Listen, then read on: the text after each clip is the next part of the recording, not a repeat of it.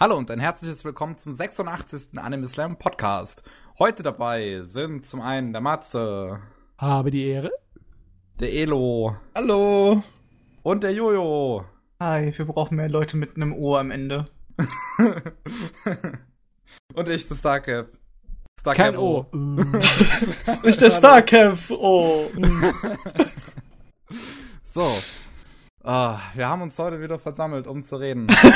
über Anime. Wir haben uns heute hier Anime. versammelt, Um über Animes zu um sicher zu gehen, dass Death Note auch wirklich verscharrt wird. äh, wir haben alle Probleme und reden deswegen. Ist das nicht der So. Grund, wieso wir uns jetzt versammeln? Wir haben Probleme und reden darüber. ja. Das Einsamkeit. Problem ist, dass wir Anime schauen. Wir, ja, genau, wir haben ein großes animiertes Problem. Mir fallen eine ganze Menge animierte Probleme ein. Oh, wir sind bei Episode 86 Ja, von heftig, animierten ne? Problemen. Heftig. Sehr schön. ja. Wir müssen jetzt Nicht wundern, ich bin ein bisschen erkältet, also wenn ich immer so rumhuste und kurz vorm Sterben bin, dann. Keine Sorge, wir, daran? wir überschatten dich dann einfach und ignorieren dich dann sterbend. okay. Hm, was ist denn an, am, am Jahr so passiert? Ja, schauen 1986. wir auf 1986, was für Anime da rauskam. Okay, Kevin, so wie du das sagst, ist es so, die, die abstoßende Haltung von dir kommt direkt raus.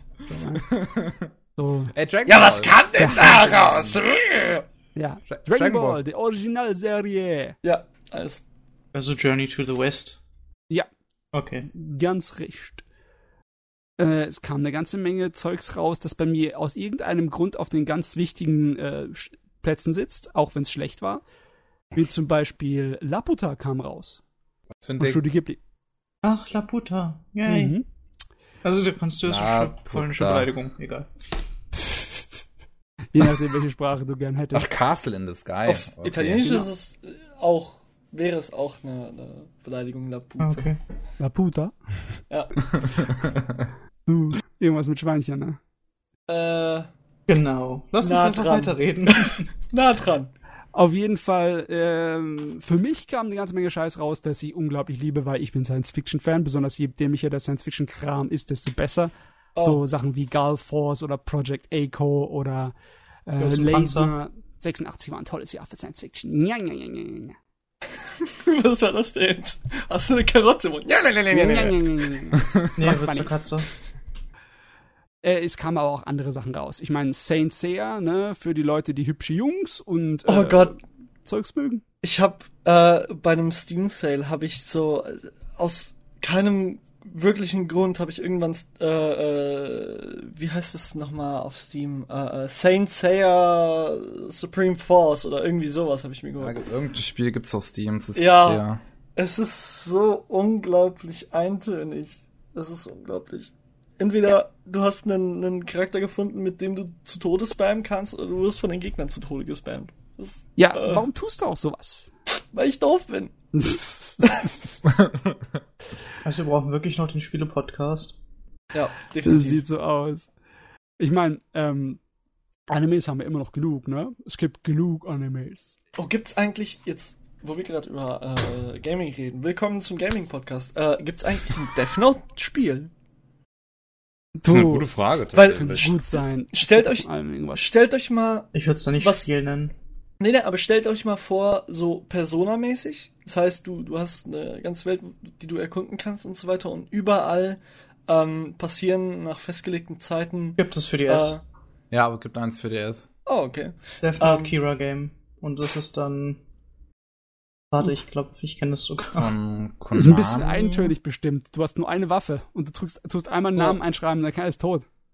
Ja, aber stell dir mal vor, wenn das, äh, äh, wenn das Spiel wirklich ein ganzes Sammelsurium von äh, äh, äh, von äh, Namen, äh, äh, von Namen sage ich schon, von Wörtern hat und dazu passende Animationen, was mit dem passieren kann. Das heißt, du kannst wirklich sagen, okay, ähm, du hast eine, eine Ingame-Uhr, du sagst, okay, äh, keine Ahnung, Kujihiro Yamasato äh, äh, stirbt in 40 Minuten anhand von äh, Decapitation nach einem Herzinfarkt oder so. Und du siehst, dass die da wirklich eine Animation dafür haben. Taubtung Das nach einem geil. Herzinfarkt. Also ich denke Ja. eher, dass es wie Ace Attorney ist, wenn man so den, den normalen Sinn dahinter bedenkt, was das eigentlich ist. Mhm. Und zwar ein, Kri- äh, eine Art Krimi-Thriller mehr oder weniger. ja. Deshalb ist es, glaube ich, eher wie Ace Attorney, wenn ich jetzt auch so gerade so schaue, was da an Gameplay gezeigt wird. ja. Das Spiel hat auf jeden Fall 19 spielbare Charaktere und ich frage mich, warum. Der Anime hat nicht mal 19 eigene Charaktere, oder? Hm, ganz knapp. Also, also man kann auf jeden Fall L spielen, Watari spielen, Light spielen, man kann Misa spielen. Außerdem gibt es zwei Spieler. 2007 und 2008 war einmal. so, irgendwie ein Multiplayer-Modus. Ja? Hm. Da ist er, der Spielecast hier. Vorbei ist es mit Anime. Ich schreib deinen Namen in mein Death Note. Nein, ich schreib deinen Namen in mein Death Note. Ich habe deinen Namen schon reingeschrieben. Ich habe dir eine schnellere Todeszeit gegeben. Das wagst du dich nicht. Doch, tu ich. Jesus. Ja, Scherz liegt bei dir. Ich habe meinen eigenen Namen reingeschrieben. Und, bei, und dann gucken sich beide so langsam an, so, what? Ah. Hey, Meister und Ikaku kam auch äh, 86 raus. Ja, äh, Zurück das aufs ist, Thema jetzt, zu kommen. ist es nett von dir, Kevin, aber das war nicht unbedingt die Kurve, die, die ne, also So viel dazu, dass ich ihm gestern gesagt habe, hey, du bist ein total guter Interviewer und kannst gute Segways machen. Nee, du, 86 kam so viel geile Sachen raus. Auch für den Nicht-Fantasy-Fan oder Science-Fiction-Fan. Maison Ikoku ist definitiv immer noch, ne, der Best. Überhaupt. Meiso Ikuku wa? Ist äh, von? Takahashi. Die, äh, der Manga ist auch ganz in Deutschland draußen. Das Ding ist super. Das ist wahrscheinlich ihre allerbeste romantische Komödie, die sie je gemacht hat. Oh, nice. Oh, Mobile Suit Gundam ZZ ist auch rausgekommen. in Ja, dem- doppelt Zeta. Mhm. Doppelt Zeta ist komisch. Warte, Wonderful Wizard of Oz, was? Hm? Okay. Okay. Ähm, Okay. Die japanische Okay. Version von The Wizard of Oz ist in Japan rausgekommen zu dem Zeitpunkt. Japan Als Serie. Ja, Japan hat in den 80er Jahren lustige Dinge getan. Und anscheinend gibt es mindestens vier Staffeln. Mhm. The The Wonderful Wizard of Oz, The Marvelous Land of Oz, Ozma of Oz, The Emerald City of Oz. Ja. Was? Oz of Oz. Das ist, ähm, cool. Ah, so viel, was die Japaner in den 80ern produziert haben. Ich meine, Hm. allein Dings, äh, heißt es nochmal, Robin Hood war doch irgendwie dabei, oder? Das ist mit Mhm. Robotern. Was? Mit Robotern. Robin Hood mit Robotern. Das würde ich Ja, auch gerne haben. eine Das- Robotern. Das ist eine äh, Doctor Who-Folge. Robin Hood mit, Dok äh, mit Robotern. Kann ich mich erinnern dran. War scheiße. Ja, ich euch- absolut. Also aber ich ich will muss mal es gesagt gucken. haben, es ist hinten ist kein ER, sondern ein Robotan. Robo-T-A-N. Ach so, okay. Ist das ein Roboter, der äh, äh, durch die Sonneneinstrahlung eine Hautfärbung hat? Ein Roboter. Jetzt tu nicht so, als würdest du dich mit den scheiß Begriffen aus Japan auskennen. ich doch nicht. Ich, ich, ich Oh, bin Ausländer. Anime-Filme. Fist of the North Star. Oh, das war einer von den Dingern, die äh, mitgeschwappt sind in der ersten Welle aus Japan rüber, weil es halt voll reingepasst hat in diese Ultra Potado Anime-Szene. Ja, Fist of the North Star war so oder so. So eine ganze, eine ganz eigene Sache mit seiner postapokalyptischen Welt. Wollen wir Ähm, den News mal vorgreifen? Ich sag, wo wir jetzt schon Fist of the North Star haben, das Team hinter Yakuza macht ein Fist of the North Star Game. Du, Oh, alle nice. Fist of the North Star Spiele waren bisher ziemlich schlecht, außer das eine von Arc System. Aber das Team hinter Yakuza. ja, macht wenn das etwas, Fist of ein, the North wenn ein Star Spiel. Fluch auf etwas liegt, dann kann auch das Team von Yakuza daherkommen. Die Sache ist, du glaubst an Flüche, ich glaube an die Entwickler. Sehr gut. Das ist wirklich gut. Ich find's aber schön, dass wir literally zum Gaming-Podcast geworden sind jetzt. Aber noch was anderes. Interessanterweise in demselben Jahr, also wo Fist of the North Star rausgekommen ist als Film, gab es Captain Tsubasa Mhm. Oh shit. und Super Mario Bros. Peach Hime Kyushuto Dai Sakusen. Yep. Zumindest 86 war nicht voll schreckliche Serie. Was sagst du, schreckliche Serie? Es ist nicht annähernd so schleck- schrecklich wie der Film oder die Real-Serie mit Cartoon-Einblenden. Ah ja. Aber Ist nichts trumpft den Film. Aber trotzdem, wir sind immer noch in den 80ern. Ne? Science Fiction und Fantasy sind halt absolut überlegen. Alles ist Science Fiction und Fantasy. Guyver, Gundam, all der Kram. Oder Maple Town. Ich sag jetzt nichts. Ja, kein Wort. Ich möchte nur- es auch nicht wissen, ich habe sie gerade angeschaut. Ich habe nur gerade nach dem Clip gesucht von der ähm, Realserie von Super Mario Bros., wo äh, Also ich- Mario zu Luigi sagt, oh fuck you, Luigi. Also, es gibt hier so zwei, die ausschauen wie Sci-Fi. Und zwar Wonder Beat Scramble. Oder ist das Racer? Und, ähm, Ushusen Sagittarius. Sagt die Ah, eins davon Ja, ich meine, wenn schon der Weltraum drin ist im Titel, dann ja. Okay. Aber genug davon, genug davon. Der Kevin stirbt schon daran. Wir Geht so können auch ganz gerne langsam über alte Animes reden, weil verendet. einige davon kenne ich sogar wieder und das ist äh, interessant.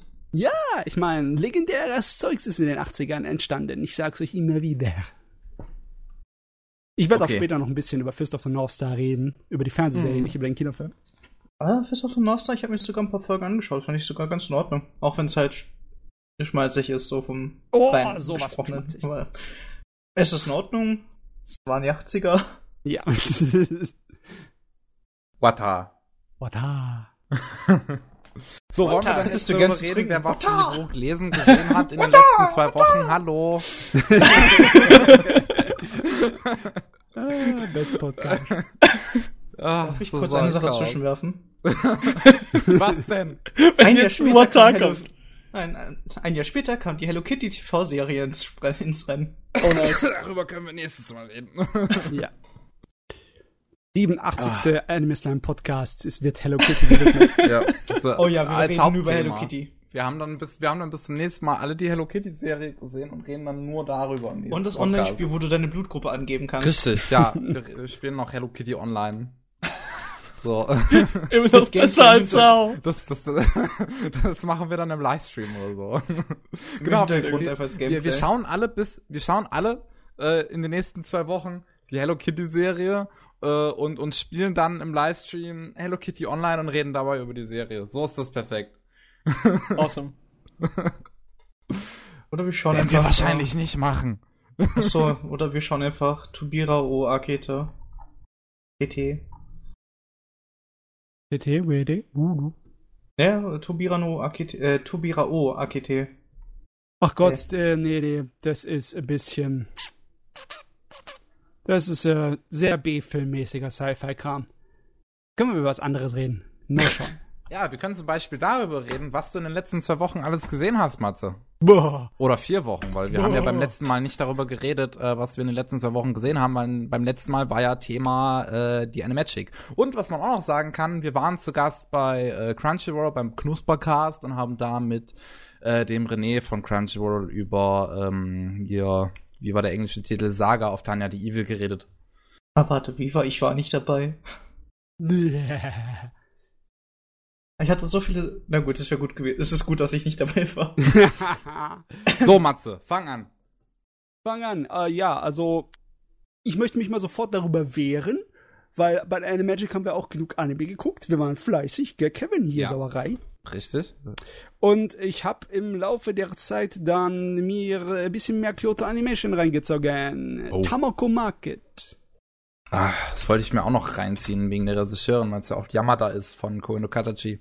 Yamada. Also Silent Voice. Nicht zu verwechseln mit der Yamada aus ähm, unserem lieben Restaurant-Ding, ne? Aus Working. Wagnaria Yamada ist es nicht. Das wäre katastrophal gewesen. Okay. Stimmt, du hast ja auch nichts gesehen. Du bist ja auch vollkommen Kulturbanause hier. B.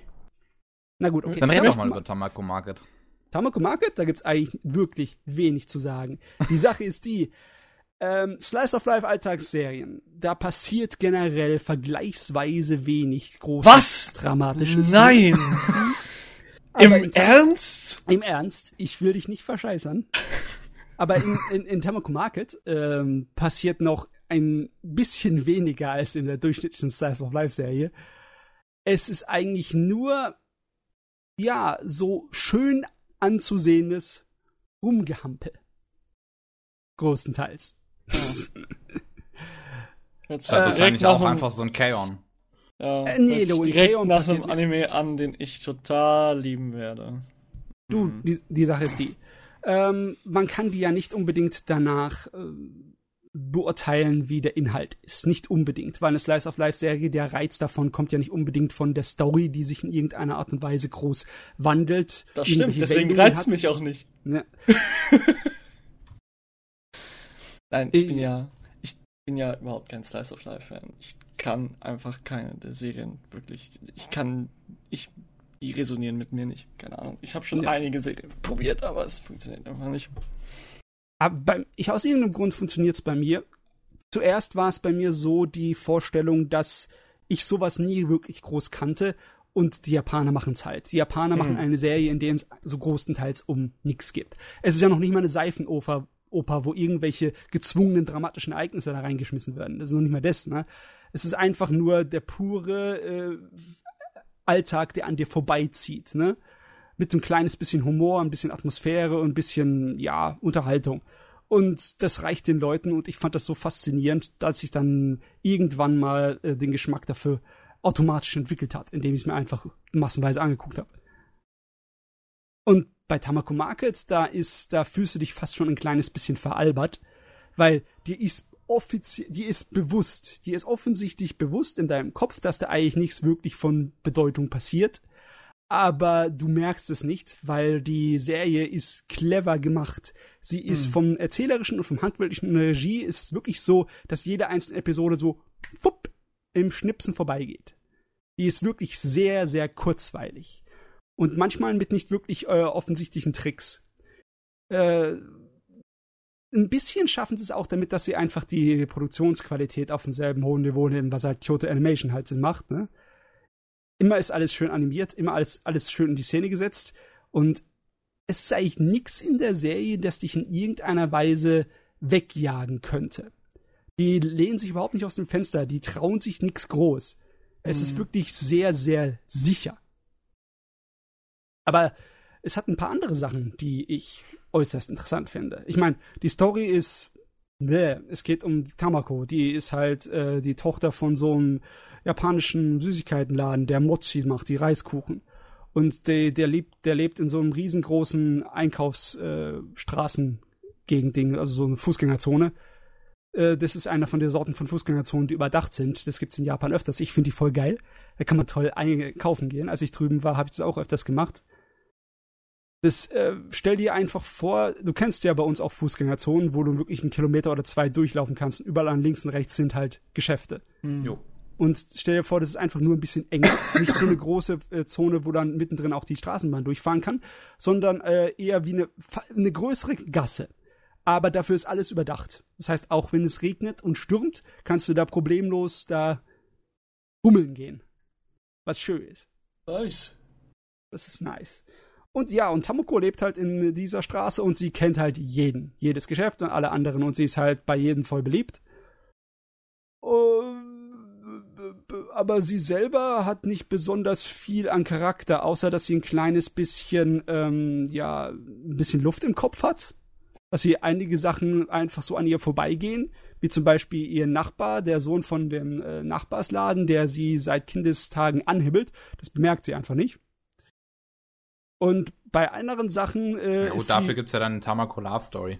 Ja, aber Film. auch Tamako Love Story ist in keinster Weise irgendwie traut sich etwas. Es ist so gesehen, 0815. Ja. Okay. Ich habe die ganzen ah, Tamako hast, hast, du, hast du also alles im Stück so gesehen? So. Yes. Okay. I done it all. Okay, uh, hört sich nach nichts Interessanten an, ne? Selbst wenn Dann. du einen riesen Papagei hast, der sich total mit Süßigkeiten vollstopft reden kann und äh, als lebender äh, Wandprojektor fungiert, selbst wenn du solchen Scheiß da reinwirfst, ähm, kümmert dich eigentlich nicht. Die Serie hat dich von Anfang an so in diesem kühlen, entspannten Modus, wo du im Halbschlaf die Episoden guckst. So, tuke, tuke, mhm. tuke. Äh, dann ist das Einzige, was einem wirklich hängen bleibt, meiner Meinung nach, ist die Machart, die optische. Und hier fand ich, da hat das Ding was Interessantes. Ähm, äh, Studio das Studio Kyoto Animation ist ja bekannt dafür, dass die meisten Sakuga-Leute, die da arbeiten, richtig gut sind, was die Charakteranimation angeht. Ne?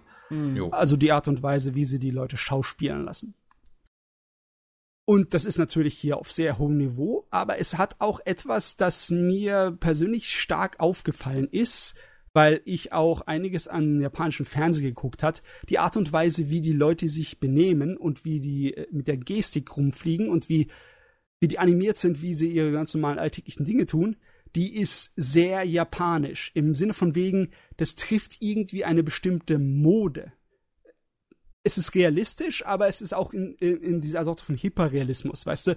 Mhm. Wie Leute, die irgendwelche Trends vorgeben, von Klamotten oder sonst wie irgendwie, äh, oder die das Bild von äh, von Geschlechten Geschlechtern irgendwie beeinflussen. Sind von wegen was wie cool, wie muss man cool sein in Japan? Man muss so laufen wie der, so lockerlässig, muss die und die Klamotten tragen oder wie ist man ein hübsches süßes Mädel? Muss sich verhalten wie die, muss so Gestiken machen wie die und diese Knoten und diese Schmuck und äh, Schminke und alles tragen. Und ein kleines bisschen daran orientiert es sich. Das fällt arg auf, wenn du das vergleichst mit zum Beispiel mit meinem Lieblingszeitalter, den 80er Jahren, wo in Japan unglaublich viel Einfluss von Amerika war, ne? Mit dem ganzen 80er Jahre Amerika-Kram, äh, von wegen auch Aerobic-Zeugs und äh, was da das Frauenbild und das Männerbild, was cool war, welche Mode und welche Art und Weise sich zu verhalten cool war oder hübsch war bei den Frauen. Hier merkst du total, dass das im modernen japanischen Fernsehniveau rumspringt. Mhm. Besonders die Art wie die Mädels, weil sind ja natürlich. Also GZ, GZSZ, also japanisches GZSZ. Nicht unbedingt. Eher sowas wie, in Japan sind sehr beliebt diese Variety-Shows, also die Shows, in denen eine ganze Menge Leute einfach so Unterhaltungssachen machen, die so ein bisschen ähnlich sind wie bei uns vielleicht äh, Wetten das immer war, weißt du? Ja. Da gibt's alle möglichen kleinen Shows, die über äh, meistens über irgendwelche Celebrities, über Stars und Sternchen gehen oder übers Kochen oder übers Reisen und etc. Und da kommt immer wieder eine ganze Menge Unterhalter. Also Japan hat eine riesen Bandbreite Unterhaltern. Und eine Menge von den äh, weiblichen Unterhaltern, die kannst du größtenteils in zwei Sachen einteilen. Die niedlichen, die dieses typische japanische Niedlichkeits ähm, ja, Ideal vorantreiben oder damit rumspielen. Und natürlich die lustigen, die, die Komödianten. Und hier ist es definitiv das Niedliche also es ist absichtlich so gemacht, dass die Charaktere auch so gezeichnet werden, als wär, hätten sie diese Sorte von Tollpatschigkeit, die man hat, wenn man noch äh, im Wachstum ist und nicht genau mhm. weiß, wie man mit seinem Körper äh, rennen oder sonst irgendwas soll. Das sieht man so richtig toll. Das sieht sowas von realistisch aus, aber nur realistisch für denjenigen, der japanisches Fernsehen kennt. Wenn du keine Verstehen. Ahnung hast, wie ein Japan japanisches Mädel rumgestikuliert, um sich niedlich aussehen zu lassen, dann wird es vielleicht für den Zuschauer ein kleines bisschen seltsam aus, vielleicht sogar. Okay. Oder vielleicht denkt ihr einfach nur, oh, das ist Anime-Optik, die sich Koto Animation ausgedacht haben. Ist es aber nicht. Das ist eine ganz seltsame Art von Realismus.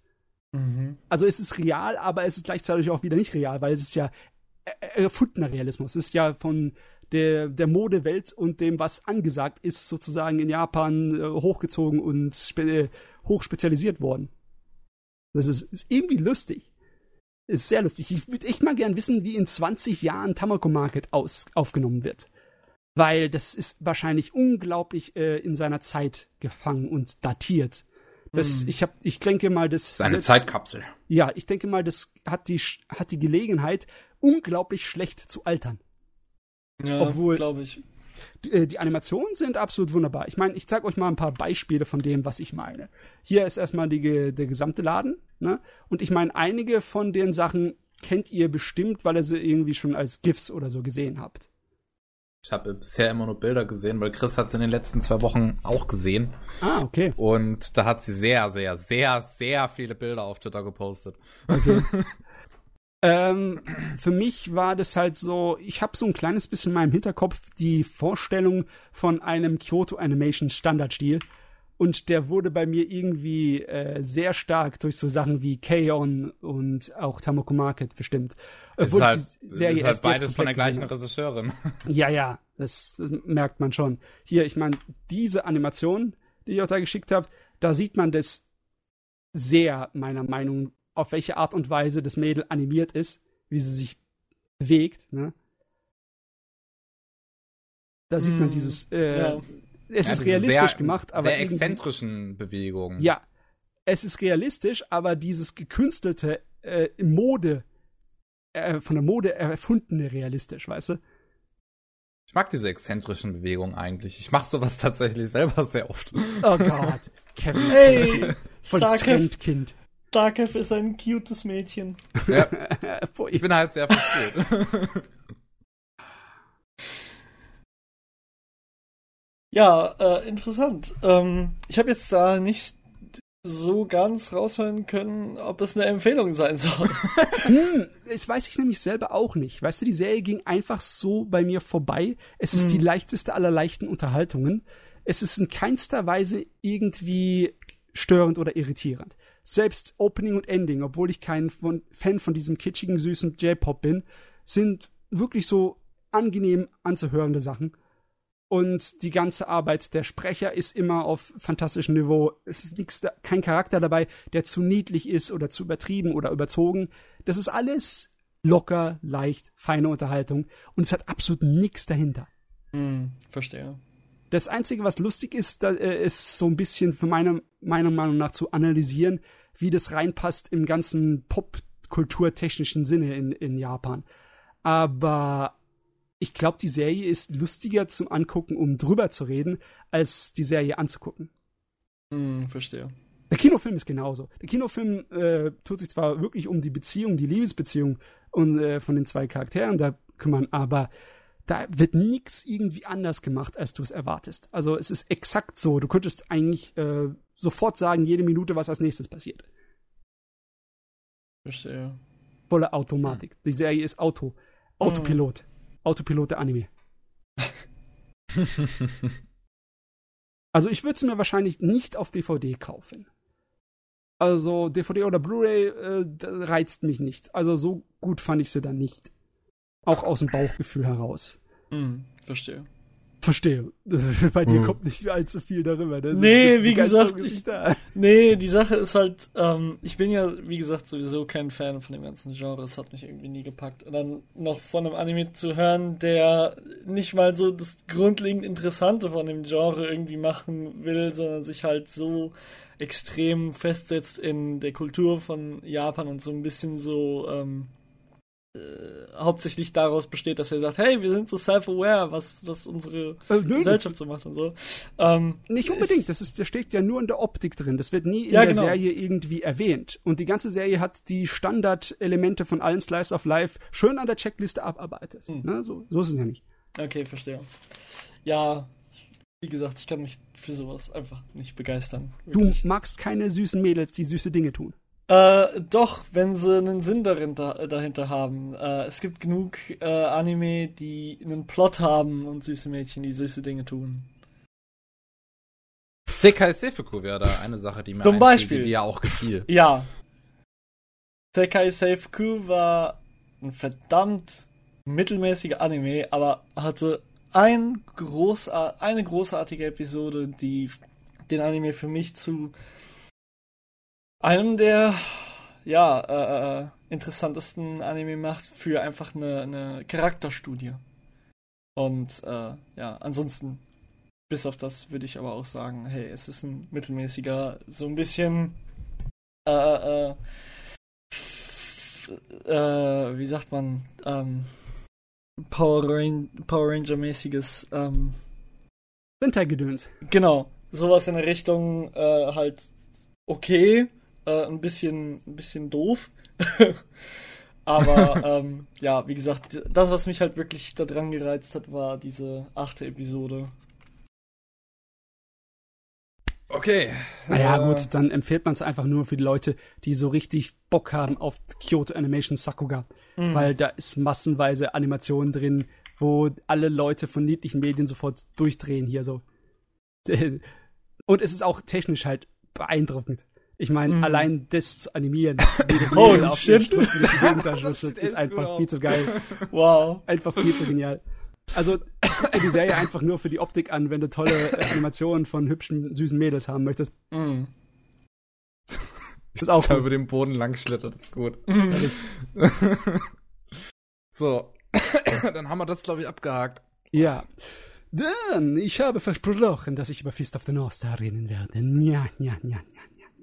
Okay. Ja. Okay, möchte gern Vampir.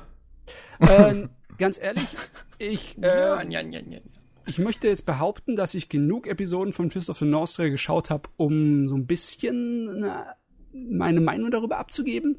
Wie viel hast Ich du denn bin- geschaut? Ich bin, ich habe jetzt 40 mehr reingezogen. Von den 150 oder so, wieder rumspringen. Mhm.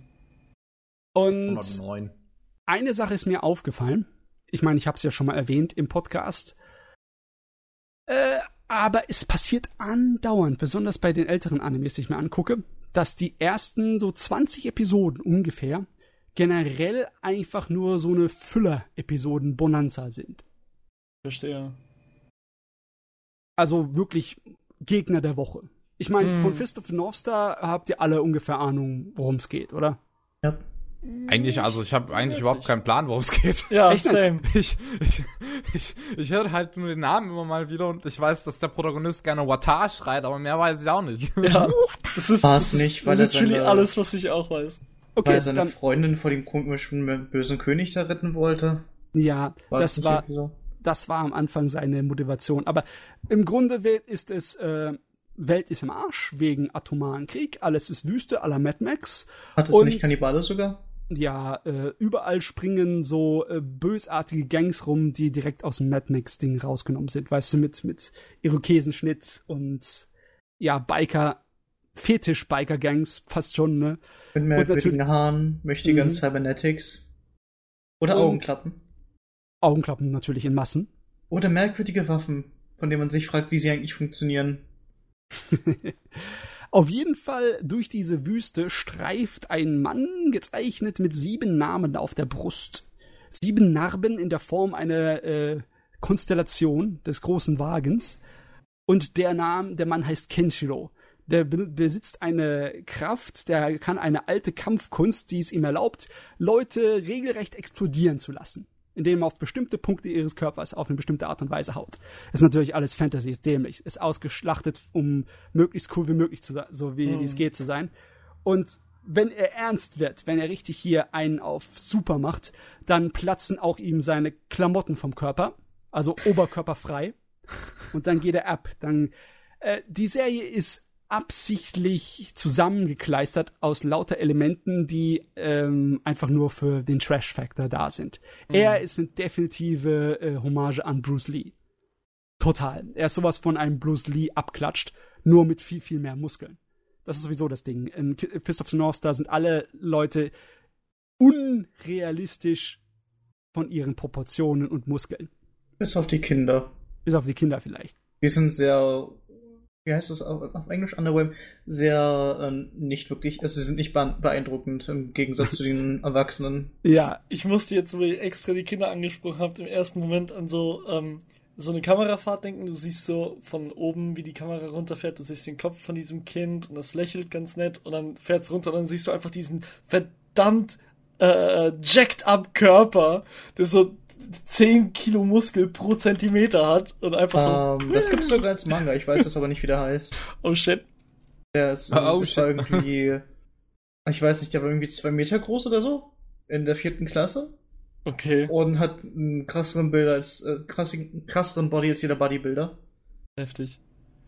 Ich habe Also, leider keine ja. Ahnung, wie der Anime heißt oder der Manga. Es ist schade, dass von Fist of the North Star nicht so viel auf Sakugaboro ist, aber es äh, wird wahrscheinlich euch ein kleines bisschen zeigen, wie abstru absurd und abstrus die Proportionen dann teilweise sind. Ja, vor Und allem auch von die Größen- komischen fetten Typen. Du, da sind nicht nur drei und vier Meter Giganten, da sind mehrere zehn Meter Giganten laufen da regelmäßig durch die Gegend. Und es ist, es ist herrlich dämlich. Ähm, die Leute explodieren natürlich auf äußerst interessante Art und Weise und es ist eigentlich immer nur dieselbe Sache. Unser Gutewicht äh, wandert durch die Gegend, beschützt Leute von Banditen, indem er sie alle in die Luft sprengt und dabei coole Sprüche ablässt. Ne? Er ist sehr, Ja. sehr 80er Jahre Actionheld mäßig. You're already dead. Ja, du bist schon längst. You haven't noticed yet. Und dann Und, explodiert er auf ja. einmal. Seine Anfangsmotivation, und das sind auch die ersten so 20 plus Episoden, ist, Ah, ähm, er wurde kurz nach seiner Ausbildung äh, von einem seiner Freunde aus der Jugend äh, niedergestreckt, weil der Kerl irgendwie durchgedreht ist nach dem äh, Dings, nach dem, äh, ja, dem GAU, nach dem Zerstörung der Welt, nach dem atomaren Krieg. Und äh, gemeint hat, er muss jetzt einen auf Kriegsheld, äh, nicht Kriegsheld, so Warlord machen, weißt du? So einen auf Kriegsherr. und ihm seine Freundin einfach so wegkrapschen. Ja. Und die einzig logische Antwort darauf ist, Leute zu retten, Banditen in die Luft zu jagen und kannibalistisch zu werden. Äh, wer ist kannibalistisch? Naja, die meisten Leute dort. Äh, nein. Zumindestens das wird nicht gezeigt, nicht in der Fernsehserie. Dann möchte ich bitte, ich möchte eine Erklärung für, äh, von dir, okay? für den riesig fetten Typen von drei Meter. Also, du Der kann Logik, nicht nur Dreck gefressen haben, um solch, so eine Magen zu kriegen. du willst Logik für Fist of the North Star. Forget it! Ich, ich sehe hier gerade so ein bisschen die GIFs durch und da ist dieser äh, ältere Mann mit der Brille mit dem äh, grünen Outfit, den finde ich total klasse. Ach ja. Brille? Außerdem kommt da Äh, ein. ich meine, der hat eine Brille. Moment. Meinst du den Ja. Ray? Ich Der hab- Futz. Auf dem Damm da. Äh, äh, äh, äh. glaube, ich habe keine Ahnung, wie der heißt. Also im grünen Outfit und mit den Schulterpanzern, äh, das Ja, ist genau. der, der die Leute mit seinen Fingern in Scheiben schneidet. Ja, ja. Ah ja, das kann sein. Das ist der Ray. Und das ist keine Brille, das ist extrem übertriebene Schattierung um seine Augen. Warte, wa- wirklich? Ja. Das ist doch eine. Das ist kannst eine du mir doch Brille. nicht erzählen. Das Ja? ist eine Brille. Das ist eine Brille. Junger Mann. Ich frage mich, welches GIF hier gerade anschaut. Ähm, Ja, frage ich mich auch Moment, gerade. Moment. Ich schicke euch da einen Screenshot gerade mal. Hier ist ein Screenshot von einem GIF, wenn du auf das GIF senden kannst. Nein, von dem Moment, wo man ganz klar sieht, dass es eine Brille ist. Ach, das, das ist, ja, das ist ein anderer Charakter. Nee, nee, nee. Ja, das ist eine Brille. Das ist was anderes. Das ist irgendwie so ein kleiner Mini-Bösewicht. Ich finde den super. Also die Hey, Serie da ist kommt auch eine meiner vollgestopft. Mit, Lieblingsstellen her. die Serie ist echt vollgestopft mit verrücktesten Dingen. Aber Ja. sie ist auch unglaublich trashig und hat auch richtig, richtig schlechte Episoden. Okay. Hey, as long as it works. Ja, eben. Du, einige von den Episoden sind so trashig und so schlecht, dass sie schon wieder auf der anderen Seite herauskommen. Das war sogar einer der Sprüche aus meiner Lieblingsepisode.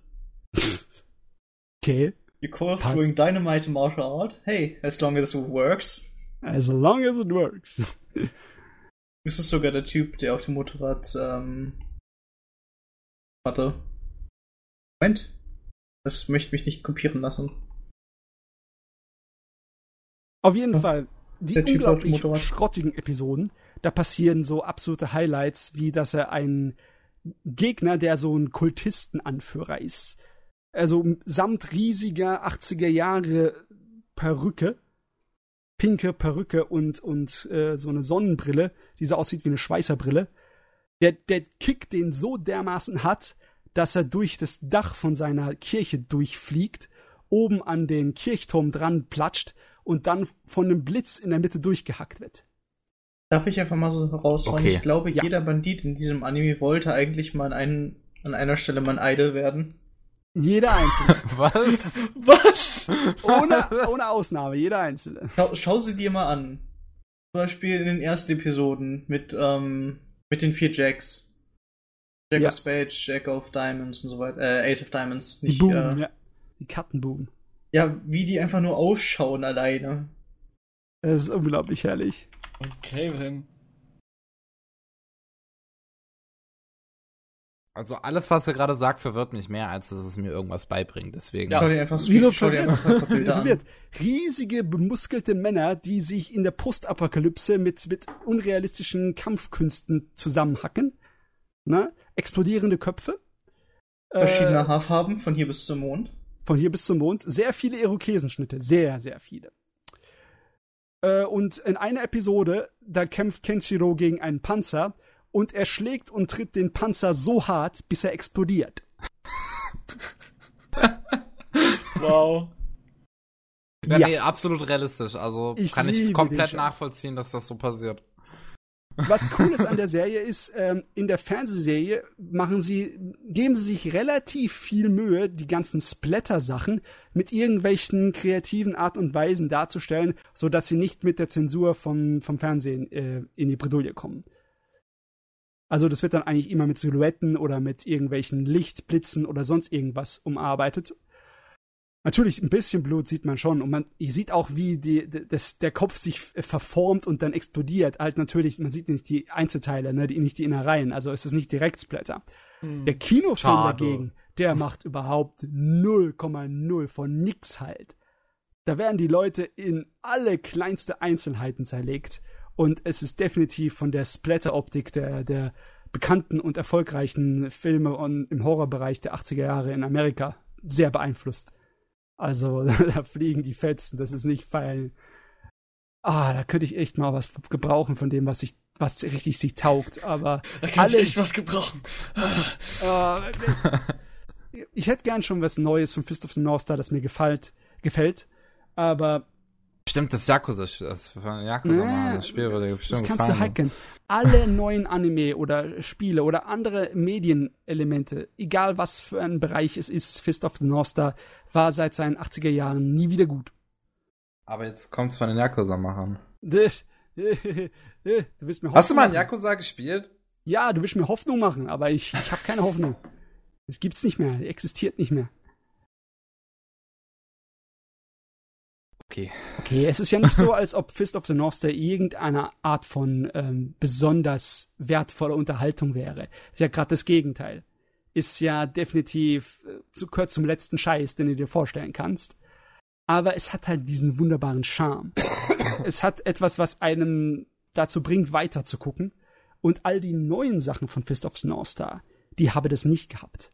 Die waren einfach nur bestenfalls Durchschnitt oder weniger hatten aber nichts, äh, was irgendwie so, ja, so zum, für die Formel zum Erfolg notwendig gewesen wäre. Besonders die ganzen Kinofilme, die haben massenweise Kinofilme über die letzten zehn Jahre oder so produziert, zu einzelnen ähm, Geschichten in dem Universum, die sie dann stark umgeschrieben haben und adaptiert haben. Es könnte eigentlich was Lustiges sein, ne? Im Sinne von wegen eine neue Interpretation von den ganzen Elementen von Fist of North Star. Die waren alle grottenschlecht. Ausnahmslos waren sie unerträglich schlecht. Das, hat, das war so schade. Hm. Äh. Äh. Ah. Ah. Ah. Der Rest des Podcasts jetzt Quality Content. so, so, so wie diese Minecraft Village ja, genau. wir jetzt einfach. Gut. Also, das Zeugs ist ja definitiv etwas, das ähm, eine bestimmten Geschmacksrichtung trifft. Ich weiß gar nicht, ob 80er Jahre Macho-Helden, wie das bei euch ankommt. Ob das total so etwas ist, wo ihr sofort wegrennen würdet.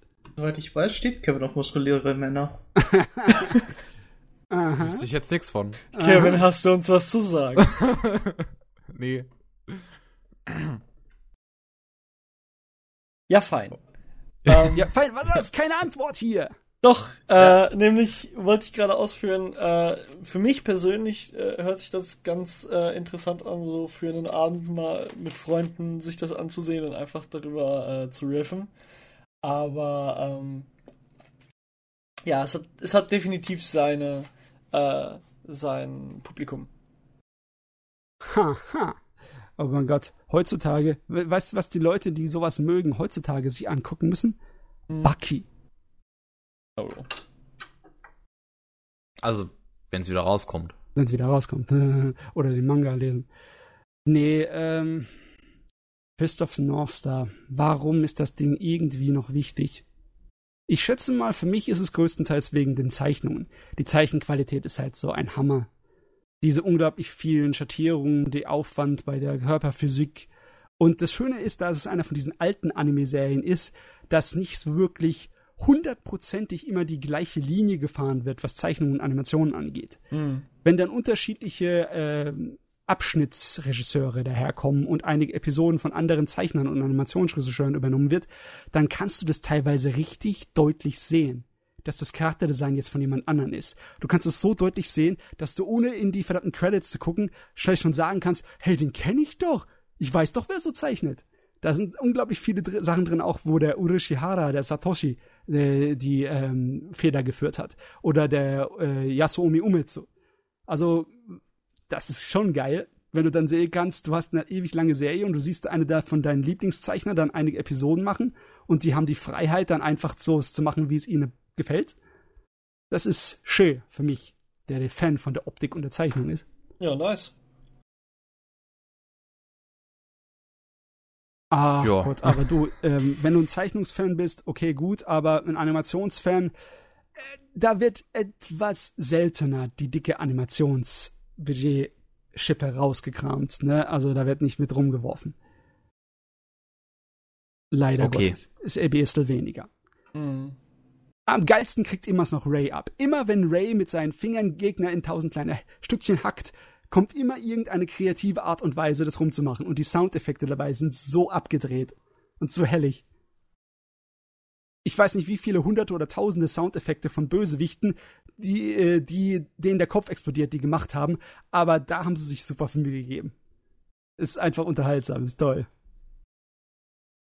Vielleicht gucke ich es mir doch an. Platzende Köpfe, geil. Nee, ich bin ja auch jemand, der, ähm, der viel Interesse in so Soundeffekten und sowas hat. Ähm, ich habe mal, als ich in der Schule war, habe ich mal versucht, so ein eigenes äh, Hörbuch für ein Kapitel von dem Buch zu machen, was wir äh, im, in der Schule gerade gelesen hatten. Und äh, seitdem habe ich da auch so äh, mein Interesse für. Und wenn du sagst, dass die so kreativ damit umgehen, dann ja, vielleicht. Also sagen wir es mal so, sowas wie ein Fist of the North Star habe ich bisher in Anime sonst nicht gesehen. Das sind die abstrusesten Todesschreie, die, die ich mir vorstellen kann, teilweise. Okay. Ja. Aber äh, Fist of the North Star, ja, selber angucken würde ich würde ich's nicht, wenn du nicht wirklich so wie ich ein totaler Fanatiker von 80er Jahre Super Trash bist. Verstehe. Der Jojo ist gerade ein ganz kleines bisschen abgelenkt. Ah, da ist er nicht, der ist vollkommen, vollkommen im Thema drin. Jawohl. Er Weiß sieht Bescheid. trotzdem. das ist gut. Nein. Das ist überhaupt nicht Podcast äh, Ja. gefällig, gell? Ja gut, wir, wir, wir können das ja dann einblenden im, Oh. äh, im Video. Du weißt, der Kevin würde das machen, der würde jetzt die Arbeit tun. Ich, ich, ich, ich vergesse das doch bis dahin. Und vor allem, was machen wir mit unseren Soundcloud-Hörern? Ähm, Die haben Pech gehabt. wir, wir sagen den Soundcloud-Hörern einfach, guckt euch das Video an. Guckt euch Videos von Jojo an, dann wisst ihr genau, was für ein Scheiß der gemacht hat. Ja, oder so. keine, also es, es existieren keine Videos von mir. Wo ist, Uh. wo ist Nachholbedarf. Okay, wir müssen eine Liste erstellen in jedem einzelnen Podcast und Kram, wo der, von Anime Slam, wo der Jojo dabei war. Das tun wir dann in die Welt stecken, weil die Welt braucht es. Ja, die Ähm, Jojo-Playlist. die Jojo-Playlist. Die Also ich kann dir auch gerne Jojo-Playlist geben, aber ich glaube, es ist ja was anderes. ah, so. Matze. Ich meine, ich würde gerne mich noch irgendwie über 80er Jahre Sachen auslassen, aber ich Bitte glaube, ich Würdest du jeden. Tag. Jeden Tag. Jeden Tag. Genug Bei. Jojo-Playlist kann ich noch eine Sache äußern, by the way. Was denn? Muda, Muda. Muda, Muda. Muda. Obwohl, das ist, das ist eher richtig anime-technisch in den 90ern groß geworden. Die erste OVA ist immer noch, oh, so gut. Was geht's? Jojo's Bizarre Adventure. Ach so. Ich hatte jetzt keine Lust, Is that a Jojo reference? Is that a fucking Jojo reference? Irgendwie die zwei Sa Serien wurden manchmal so ein bisschen miteinander verglichen, weil auch die Charaktere für lange Zeit in der Jojo-Serie solche Muskelberge waren. Ne? Hm. Mit den schrägsten Klamotten und auch mit extrem coolen Sprüchen, wenn sie ihre Gegner niedermachen. Und der Angriff von unserem Star Platinum, ne, in, vom, äh, der, der Stand von unserem Joe Star, der ist schon, man kann sagen, sehr verwandt mit Fist of the North Star, ne? Wenn er tausend Schläge in einer Sekunde auf den Gegner abfeuert, das ist sehr äh, Kenshiro-mäßig. Hm. Nur, dass der Gegner danach nicht sofort der Kopf explodiert. Erstens Aber- das, zweitens schreit er nicht Water, sondern O- äh, oder? Oder? Ich muss Jojos immer noch gucken, ey. Ähm, du musst nicht die ganzen neuen Serien gucken. Ganz ehrlich, der, es gibt äh, gewisse Minimums, die du gucken kannst. Zum Beispiel von der ersten Serie, die ersten neun Episoden oder unglaublich waren es, die die allererste Story umfassen.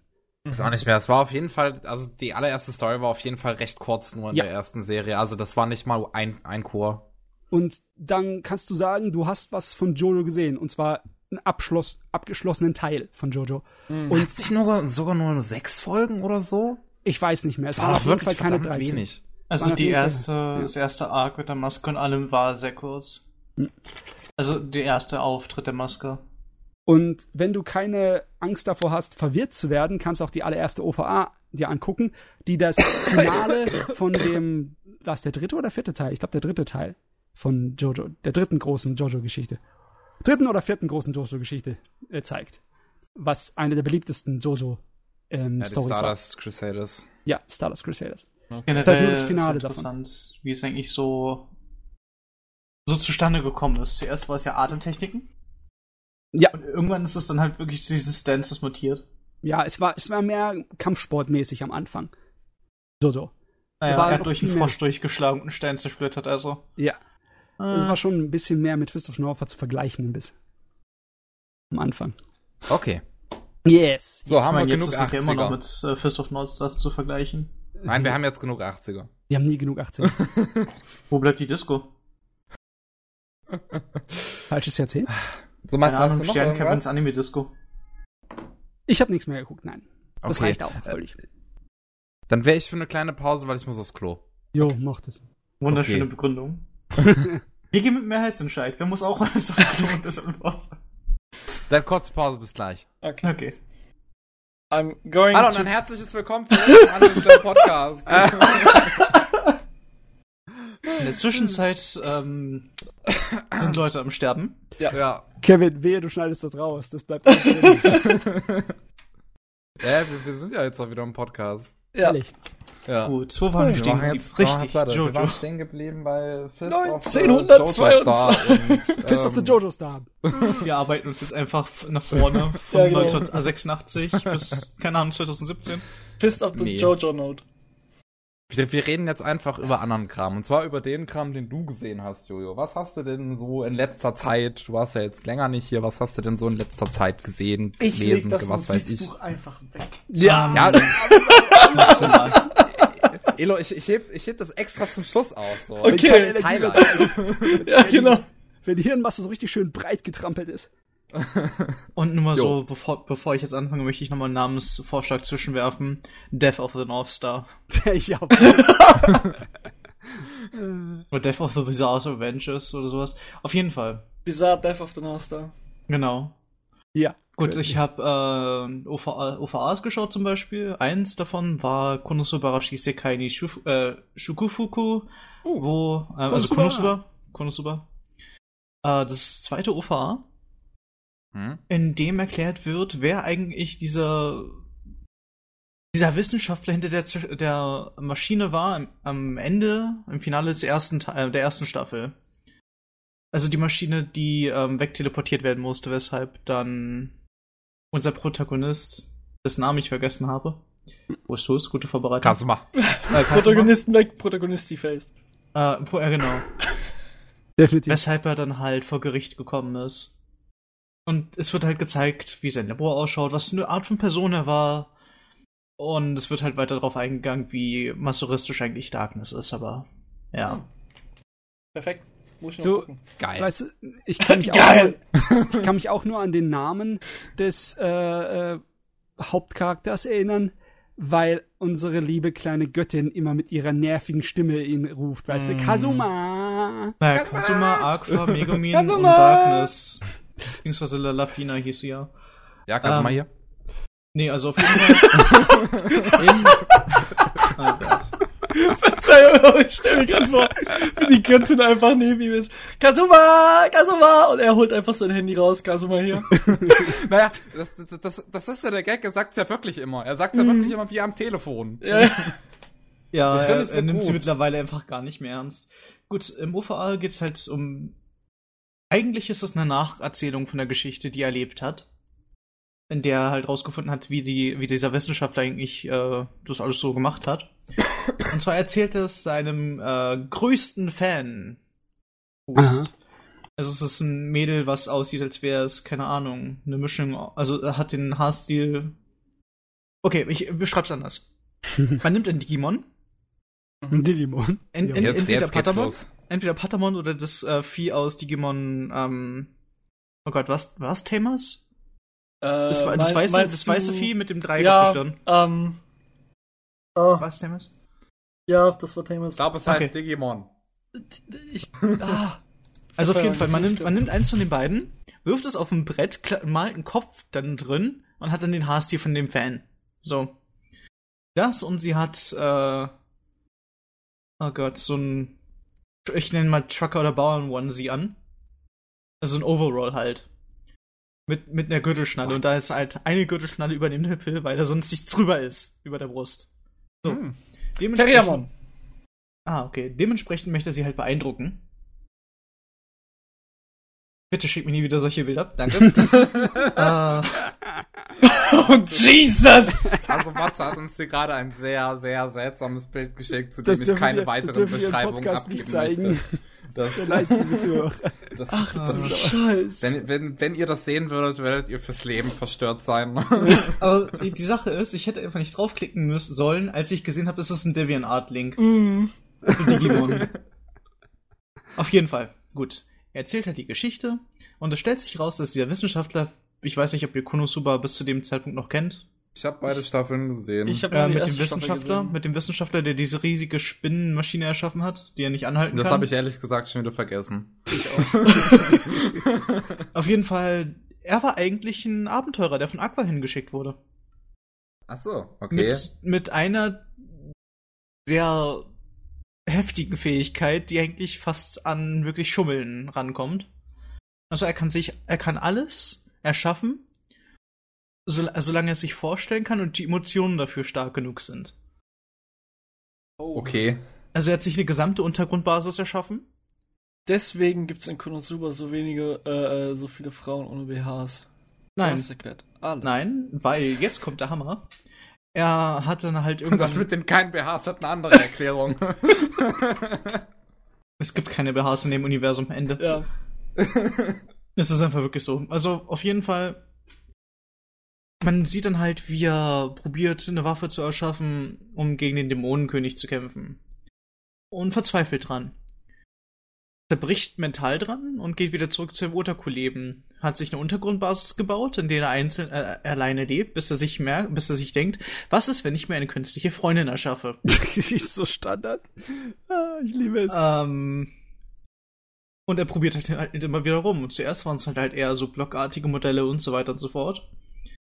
Bis dann äh, Kazuma bis zu der Zeile liest, wo zu einem sein Safe-Code steht, beziehungsweise Geheimraumtür. Und darin steht, dass dort seine finale Erfindung ist, was das mit der mit dem perfekten ihn angeht. Mhm. Ähm, ja, und im Endeffekt Agnes, Aqua und Megumin und Kazuma streiten sich darum, wer den Knopf drücken darf, um sie zu enthüllen, weil sie davon ausgehen, die erste Person, die diese Erfindung sieht, äh, ist ihr Meister. Also, Kazuma schafft es, den Knopf zu drücken. Stellt sich aber heraus, dass sie eine Domina ist, weil der, weil der Wissenschaftler sehr hart Maso war. Oh, okay. das ist. Okay. Und jetzt hat er eine Domina am Hals. Eine Domina am Hals, ja. Gut. Gut, wir brauchen diese dritte Staffel, wo die dann ein wichtiger Charakter ist. Mit ja. Kerzenwachs und allem. Mm. Holy shit. Ich glaube, seine Erfindungen haben sogar leichtes Eigenleben entwickelt. Naja. oh well. Naja, aber er hat schon eine heftige, starke Fähigkeit eigentlich bekommen. Mhm. Aber dann ist halt in sein Otakunit-Leben wieder zurückverfallen und hat dementsprechend einfach nichts mehr gemacht, hat sich dann künstliche Freundin erschaffen. Auf Basis seiner komischen Ero-Games. Ja. Okay.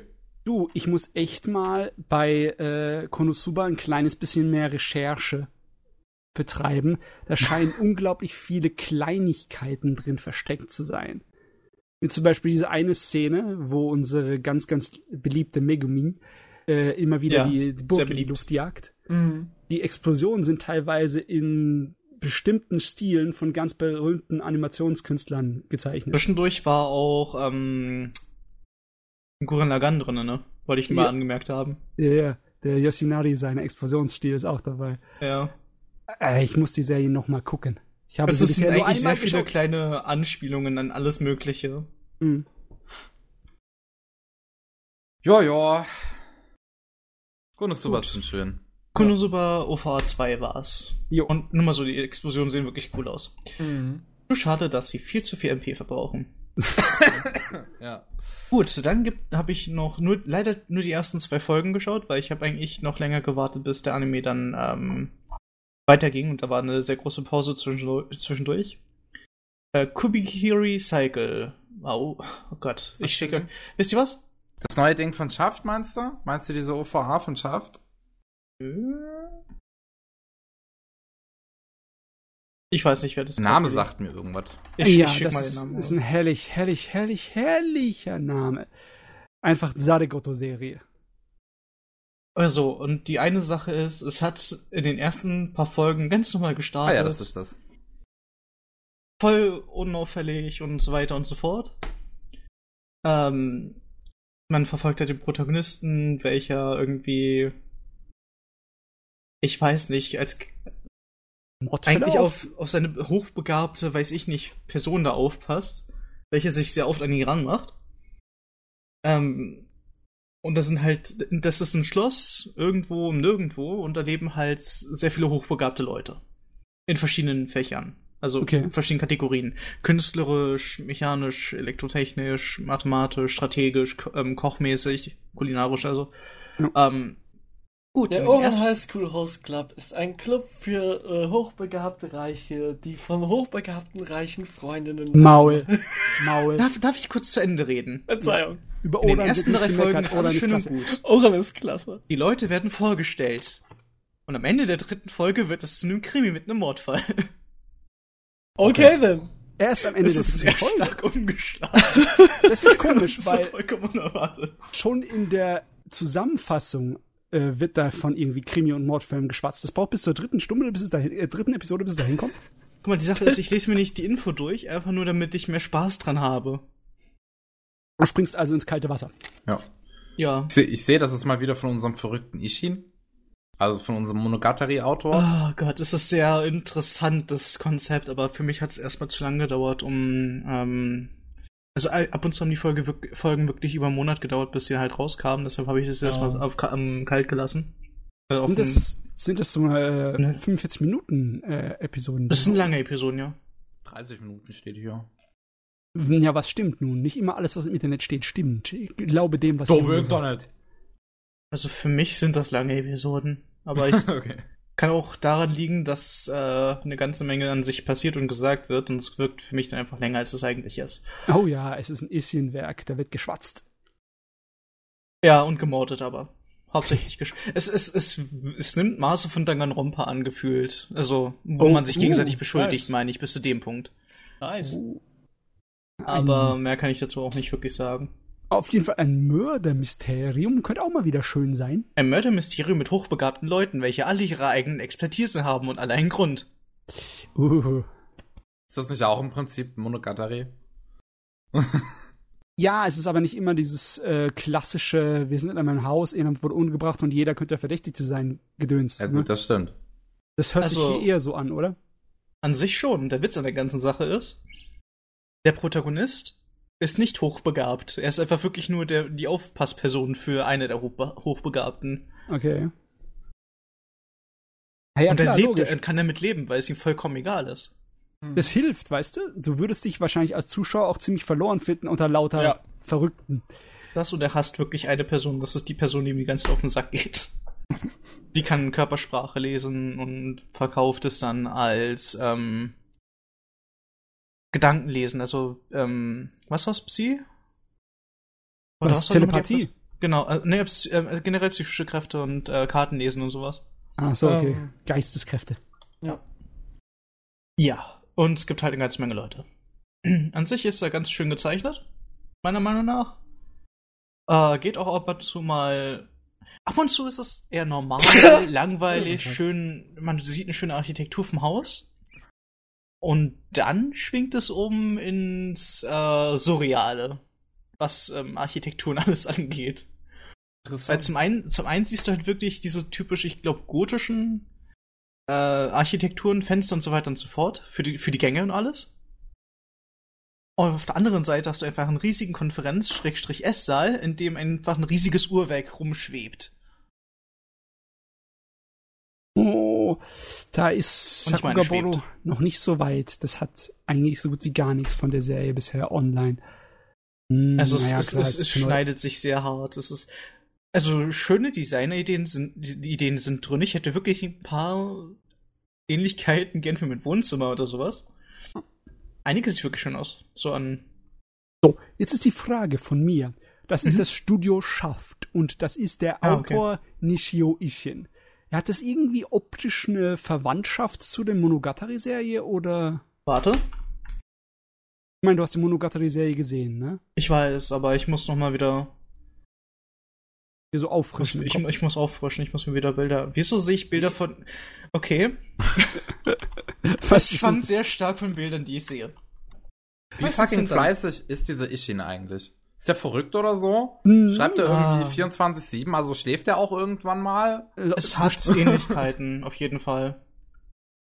Wie lange sind Sie wach? 41 Stunden. Schlaf. Äh, 41 Leben- Stunden am Tag, Ja. wenn ich bitten darf. Sleep is important. Also Ähnlichkeiten, ja, auf jeden Fall. Okay. Vor allem was Schattierung, Shading und Hintergründe angeht. Ja, Charaktere auch teilweise. War ja Oh, warte, warte. Monogatari-Serie Ist ja das große Ding, diese also realistischen, abstrahierten Hintergründe. Gut, ähm. Soll ich noch weiter was dazu sagen oder ich würde zum nächsten übergehen? Ja, nee, kannst ruhig zum nächsten übergehen. Auf jeden Fall Mördermysterium, ja, gerne. Das Mörderministerium. Mörderministerium auch. Hatte ich auch ja gerne. Ähm, der nächste ist, ich weiß nicht, den nächsten habe ich, glaube ich, schon mal angekündigt oder schon mal drüber geredet. Ich weiß das nicht. Das ist, ähm, ist der Kaisuru Kado. Warte, was? Ist ah, der? ja, ja, das, äh, da hattest du schon mal was gesagt von mir. Ich Ist glaub, es ich Sag geredet. noch mal bitte. Äh, es es sei Kaisuru Kado. Ich Kado the right answer. Ach so, Kado, okay. Ich glaube, darüber habe ich aber schon mal geredet. Ich weiß es nicht. Also, ich, ich, ich habe darüber noch nie jemanden reden hören. So ist es halt ein 3D, also es ist ein 3D gerenderter Anime. Sowas in der Richtung. Ja, ähm, es war ein, äh, war ein 3D-Experiment, das weiß ich noch. Also, dass irgendwie an jeder Episode ein anderer 3D-Anime, also anderer 3D-Director da dran saß. Ähm, und im Endeffekt ist es was, wenn ein Alien aus der vierten Dimension kommt und eine unendlich erschöpf sich niemals erschöpfende Energieressource gibt und eigentlich die Menschheit Oh, davon hab ich vorantreiben möchte. gehört. Und es ist eigentlich sehr viel ähm, politisch und argumentives. Es ist aber nicht unbedingt langweilig.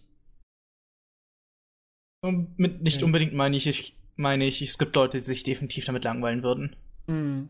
Gibt es immer.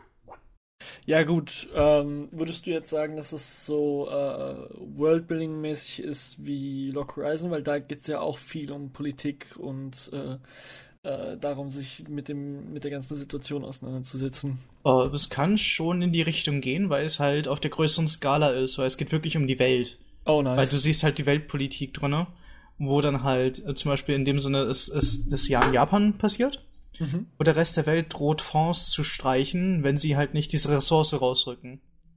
Hm. Und deren Lösung dazu halt da halt eine ganz kreative. Und ein riesiger Mittelfinger an alle anderen Nationen. Geil. Ohne sie anzupissen. Ein kleines bisschen äh, fiktiver Jingoismus, ne? Gesundheit, ich bin nicht auf der Höhe. Also, Push ja, mich auf. wenn du einfach, ähm, es kann fiktiv sein, es kann aber auch bösartig irgendwie realistisch kritisch sein, aber wenn du einfach einen Actionfilm hast aus den 80er Jahren, wo Russland aufs Maul bekommt, ne?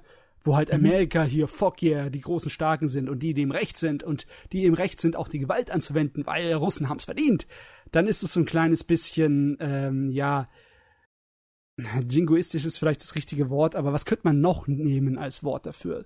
So ein kleines bisschen außenpolitikmäßig gefärbt?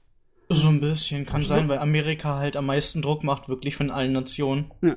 Und wenn dann hier so eine Serie kommt, wo Japan der ganzen Welt den Stinkfinger auf intelligente Art und Weise zeigt, das ist auch, vielleicht auch so ein kleines bisschen außenpolitisch gefärbt. Ich meine, es gibt ja solche Animes zum Beispiel, in den 90ern waren ein paar ganz beliebt, so Alternativhistorien, dass ein, äh, oder war das in den 80ern, ich weiß gar nicht, Silent Service hieß einer. Da hat ein japanischer U-Boot-Kapitän ein Atom-U-Boot mit Atomraketen, ähm, macht sich einfach selbstständig und erpresst die ganze Welt.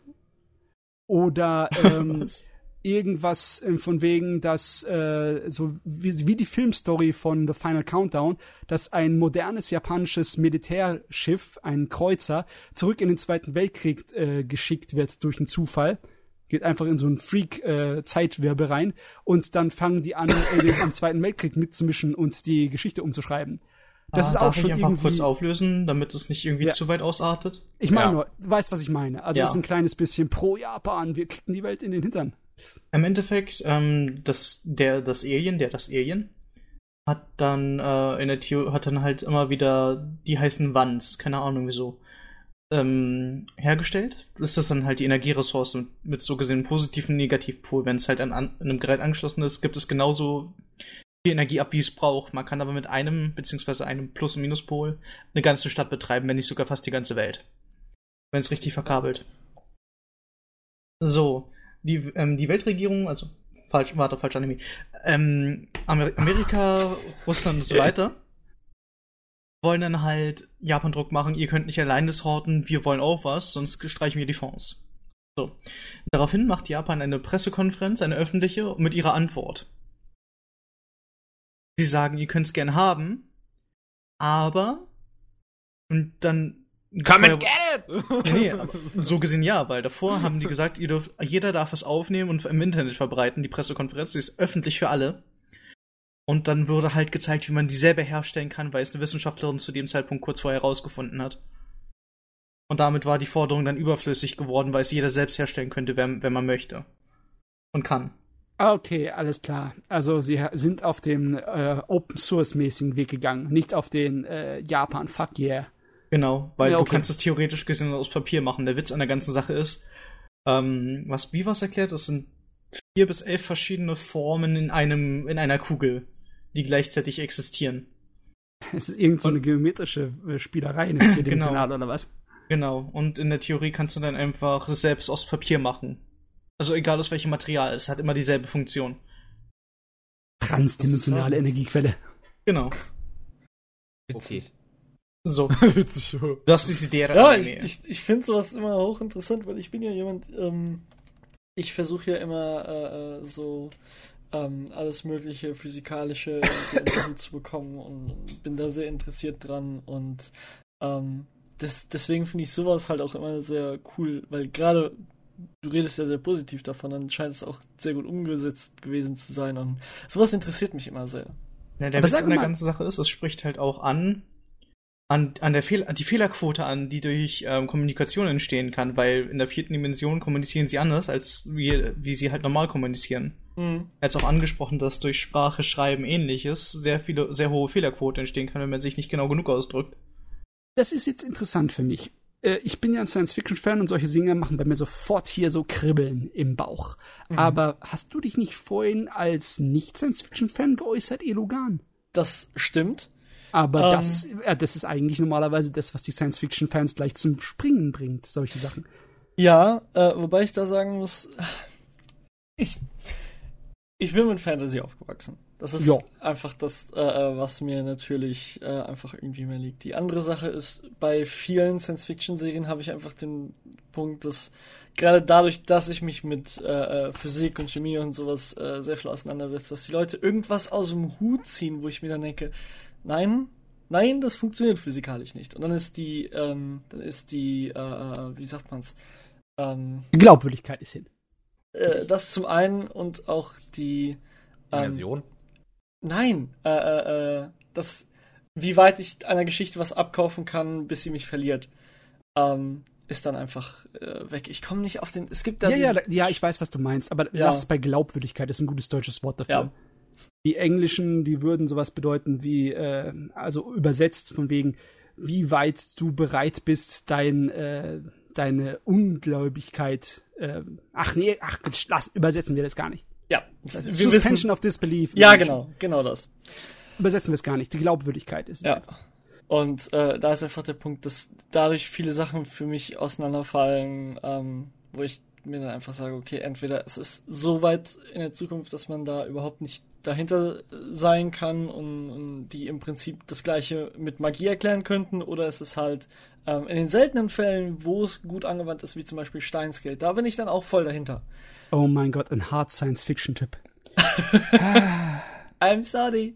Aber ganz ehrlich, hier, äh, Jojo, das ist doch nicht unbedingt ähm, auf irgendetwas in der Realität basierend, oder? Das ist auch im Sinne von wegen, wir haben Energie aus einer anderen Dimension.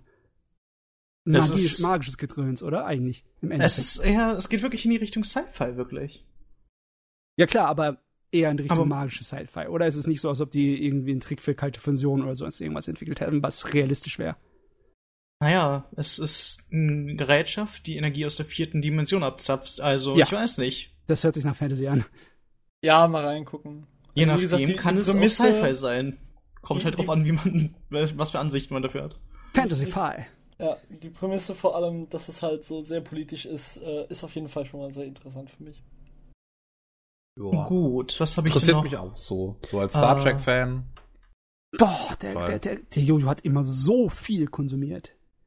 Nicht stimmt, stimmt. Übrigens, die deutsche Übersetzung für Suspension of Disbelief ist zumindest offiziell willentliche Aussetzung der Ungläubigkeit. Mm, gutes, okay. altes deutsches Satzes. Ich kann nicht sprechen.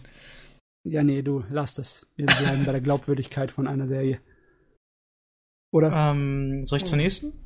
Yes. Ja, bitte. Do it. So, wieder weiß ich nicht, ob ich drüber geredet habe. Den Anfang wahrscheinlich, aber nicht den ganzen Anime. Zero, äh, Zero Kara Hajimeru Maho no Sho. Ja, ich habe die gesehen, aber ich habe sie dann fallen gelassen, weil irgendwann meiner Meinung nach äh, die Anzahl an guten Episoden vergleichsweise gering waren im Vergleich zu den schlechten Episoden. es war sehr merkwürdig. Ja? Hat sich zwischendurch wie eine Shitshow angefühlt, genau. Ja. Also es, es hat sich so angefühlt, ähm, um jetzt mal darauf zu sprechen zu kommen, was vor dem Podcast war, wie eine Rick and Morty Episode, wo alles zusammengeworfen wurde und irgendwie Sinn hm. machen soll. ähm, Nichts Negatives gegen. Gegen die Show meine ich. Den Anime ja, die Show nein. Da, da bleibe ich neutral. Doch. Doch. Doch. Nee, du, ähm, wie meinst du das genau, Jojo? Ähm, weil eigentlich die Prämisse von Zero ist ja vergleichsweise einfach zu verstehen und zusammenzufassen, oder? An sich ja, aber dann kommt halt dieses typische Plot-Twist von wegen, ha, ähm, er war eine sie und die, äh, die Tochter von dieser Person und dann sind sie diese und diese Person verwandt und deshalb hat er das gemacht. Ja, es wirkt etwas gezwungen. Ne? Es ist äh, gegen Ende wirkt es mehr als nur gezwungen, was die auf was halt das angeht von wegen Auflösung. Ja, Auflösung von wegen. es klingt sehr, sehr, sehr gezwungen. Okay, äh, nochmal zur Wiederholung. Ich habe das zwar schon mal besprochen, aber ich glaube, wir sollten es nochmal wiederholen. Mhm. Ähm, es geht um eine Zauberin, die aus ihrer Höhle rauskommt und von der ganzen Welt eigentlich nicht so viel Ahnung hat. Aber sie ist mächtig ohne Ende, beziehungsweise genau. so mächtig, dass sie so eine kleine Halbgöttin ist. Okay. Und äh, die tut sich dann gleich mal einen äh, ähm, Söldner abgreifen, der ein riesengroßes Tiermenschwesen ist die eigentlich in der gesamten äh, Bevölkerung eher verachtet werden. Und von Hexen auch. Also Hexen und Bevölkerung sind gegeneinander und alle sind gegen die äh, Biester und die Biester sind gegen jeden, weil die Bevölkerung Angst vor den Biestern, weil sie mit den, weil sie immer meinen, die Hexen hängen zusammen mit denen ab. Und die Hexen haben was gegen die Biester, weil sie meistens Rituale, ihre Köpfe für Rituale verwenden und ihr Blut. Ja, also. Das ist Spaß. Ähm, er ist nicht unbedingt der idealste Charakter, äh, der idealste Kandidat, um eine Hexe zu beschützen. Aber da die keine große Ahnung von der Welt hat, geht sie einfach hier auf äh, sofort auf Tuchfühlung. und das verwirrt ihn und erfreut ihn natürlich gleichzeitig, ne, dass sie äh, keine Angst vor ihm hat und äh, eindeutig auch irgendwie Interesse an ihm zeigt. Das ist irgendwie seltsam, weil sie sieht aus wie so eine Zwölfjährige. Die Sache ist, es ist einfach es ist einfach ein Anf es könnte genauso gut der Anfang von Dojinshi sein. Mhm, so hört sich nämlich auch an. Weil äh, es hat aber so ein ganz kleines bisschen mir Hoffnung gemacht, weil es so ein bisschen Parallelen hat zu Spice and Wolf, weißt du? Oh, ein, ja. Ein Hauptcharakter, der wirklich viel, viel klüger ist, aber eine gewisse Art von äh, Diskrepanz hat. hat. zur wirklichen Welt. Davon Aha. keine wirkliche Verbindung. Ja, Und, aber da hören die Parallelen auch wirklich auf für mich. Es, es war so ein Einer- schönes Pärchen gewesen. Einer der weißt du? beiden Protagonisten hat was mit einem Tier zu tun. äh, nee, nee, es, wäre so eine schöne äh, Chemie zwischen den beiden gewesen, weißt du? Der trockene, welterfahrene und bittere äh, Söldner, der die ganze Welt gegen ihn ist und er gegen die ganze Welt. Und die äh, weise, aber vollkommen unerfahrene, für die Welt äh, super Halbgöttin. Die Sache ist einfach nur, Ja. ihre Magie ist Anti-Magie und er, ich finde, man ist auf ihn nicht wirklich gut eingegangen. Er kann kochen. Wow. Er kann sogar relativ gut kochen. Ja. Okay. Hey. Wird nie drauf eingegangen, wieso? Wie, wie er vorher als Mensch war. Wie er wirklich zu seinem Spitznamen die blutbefallene Bestie gekommen ist. Bloodborne-Referenz mal beiseite. Keine Ahnung. Es ist nie, es ist nie wirklich drauf eingegangen. Man hat ihn wirklich einfach nur das an den Kopf geworfen, dass er das mal früher war. Das heißt, er ist Ähm. eine extrem schlechte Version von Yanta. Aber er hat zumindest auch äh, einen Rückblick bekommen äh, auf seine Familie und an seine Jugend und alles. Ne? Also er wurde schon ein kleines bisschen charakterisiert. Also Ja, gen gerade genug, dass man ihn als Person verstehen kann, aber mehr auch nicht. und das Schlimme ist, er ist wahrscheinlich die bestcharakterisierte Figur in der ganzen Serie. Ja, ich gehe nur, ich, ich gehe nur auf die, äh, was war's, Enkelin oder Tochter von der Großhexe ein. Ja, Oh. oh Gott. Oh Gott, es ist, es ist erst zum einen ist es ein umgekehrter Trap. Oh. Also es ist, es ist ein Mädchen, was aussieht wie ein Junge. Mhm. Also eigentlich in dem Sinne ist es keine Ahnung. Auf jeden Fall äh, ihr Beschützer geht von oh ja, ich mache mir meine eigenen Haare mit irgendwelchen Bitches, die ich alle versklave. zu also dann wird er halt von unserem ähm, Söldner besiegt. Auf einmal ist er dann wehklagend, oh nein, äh, meine Herren, bla, ich muss sie beschützen. Und ich denke mir einfach nur, wann wurde das so durcheinander geworfen? Es ist derselbe Charakter. So vom reinen Aussehen her, aber nicht vom reinen Inhalt her. ja. Er macht wirklich eine zu krasse Wendung. Es ist nicht eine glaubwürdige Wendung. Ah, Vor allem, es, es geht von, ich kläre mir Bitches und mache einen Harem, zu, ich hole mir Magier, die ihn töten sollen, sie greifen mich aber an und er rettet mich und auf einmal möchte ich meine Herren retten. Ja. Erst bin Es ich ist- das riesengroße Ah. Superarschloch. Auf einmal bin ich der Gute, der eigentlich doch die, die, die, die beschützen will, die ganz wichtig ist für den Erhalt der Hexenwelt und, ach Gott. Also, so wie ihr das gerade sagt, ist der im Prinzip exakt das Gegenteil von dem, was mich an Yanta von Lock Horizon so, äh, was ich da so gefeiert habe an dem. Da kann ich dir was anderes empfehlen, aber es ist eher trippy als sonst was und da kann, weiß ich nicht mal, ob ich es empfehlen kann. Uh, Julius Empfehlungen Ah. sind mir gehört. Creepy. So, ich möchte das jetzt auch wirklich abschließen. Ja, beim Ende ein Kommentar vielleicht dazu. Nein. Ähm, Das war der Kommentar. es ist zwar nicht Tabu-Tattoo, aber es geht in die Richtung, weshalb es ich, ich schade finde. Es hatte eine gute. Es hatte einen guten Anfang, Ja. beziehungsweise eine gute Prämisse. Mhm. Dann ist es aber kaputt gegangen, weil der, ähm, weil der Zeichner oder Storyteller eine viel zu viel zu große Vorliebe an schlechten oder merkwürdigen ähm, Gegenüberstellungen hat. Der trockene, monotone Charakter, der Süßigkeiten über alles liebt.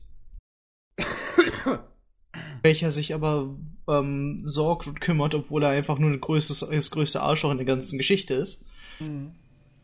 ähm, der, der schroffe Söldner, der liebenswert sein kann und sogar kochen möchte und seine eigene Taverne aufmachen möchte.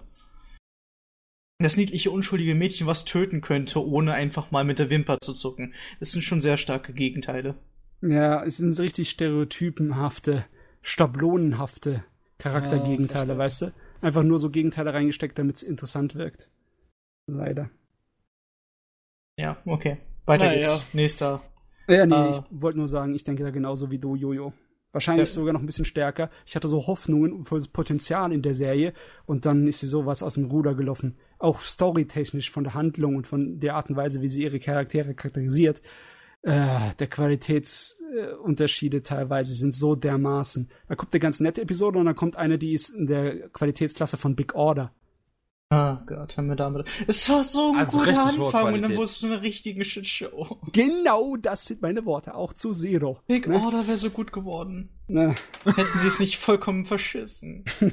ja. Ich war so traurig. Na gut, ähm. Habe ich auch wahrscheinlich schon drüber geredet, ist länger her. Dimension W OVA, Episode 1, bla. Das war doch nur. Ähm, die Badehausfolge, genau. Genau, das war nur Fluff. Das war nur. Wichtige Folge. Episoden. ähm, wo sie halt auch über die Vergangenheit eigentlich geredet haben von ihm. Mhm. Gut, weiter geht's. War, war ganz in Ordnung. Ich mag die Charaktere dort.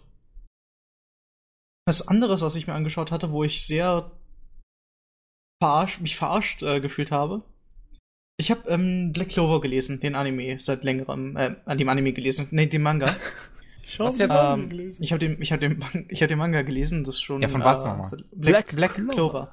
Black Clover, okay. Ähm, einfach nur, weil es mich interessiert hat, wieso der Anime nicht weitergeht, weil es hat eigentlich interessant ausgeschaut. Bis ich dann Kommt halt gelesen habe. Ja, ja, Ende 2017, Anfang 2018, aber 2016 kam schon eine Folge raus, was einfach nur eine Teaser-Folge war für die Premiere von irgendwas, was dann fürs elfte Chapter oder so. Also es war okay. für irgendwas nur so ein Special. und ah. dann muss man halt noch zwei Jahre drauf warten. Das war schon ziemlich verarsche. Ähm, Black Clover, Manga ist eigentlich ganz in Ordnung.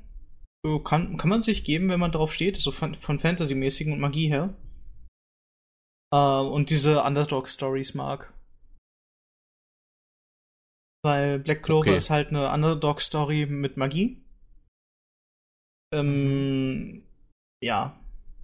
Mit Charakter, wo sich Charaktere auch wirklich weiterentwickeln, merklich. Sag mal, hat es das äh, Klischee vom Riesenschwert? Weil irgendwie sehe ich das öfters. Es ist nicht unbedingt das Klischee vom Riesenschwert, es ist, ähm, er kriegt sogar mehrere. Verschiedene. Ein Kurz- und ein Langschwert. Okay. Also so ein Breitschwert halt. Und äh, der Witz daran ist, dass halt, ähm, der Protagonist hat keine magischen Fähigkeiten, also kein Mana ähnliches, will aber halt unbedingt Magier werden. Dementsprechend äh, kriegt er dann zufälligerweise, wie auch immer, ein, ein Buch, beziehungsweise halt die Fähigkeit, Mana zu absorbieren. Und eigentlich absorbiert das Mana von allem, was das Schwert berührt. Auch seinen Besitzer, aber der kein Mana hat, kann es rumschwingen, sonst was.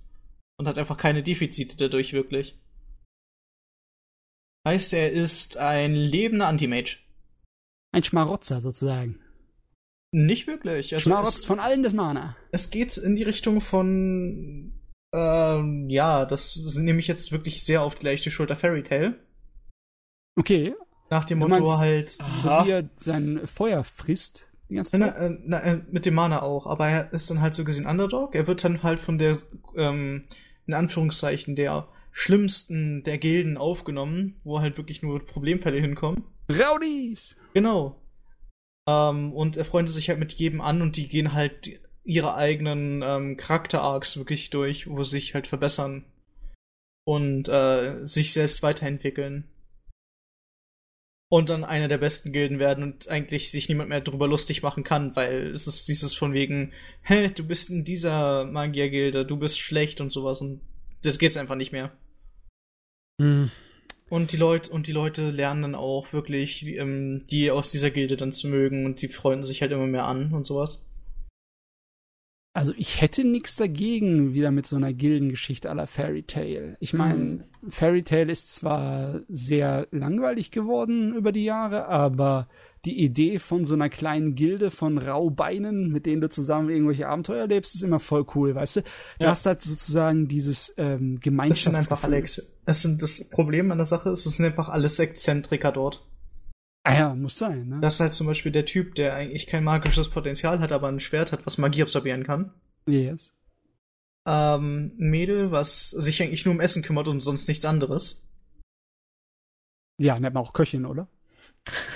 naja, Essen machen, Essen essen, aber wenn jemand an ihr Essen ran möchte und sie es nicht möchte, klatscht sie den weg bis zum Mond. Okay, also dann ist es eine schlechte Köchin. Ist, nein, sie, bietet, sie bietet es ja auch an, aber wenn sich halt jemand äh, das Essen an, im Essen vergreifen möchte und sie das nicht möchte, weil es ihr Essen ist, hm. dann ist sie halt der stärkste Charakter im gesamten Anime-Manga. Ich, oh, jetzt hätte ich gern so, dass der ganze Anime, äh, beziehungsweise der ganze Manga auf diese Endszene hinspielt, wo alle von den Leuten einfach total geschlagen sind, der, der Nemesis am Ende äh, gewinnt fast. Äh, so. Genau, und, und, und will dann so als, äh, als Zeichen seiner, äh, seiner Macht über die Leute, genau, ähm, nimmt er so das äh, letzte Essenspaket von denen und wird einfach in einem Schlag One Punch Man mäßig durch den Mond gepfeffert. Ja, also so, ich habe gewonnen, ich kann mir jetzt alles erlauben. Mhm. Packt ich glaube, so was ähnliches könnte sofort. passieren, ich bin mir jetzt nicht sicher. also, also von, von, der, von der reinen von der reinen Person her könnte was passieren, aber nicht von ich weiß nicht, ob es da storymäßig was passiert. Auf jeden Fall. Ähm, du hast halt du, du startest mit zwei Charakteren sogar. Der Protagonist ist der magielose Underdog und sein Rivale und gleichzeitig bester Freund ist ähm, der Typ, der, der das meiste Potenzial zeigt. Bazooka. Nein. Das Genie also. Ne? Ähm, warte, also vergleichsweise er ist halt, es gibt Clovers, also es gibt halt, ähm, ist ja, ist ja im Namen drinne. Kleeblätter, ne? Kleeblätter. Und mhm. ähm, bei einer, bei dem Ritual, wo du dein Buch kriegst, kriegst du halt auch auf dem Buch ist dann halt eine Anzahl von Kleeblättern. Wenn du eins bis vier, also eins bis drei ist so, ja, gerade so Potenzial, kannst das und das machen. Also so, so wird's halt allgemein gesagt. Und mhm. vier Kleeblätter ist halt Crème de la Crème. Beziehungsweise halt mehr. Ähm, ähm, ja, weißt du, da kriege ich sofort wieder diese ganzen Flashbacks an die ganzen schonen Serien, die irgendwie ihre Kräftelevel mm. definieren müssen. Genau, aber die Sache so ist einfach, jeder fährt halt voll auf ihn ab oh, warte, sein Rival ist dann halt, oh, vom, ähm, was, der ist so cool und er kann so viele coole, coole Sachen. Aber der Underdog, der halt kein Buch kriegt bis zum Ende der ersten Episode oder der paar Chapters, ist halt, also beide trainieren ihren Arsch wirklich ab, was Magie und körperlich angeht. Also die sind wirklich, die arbeiten sich das wirklich. Und er kriegt halt am Ende ein, ein schwarzes Kleeblatt. Deshalb Black Clover. Mhm. Was es damit auf sich hat, kommt sogar später im Manga. Mhm. Ein kleiner Extrawurst ist er, hä? Ja, ja. Oh nein, er ist der Auserwählte. es hat nicht was mit Auserwählt zu tun. Also für ihn fällt der Begriff Fumana Gehasste, aber. Äh, also sagen wir äh, zu dem Design von dem Schwert. Ich bin ja jemand, der schon einiges an Fantasy, besonders wenn es Schwerter hat, äh, für übrig hat aber irgendwie mittlerweile bin ich die Riesenschwerter ziemlich satt. Ja. Willst du was Lustiges mhm. wissen? Und auch die Riesenwaffen, die monströsen. Ja? Matze, der was Witz denn? an der Sache ist, es wird darauf eingegangen, dass seine Waffe zu groß für ihn ist und er sie nicht so schnell schwingen kann, wie er eigentlich möchte. Okay. Weshalb er meistens die breite Seite verwendet, um die Sachen abzuwehren, statt sie einfach zu zerschneiden und absorbieren. Waffe ah. ist zu groß für ihn und er kann ihn nicht schnell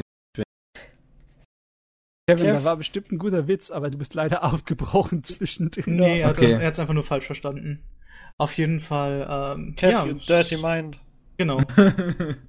an, an sich wird halt, wie gesagt, darauf eingegangen, dass das eigentlich nicht so schwer, also das Schwert nicht so schnell schwingen kann, wie er möchte. Und okay. äh, dementsprechend finde ich es in Ordnung als Kompensation für seine Anime-Schwertwaffe da. Er kompensiert mit seinem Schwert.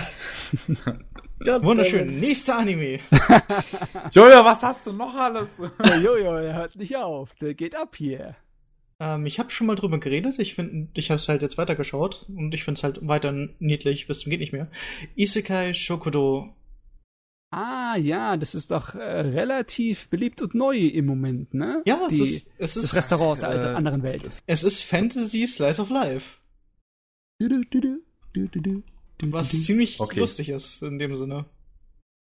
Ah, das war der Anime. Ja, den wollte ich mir auch nochmal angucken. Äh, für die Leute, die es nicht kennen, es geht da um ein ähm, interdimensionales Restaurant, so gesehen. Also ein Restaurant, was alle sieben Tage ähm, seine Türen für andere Welten öffnet, so gesehen. Weil einfach die Tür irgendwo erscheint. Man kann, Leute können durchgehen, können dann halt ähm, asiatische, also eigentlich japanische Küche dann mhm. ähm, probieren, essen, probieren, wie auch immer. Und ähm, die Leute sind halt dann so davon abhängig, dass sie alle sieben Tage wiederkommen. Was ist eigentlich Sucht mit einer Reihe In dem Sinne ist es Fantasy Food Porn der Anime.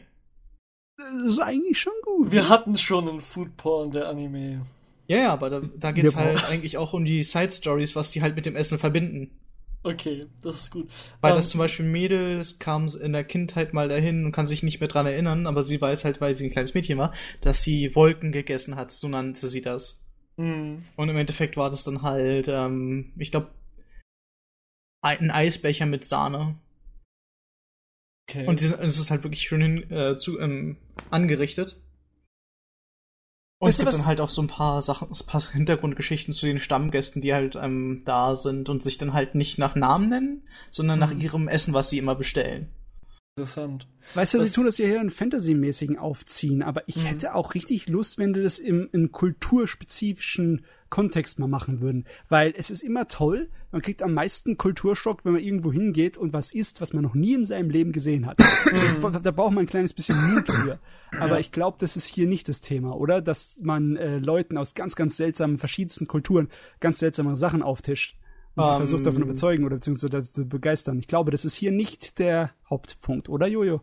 Also an sich begeistern, nein, aber sie begeistern sich auch selber dafür, weil zum Beispiel gibt es ähm, verschiedene Menschen, es, es verschiedene Wesen. Es gibt halt ähm, Löwenkrieger, es gibt Echsenkrieger. Also ich sag jetzt Krieger, aber es ist eigentlich einfach nur, was sie machen nebenbei. Große muskelbepackte Leute. Ein, ein, ein, ein, Magier, ein sehr begabter, eine Elfe, eine, eine meerjunge Frau, eine Abenteurerin, mhm ein Dämonenmädchen, was dann halt als ähm, Angestellte dort arbeitet und dann halt über die gen generelle westliche Kultur lernt und wie auch Sachen zubereitet werden.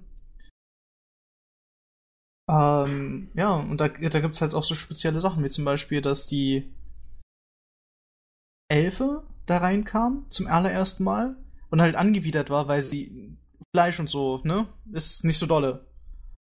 Eher vegan. das ist der Stereotyp vom Elfen vegan. Mm.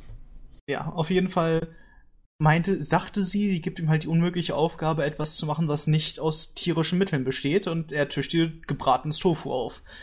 Und oh, sie fährt halt voll drauf ab. Das kann gut sein. Richtig guter gebratener Tofu ist fein. Und sie fährt halt voll drauf ab. Und generell jeder fährt eigentlich voll auf das Essen ab. Und ähm, der Koch an sich ist ziemlich cool drauf. Weil es einfach nach dem Motto, du hast kein Geld, keine Sorge, komm in sieben Tagen wieder, ich pack's dir dann einfach, ähm, I put it on your tab. Ja.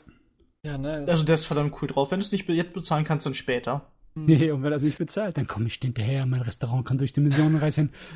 Er ist einfach verdammt cool drauf. Ich finde. Elogan, du wolltest es sagen, genau. Ja, genau. Ich, ich finde solche Shows äh, äh, ja, total interessant. Deswegen habe ich die ganze Zeit nach dem Namen geguckt, äh, seit äh, ich davon gehört habe, dass der angefangen hat. Ähm, meine Eltern haben ja ein Restaurant.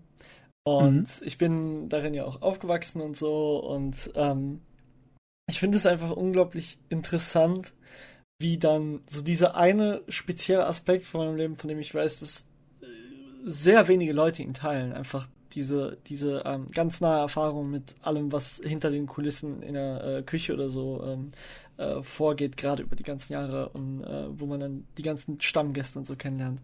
Ähm, da finde ich es immer interessant, wenn ein Anime das schafft, das so rüberzubringen, so wie Food Wars damals äh, das äh, Gefühl von richtig, richtig gutem Essen rübergebracht hat durch die Visuals und so. Und deswegen bin ich unglaublich gespannt auf diesen Anime und bin sehr froh, dass du ihn gerade ansprichst, weil ich habe den Namen nicht mehr gefunden. Also ich kann ihn empfehlen. So rein, rein visuell. Ja, ich habe die ganze Zeit danach gesucht, aber äh, ich habe ihn nicht gefunden. Visuell und storymäßig kann ich ihn empfehlen. Ja, nice. Perfekt. So, und ähm, ja, nice. Vorwarnung, ich habe noch, ich hab noch zwei, ein bis zwei Okay. Das eine ist ein OVA, Bungo Stray Dogs, Hitori Ayumu. Das ist das OVA nach Bungo Stray Dogs. So. Mhm. Also spielt ähm, danach, oder was? So gesehen, ja. Okay. Nach der zweiten Staffel. Genau. Ähm, da kommt auch der Chef drin vor, aber es geht sich hauptsächlich eigentlich um unser Blondie, ich halte mich immer meine Regeln. Oh, Dopo. Der hat ja, der, der hatte ja in Staffel 2 eigentlich so gut gar nichts abbekommen an Screentime. Ja, also das ganze OVA dreht sich eigentlich nur um ihn.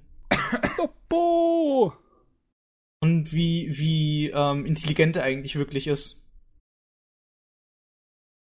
Äh, also ist das so ein kleines bisschen Doppo for Life? Wird er so ein ah, bisschen äh, in, also, in, gutes Licht ge, gericht, gerückt? Seine Schokoladenseite gezeigt, oder? Nett? Geht eigentlich darum, er hat halt seinen perfekten Tagesablauf geplant, wo er keine Minute zu spät sein darf. Und dann gibt es halt Leute wie Dasei, die ihn unbedingt davon abhalten wollen und die ihn halt, er muss halt unbedingt einen Zug erwischen. während er auf den Zug wartet, ruft ihn Dazai an, mit einem sehr interessanten Klingelton, by the way. Ähm, hey, guck mal, dieser Buch, ähm, der Tagebuchmacher, den du so sehr magst, ist gerade bei uns, weil er gehört hat, was für ein Fan du bist. Möchtest du denn nicht vorbeikommen? Der Tagebuchmacher. Der Und unter Tränen, gefühlt Tränen, sagte ihm am Telefon, bitte richte ihm aus, dass ich äh, meinen größten Respekt ihm gegenüber aus, aber ich kann nicht kommen. weil er sich halt wirklich an seinen Termin halten möchte. Auf der anderen Seite hat er vorher die Information gesteckt bekommen, ey, es kommt wahrscheinlich eine Bombe, die dann da und da hochgeht in seiner Nähe. Halt mal danach bitte Ausschau, er meinte. Ich schau, was ich machen kann, aber ich möchte halt wirklich meinen Termin da einhalten. da sieht er halt ein kleines, unschuldiges Mädchen, was einen silbernen Koffer von einer vermummten Person entgegennimmt. Und er weiß halt eigentlich fast natürlich, dass es wahrscheinlich diese Bombe ist. Und jetzt Und- muss er seinen Termin erhalten. Nein, Na, er, er, er, pfeift auf, er Doppel. pfeift auf diesen Termin, weil er sein, sein Ideal hat. Solange es nicht, solange es verhindern kann, dass keine, Unschuldige, äh, keine Unschuldigen vor ihm sterben. Und Okay. daran hält er sich halt. Das, darum geht es im gesamten OVA, dass er sich wirklich an sein Ideal halten möchte. Das und dass er und das kleine Mädchen sich gegenseitig richtig schön anbitschen.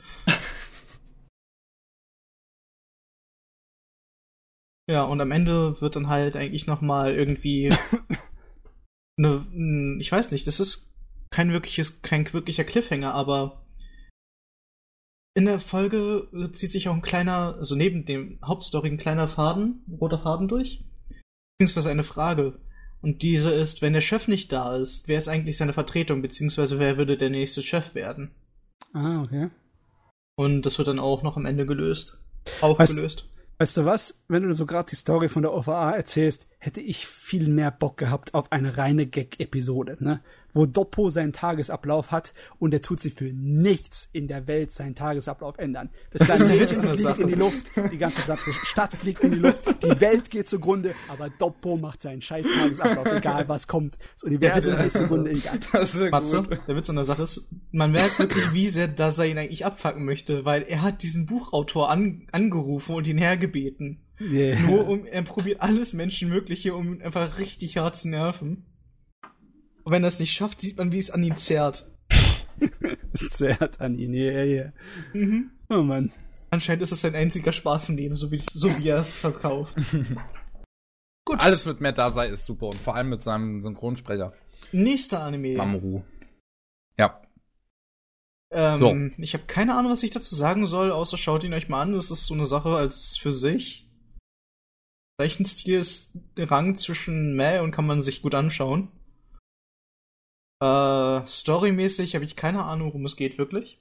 Dann Titel halt vielleicht. Mhm. Ähm, 18 If. Ah, Ah. der Titel sagt mir was. Aber Ja, das große Multimedia-Projekt von, wo Gonzo den Anime jetzt produziert. Den will ich mir auch noch unbedingt anschauen, wenn er fertig ist.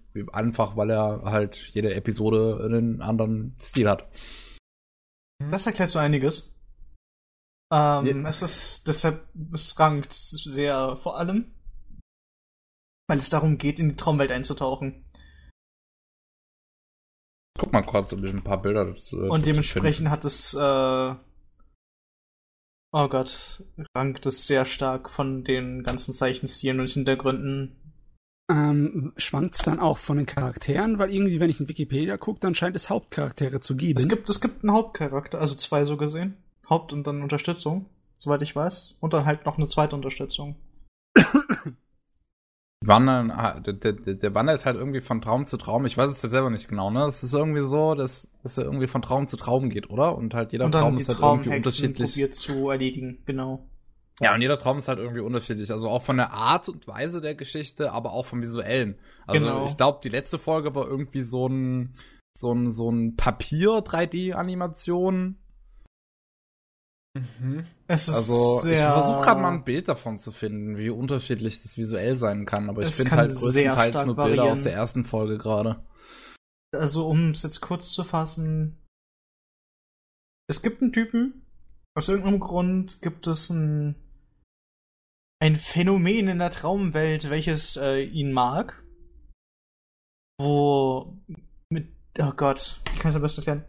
Okay, es gibt einen Schlafprofessor, der sich das ist Traumprofessor, der zufälligerweise in dieser Traumwelt von der ersten Hexe auf unseren Protagonisten trifft. Zufälligerweise sieht er aus wie eine Katze mit einem Hut. Keine Ahnung wieso. Ähm, ja, und er, er erklärt ihm, dass dieses Phänomen, dass er danach Jahre sucht und alles Menschenmögliche probieren möchte, halt dieses Mittel, was dieses Phänomen ist, zu finden, was auf den Protagonisten abfährt. Ich habe keine Ahnung, wie ich es besser erklären kann. Also ist das so eine äh, übergeordnete Love Story oder was? Ich denke, ich würde nicht sagen, dass es eine Love Story ist. Es wird mich nicht, äh, würde mich nicht verwundern, wenn es auf einmal wieder umschwingt. So Madoka Magica mäßig. Hm. Ich kann mich irgendwie erinnern, dass es einen nicht so unähnlichen Anime mal gab, der hieß Yume Sky, also die, die Traum. Nutzer? Ich habe gerade mal drei Bilder geschickt, alles mhm. drei unterschiedliche Stile, aber alles drei halt 18if. Letzte ja. sieht so ein bisschen aus, was man, äh, wie etwas, was man im Miiverse sehen könnte. äh, das ist, Miiverse kann sehr abgefuckt sein, das möchte ich noch was angemerkt haben. Hm. Das stimmt wohl. Ich spiele auch, ich spiele nebenbei Mitopia, also nicht jetzt während dem Podcast, sondern generell. ähm, während dem Podcast einfach, weil because fuck mal, you guys. Kann ich mal jetzt gerne machen. Du, Die, ganz ehrlich, ja sehr merkwürdige ich, Sachen. Ich bin mir nicht sicher, ob ich das so toll finde, dass die Stile sich so dermaßen ändern. Mhm. Ich meine, wenn du eine Traumwelt hast, hast du immer die Gelegenheit, unterschiedlichste optische Elemente und Stilmittel zu benutzen. Aber wenn überhaupt gar kein zusammenhängender Stil da ist. Dann, also, ich meine, klar, wenn das Charakterdesign anders ist oder das Farbdesign anders ist, das ist ja schon mal noch in Ordnung, aber das sieht da aus, als wären das komplett unterschiedlichste Anime. Ich möchte nur darauf ja halt interessant, persönlich gesagt daran so, dass ja, es halt genau. immer komplett anders ist. So. Wenn dir der ich Zusammenhang fehlt, ich meine, es wird ja kein Problem wahrscheinlich sein, Charaktere wiederzuerkennen. Hoffe ich zumindest nicht, dass es einem Nö. schwer machen. Aber ich meine, eine sprechende Katze mit einem Hut ist sehr leicht zu erkennen und ein Laborkittel. ja, okay. Das geht noch, halbwegs. Und ein Typ, der kommt mit braunen Haaren, braunen Augen und konstant Kopfhörer. ist auch relativ leicht zu erkennen. Worauf ich hinaus wollte, ist, ähm, zum Beispiel bei Dantes Inferno hat es mir sogar gefallen, dass es ab und zu gewechselt hat. Einige waren halt mehr, andere waren in Ordnung, aber es war dann halt erklärt, es war dann halt auch mal in Ordnung, sowas anderes zu sehen. Und halt mhm. dasselbe, beziehungsweise etwas ähnliches in verschiedenen Auswertungen, verschiedenen Stilen. Ja, wie, wie, wie halt, ne, diese, diese ganzen Anthologien halt. Wenn man zum Beispiel auch sowas wie, keine Ahnung, Halo Legends auch nimmt, was ja auch immer unterschiedliche Stile hatte. Oder, oder die Animatrix. Ja. Dead Space zum Beispiel auch. Dead Space ja. habe ich nicht gesehen. Ähm, Dead Space hatte auch verschiedene Stile. Soweit ich ja, mich richtig erinnere. Bei solchen Sachen funktioniert es ja gut, aber dieses 18-If ist ja nicht sowas wie eine Anthologie, oder? Das ist doch eigentlich eine Story, auch wenn sie episodenhaft vorangeht. Eine zusammenhängende. Ja, der, Welt, der Stil ist darauf basierend, in welcher Traumwelt sie gerade sind. Soweit ja, ich das jetzt weiß, also. Aber auch wenn episodenhafter Inhalt da ist, das ist doch eine Story, eine große, oder? Also ich würde das persönlich durch. Da zieht sich ein roter Faden sowas, Persönlich würde ich sowas auch als Anthologie bezeichnen. Ich meine, ich bezeichne auch Space Dundee als Anthologie. Äh, nur weil es als episodenhaft ist, ist es nicht eine Anthologie. Mushishi oder Cowboy Bebop oder sowas sind keine Anthologien. Ja, Mushishi aber, hat aber zum Beispiel auch einen durchgehenden Stil. Einfach. Ja. Sowas wie Space Dundee und jetzt auch dieses 18 Inf haben das nicht. Ja, aber Space Dundee ist auch keine Anthologie. Ich würde es aber so bezeichnen, persönlich nee, nee, gesagt. Nee, das ist, das ist, wäre nicht richtig. Das wäre, das würde die Definition sprengen. Sprengen? Ja. Es würde daneben schlagen. Im Deutschen haben wir unsere Definitionen. ja. Ich meine, wenn du nicht, nicht auf die Bedeutung eines Wortes eingehen kannst, dann kannst du nicht miteinander kommunizieren. Mhm. Dann können wir eigentlich überhaupt nicht über Anime reden. Du kannst Tschüss, nicht Kevin. über Anime reden. Kevin, du bist aus, du bist disqualifiziert. Tschüss. ja gut, ähm, ich denke mal, da ist es sehr äh, wichtig, ob das den persönlichen Geschmack trifft oder nicht, weil ich habe die gleichen äh, Befürchtungen wie Matze, dass das Ganze so ein bisschen ausufern kann, aber auf der anderen Seite kann es halt total geil sein, weil du halt jede Folge was anderes hast ähm, und das ein cooler Showcase sein kann. Deswegen würde ich da einfach mal gucken, wie sich das so in der Story selbst dann zeigt. Ähm, Ich habe ein gutes Beispiel im Kopf. Es ist jetzt nur schwer davon Bilder zu finden. Diese alte Serie von dem äh, Literaturwerk äh, aus Japan, Hackenden, die acht Hundekrieger. Das ist so eine Samurai-Geschichte äh, mit ein bisschen übernatürlichem Kram drin. Die hatte damals auch äh, eine Menge unterschiedliche Designer und Charakterdesigner. Da ist der Zeichenstil teilweise schon arg voneinander entfernt. Aber nicht so dermaßen wie bei 18 If. Bei 18 If, da ist ja von äh, ganz bunten, comichaften Stil bis hin zu äh, einen auf Realismus mit äh, völlig entsättigten Farben und scharfen Schatten hingemacht. Mhm. Also das ist dann teilweise für mich schon zu viel. Mhm. Ich habe Angst, ich krieg so ein richtiges Schleudertrauma dabei dann. Das muss ich mal ja. ausprobieren. Ich muss es mir mal angucken. Ja. Wie gesagt, ich, ich kann da beide Seiten äh, sehen und da kommt es halt wirklich drauf an, wie haben sie das äh, ausgeführt. Das erinnert mich daran, dass ich gerne meinen Yume Miki Anime hätte. Ja, wir hätten alle gerne viele Anime. Mhm. Ach, hier kennt wieder keine, keiner Yume Nikki. Yume Nikki, doch, wir kennen das Traumtagebuch, aber ähm, Kevin, ich weiß nicht. Ich weiß nicht. Ich meine, man kann sich viel mehr Freiheiten nehmen, wenn man eine Pixeloptik umarbeitet in Anime. Weil bei so einem, äh, so ein Spiel auf der, wie heißt es nochmal, RPG Maker ja, äh, Engine, ja. da kannst du, äh, da kannst du ja problemlos aus den Original Pixel Designs äh, was rausholen, das dann in Wirklichkeit schon arg anders aussieht. Du hast ja viel so. Freiheiten, ne? Aber hier Gibt's überhaupt einen Manga oder so irgendwas oder sonst was zu 18 If? Gibt es also nee, zu 18 If gibt's halt nur ein Spiel und noch ein VR-Spiel, also wie, wie sind denn da die Designs und so? Sind die also ein Mobile-Spiel und ein VR-Spiel, genau, das gibt's noch dazu. Sind die Designs da genauso wie im Anime so wild durcheinander?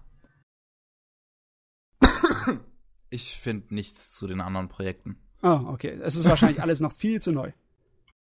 Kann gut sein. Ja, wir sind an der blutenden Ich meine, sowas Kante. verlässt halt auch Japan nicht so schnell, so ein, so ein Mobile-Game und so ein Fire-Spiel. Ja. Du, das ist so herrlich dämlich, wenn man diesen äh, englischen Begriff direkt ins Deutsche übersetzt. The Bleeding Edge, ne? Die blutende mm. Kante. An der Vorfront sind wir. Wir haben viel zu neues Zeugs. Okay. Naja. Jojo, du bist jetzt aber fertig, oder? Ja, ich bin fertig, ich bin fertig. It's oh. been 84 years. It's got a while listen. Ähm, okay. Ja. Oh boy. Äh, ich, ich werde Death Note mal ganz ans Ende packen, weil darüber okay. werde ich eine ganze Weile reden. Ähm, Notiz, Notiz, Notiz. Ja, ja, ich habe mein Notizbuch hier, ich habe es wieder geholt. Ähm, so, das, das allererste, wovon ich definitiv weiß, dass es äh, etwas ist, wo ich hier im Podcast noch nicht drüber gesprochen habe, ist äh, Made in Abyss. Das da ist auch ich, recht neu, ne?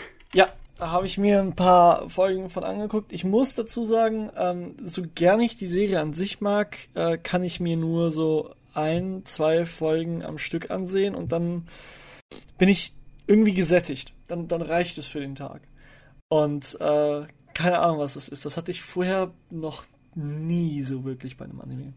Aber du, ähm, das Ding sieht ja auch aus, als hätte jemand ein RPG-Maker oder ein altes äh, Nintendo ja. RPG genommen und es direkt in ein Anime verwandelt. Mit ja. so kleinen Chibi-Figuren. Ja, richtig. Ich glaube, das ist einer der, der Punkte, weil ähm, so gerne ich die, die äh, Welt und, und die Geschichte mag, ähm, diese Chibi-Charaktere sind irgendwie, äh, keine Ahnung, sind nicht meins. Ähm, für die Leute, die nicht wissen, worum es in Made in Abyss geht, ähm, die haben, also die Welt hat irgendwann ein, äh, eine Insel gefunden und in dieser Insel ist ein gigantischer Abgrund. Und äh, die Leute haben dann nach und nach äh, mehr in diesen Abgrund reingeguckt und ähm, darum hat sich dann mit der Zeit eine ganze äh, Ökonomie gebildet von Leuten, deren, deren kompletter Job es ist, da runterzugehen, äh, alte Artefakte hochzuholen, die man dann verkaufen kann und so. Und ähm, die Protagonisten denken sich halt irgendwann, okay, ähm, die Mutter einer der Protagonistinnen ist äh, gestorben oder gilt als verstorben und äh, die Protagonistin selbst wurde von einem robotermäßigen Jungen äh, gerettet, ähm, als sie in Gefahr war in der ersten Folge, der allem Anschein nach aus dem aus den Tiefen des Abysses kommt und äh, aber jegliche Erinnerung verloren hat an was auch immer er da gemacht hat. So und die machen sich jetzt auf die Reise da in diese unglaublich gefährliche, gefährliche und ähm, gesundheitlich beeinträchtigende äh, äh, Reise ans äh, an den Boden des Abysses. Äh, da machen die sich dran. Und äh, ja, der Anime ist für die ganzen MMO und Gaming-Anime, die jetzt nach Sword Art Online gekommen sind, ist es echt ein frischer Wind, wieder einen normalen Fantasy-Anime zu haben. Und keiner, der aus der normalen Welt in eine Alternativ-Rollenspiel-Systemwelt ja, springt. Ja. Und äh, wie gesagt, da finde ich, also visuell sieht das großartig aus. Es ist richtig, richtig. Ich, ich liebe den Stil unglaublich, weil es ist auf der einen Seite sehr ähm, de detailreich, es ist sehr ähm, lebensecht in einer gewissen Weise. Ähm, aber auf der anderen Seite ist es halt immer noch so, so farbenfroh und so. Irgendwie, ja. ich kann es nicht anders beschreiben als ehrlich. Das Hintergrund- und Bühnenbilddesign und ja. sowieso das Produktionsdesign der Welt. Ich schicke euch mal was, wie zum Beispiel hier die Karte von dem Abgrund. Ja, oh, die ist so großartig. Das ist äh, irgendwie alles super fantastisch und hm. tut sich sehr stark kontrastieren mit dem Design der Charaktere und Figuren ja, bei, irgendwie. Bei dem ganzen Macht Design muss ich irgendwie immer die ganze Zeit an Monster Hunter denken. So ein bisschen davon hat's was, ja. Ähm, ich muss aber auch sagen, was mich sehr, was mir sehr an der ganzen Serie gefällt, ist, dass du wirklich das Gefühl hast, dass sich da jemand echt Gedanken um die ganze Welt gemacht hat. Sich wirklich Gedanken gemacht hat, okay, ähm, wie ist die, ist die Gesellschaft aufgebaut? Wie ähm, ist das Ganze mit dem Abyss gemacht und so weiter und so fort? Und da, du, du, merkst einfach, dass die Welt nicht einfach da ist, um die Geschichte irgendwie vorzutreiben, sondern dass es eine Welt ist, in der die Geschichte einfach gerade zufällig passiert. Und das finde ich immer total geil. Deswegen habe ich die ähm, erste und einzige Staffel von äh, Lock Horizon auch so gefeiert. Muss immer wieder gesagt werden. Das ja. ja. ja, wie gesagt, äh, das fand ich total geil. Hab bisher aber nur, ähm, ich glaube, drei Folgen gesehen, weil wie gesagt, irgendwie äh, äh, nachdem ich ein, zwei Folgen davon gesehen habe, bin ich so, so davon gesättigt, weil ich will das nicht irgendwie überspannen, ähm, mein, mein Interesse an dem äh, Ganzen, weil ich, wie gesagt, so ein bisschen Problem mit, mit dem Design der Charaktere habe. Dieses Chibi-mäßige ist nicht ganz so meins. Ähm, auf der anderen Seite kommt so viel pro Folge irgendwie dazu an Informationen, wo ich dann erstmal sage, okay, ähm, ich lasse das erstmal so ein bisschen verweilen für sich und dann geht das. Aber ja, das ist unglaublich interessant. Und gerade auch hier mit der, äh, mit der Karte, die ähm, Matze gerade reingestellt hat, wenn man sich das mal anguckt, die ist so detailreich. Ich will gar nicht wissen, wie lange die da dran, allein an dieser Zeichnung von der Karte gearbeitet haben. Eine Weile. Mhm. Gutes Produktionsdesign. Yes, ja, yes es ist einfach, allein diese Karte reicht für mich schon aus, dass ich so die Atmosphäre der Welt reintauchen möchte. Ja. Weißt du, dass ich mir so vorstellen könnte, was in, in verschiedenen Ebenen des Abgrunds alles so lebt und fleucht und kreucht. Ja. Aber natürlich regt sich dann auch mein, mein Hirn, der Physiker. Was ist zum Beispiel da unten so an Licht und an Luft und allem? Mhm. Wie funktioniert das Ganze? Das ist ja eigentlich nicht realistisch. Und dann sagt der Fantasy-Menschen mir, scheiß drauf, es ist cool. Mm. okay. Jo, ähm, wie gesagt, da kann ich eine Empfehlung aussprechen. Wie gesagt, äh, wenn man so wie ich ist, dann ein bisschen mit Vorsicht und ein bisschen so sich die Zeit lassen dafür, den Anime zu konsumieren, weil der bietet sich halt auch einfach dazu an, so einmal in der Woche oder einmal am Tag das Ganze zu gucken. Ich glaube, als Binging-Anime wäre der mir zu zu nett. ich, nett. ich kann es nicht anders ausdrücken. Ähm, zu zu gesetzt, zu ja zu lebendig irgendwie, weil keine Ahnung. Ich ich krieg den einfach nicht als Binge-Anime rein. Ja, ähm, das bedeutet aber auch, dass die eigentliche Struktur der Episoden nicht ja. so gemacht sind, dass du so immer am Cliffhanger oder sonst irgendwas sitzt. Ich meine, das ist ja so ein Standard, dass du das so machst, dass du den, die Fortsetzung unbedingt gleich sehen möchtest. Ja, richtig. Ist dann hier nicht so gemacht, oder was? Richtig. Äh, wir ah. haben hier mehr oder weniger in sich geschlossene äh, äh, Geschichten. Wir haben auf jeden Fall immer so den Fokus, okay, äh, in dieser Folge ähm, wird Problem X angesprochen, dann arbeiten die Protagonisten daran, das zu machen und das alles natürlich für den größeren Arc, dass sie, ähm, wie gesagt, eben jetzt die Mutter der Protagonistin finden wollen und herausfinden wollen, was mit dem Jungen aus dem Abyss äh, los ist und solche Sachen. Und von daher, wie gesagt, äh, wie du auch eben gesagt hast, es ist, es ist kein Cliffhanger-mäßiges Teil, aber es interessiert dich genug weiterzumachen, ähm, wenn du dem Ganzen so ein bisschen Zeit gibst. Hm. Das nächste auf meiner Liste, da bin ich mir nicht sicher, ob ich darüber gesprochen habe. Ähm, The Unlimited Hyobun Kyosuke. Äh, darüber haben wir irgendwann mal geredet, aber ich, ich weiß nicht, ob wir es mit dir gemacht haben. Bin ich, mir ne, ich bin mir nicht sicher. Wir haben ähm, darüber mal geredet. Ich meine auch. Ja. Mir, mir, mir sagt's halt nichts. Oder äh, wir haben über seine. Ähm, ich glaube auch nicht, dass wir irgendwann mal über Setai Karen Children geredet haben. Ja, also genau. mir sagt das alles komplett nichts.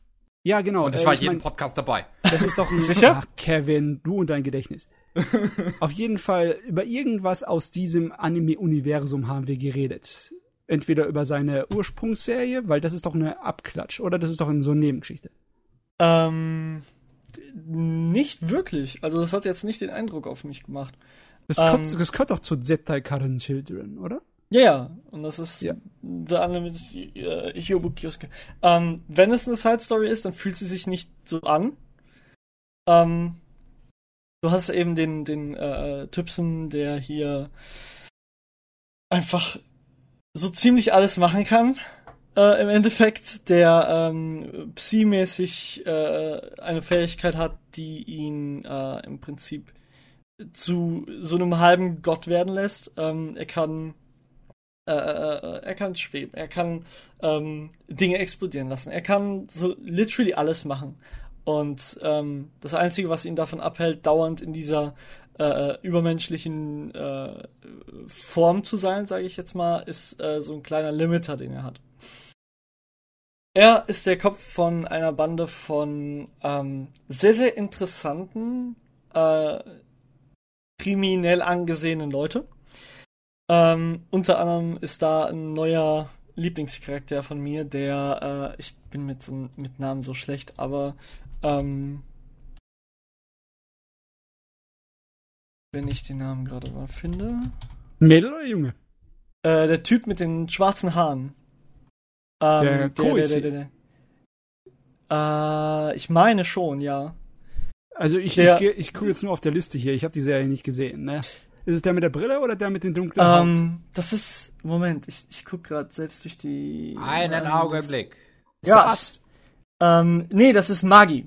Magi Shiro. der hat die Fähigkeit, ähm, äh, im Prinzip kann er seine Haare kontrollieren, kann damit äh, schweben und, und hast du nicht gesehen. Und es ist Warte. diese. Ein männlicher Bayonette? Bitte? Ein männlicher Bayonette? Äh, ja, so in der Richtung, ja, ehrlich gesagt. Ähm, nur, dass seine Kleidung nicht aus Haaren besteht. Ähm, und es ist eine Gruppe von Misfits, so in der, in der Richtung, die mich sehr an eine, ähm, äh, an eine hochlevelige äh, Dungeons and Dragons Gruppe erinnert. Warte, wie ist der Anime nochmal? Ah, du meinst ähm, Leute, die aus Versehen Dämonen beschwören, die die Welt zerstören. Und der Dungeon Master muss es dann wieder zurückbatzen. Nein. Also so habe ich ähm, Dungeons Dragons in Erinnerung. ja, aber nein. nee, der, der Anime he, äh, heißt äh, Unlimited äh, Baitworks. Äh, nein, ähm, muss ich auch so. noch irgendwann mal gucken. Ähm, äh, Zetine Karen Children, The Unlimited Hobui. Äh, Hyobo. Hyobo. Danke. Hyobo Kioske. Ich setz noch mal in die Gruppe rein, Moment. Ja, The ähm, Unlimited. Wenn du The Unlimited ja. eingibst, dann findest du ihn unter ja, Anime. müsste man ihn finden. Ähm, Interess unglaublich interessantes äh, äh Spektakel, vor allem visuelles. Ähm, ein bisschen was Politisches, ein bisschen äh, so ähm, Spy Story ist da drin, aber an sich ist das einfach nur eine Entschuldigung, äh, mit unglaublich tollen Superkräften um sich zu werfen und das Ganze mit Stil zu machen. Ist äh, ja Tradition im Anime. Ja, ja, genau. Und da finde ich halt, ähm, da hat der Anime mich schon überzeugt. Ähm, ich fand das Ende ein bisschen vergessenswert. Ähm, aber ja, es, es ist kein Anime, der wirklich rausgestochen ist, aber wenn man Bock hat auf äh, Superkräfte, so modernen, äh, in einer modernen Welt, ähm, dann hat man da definitiv Spaß dran. Und wenn ihr euch ihn unbedingt anschauen wollt, er ist auf Crunchyroll verfügbar. Yay! mit, mit unserem Affiliate-Link crunchyroll.de slash animeslam, den es ah. nicht gibt. Aber sag mal, äh, ja, die, die, der heißt auch auf Crunchyroll äh, The Unlimited Hyobo Kyosuke, oder? Uh, the un ja. ja. Ja, ja. Weil aus irgendeinem Grund, die, die Serie davor, Zettai Karen Children, haben sie im englischsprachigen Bereich mit Psychic Squad übersetzt. Und oh, da, okay. ja, da, da kommt man natürlich dann nicht wirklich direkt, wenn man den japanischen Titel nicht kennt, direkt darauf, dass das miteinander was zu tun hat. Mm. Okay. Ja, das äh, war das. Da das ging auch, schnell. Ja, da, es gibt zu dem Anime halt nicht so viel zu sagen, vor allem weil er jetzt halt ein bisschen zurückliegt. Ähm, aber ich, ich habe ihn gemacht, äh, visuelles Spektakel, wie gesagt, und ähm, sehr, sehr interessante ja. Kräfte. Ein kleines bisschen Herzschmerz, weil da mhm. hat noch Man Globe gelebt, ne, und da mitgewirkt oh, ja. bei der Produktion. Ja. Ah. ah, Rip in Peace. So, dann der letzte äh, ach nee, ich habe ja noch, ich habe No Game No Life gesehen. Äh, du ähm, meinst, was? Äh, du meinst die Serie? Genau.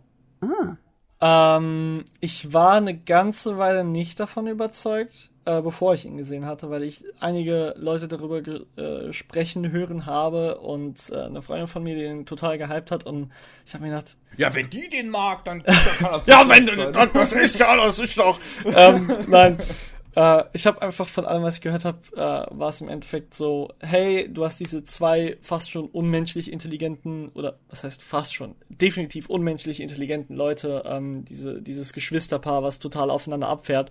Ähm, und die werden ganz zufällig in eine Welt gebracht, wo äh, Videospiele und, und generell alle Art von Spielen literally der Schlüssel zur Macht sind. Und natürlich können die jeden da besiegen und so. Und dann habe ich mir gedacht, ah, will ich mir das ansehen, weil wenn die nicht verlieren können, dann ist das irgendwie uninteressant. Aber nein, äh, ich habe den Anime geguckt und ähm, obwohl im Endeffekt von Anfang an in jedem, in jeder Konfrontation klar ist, dass sie das gewinnen werden, ähm, weil es sehr schnell auch um, um wirklich existenzielle Sachen geht für die beiden.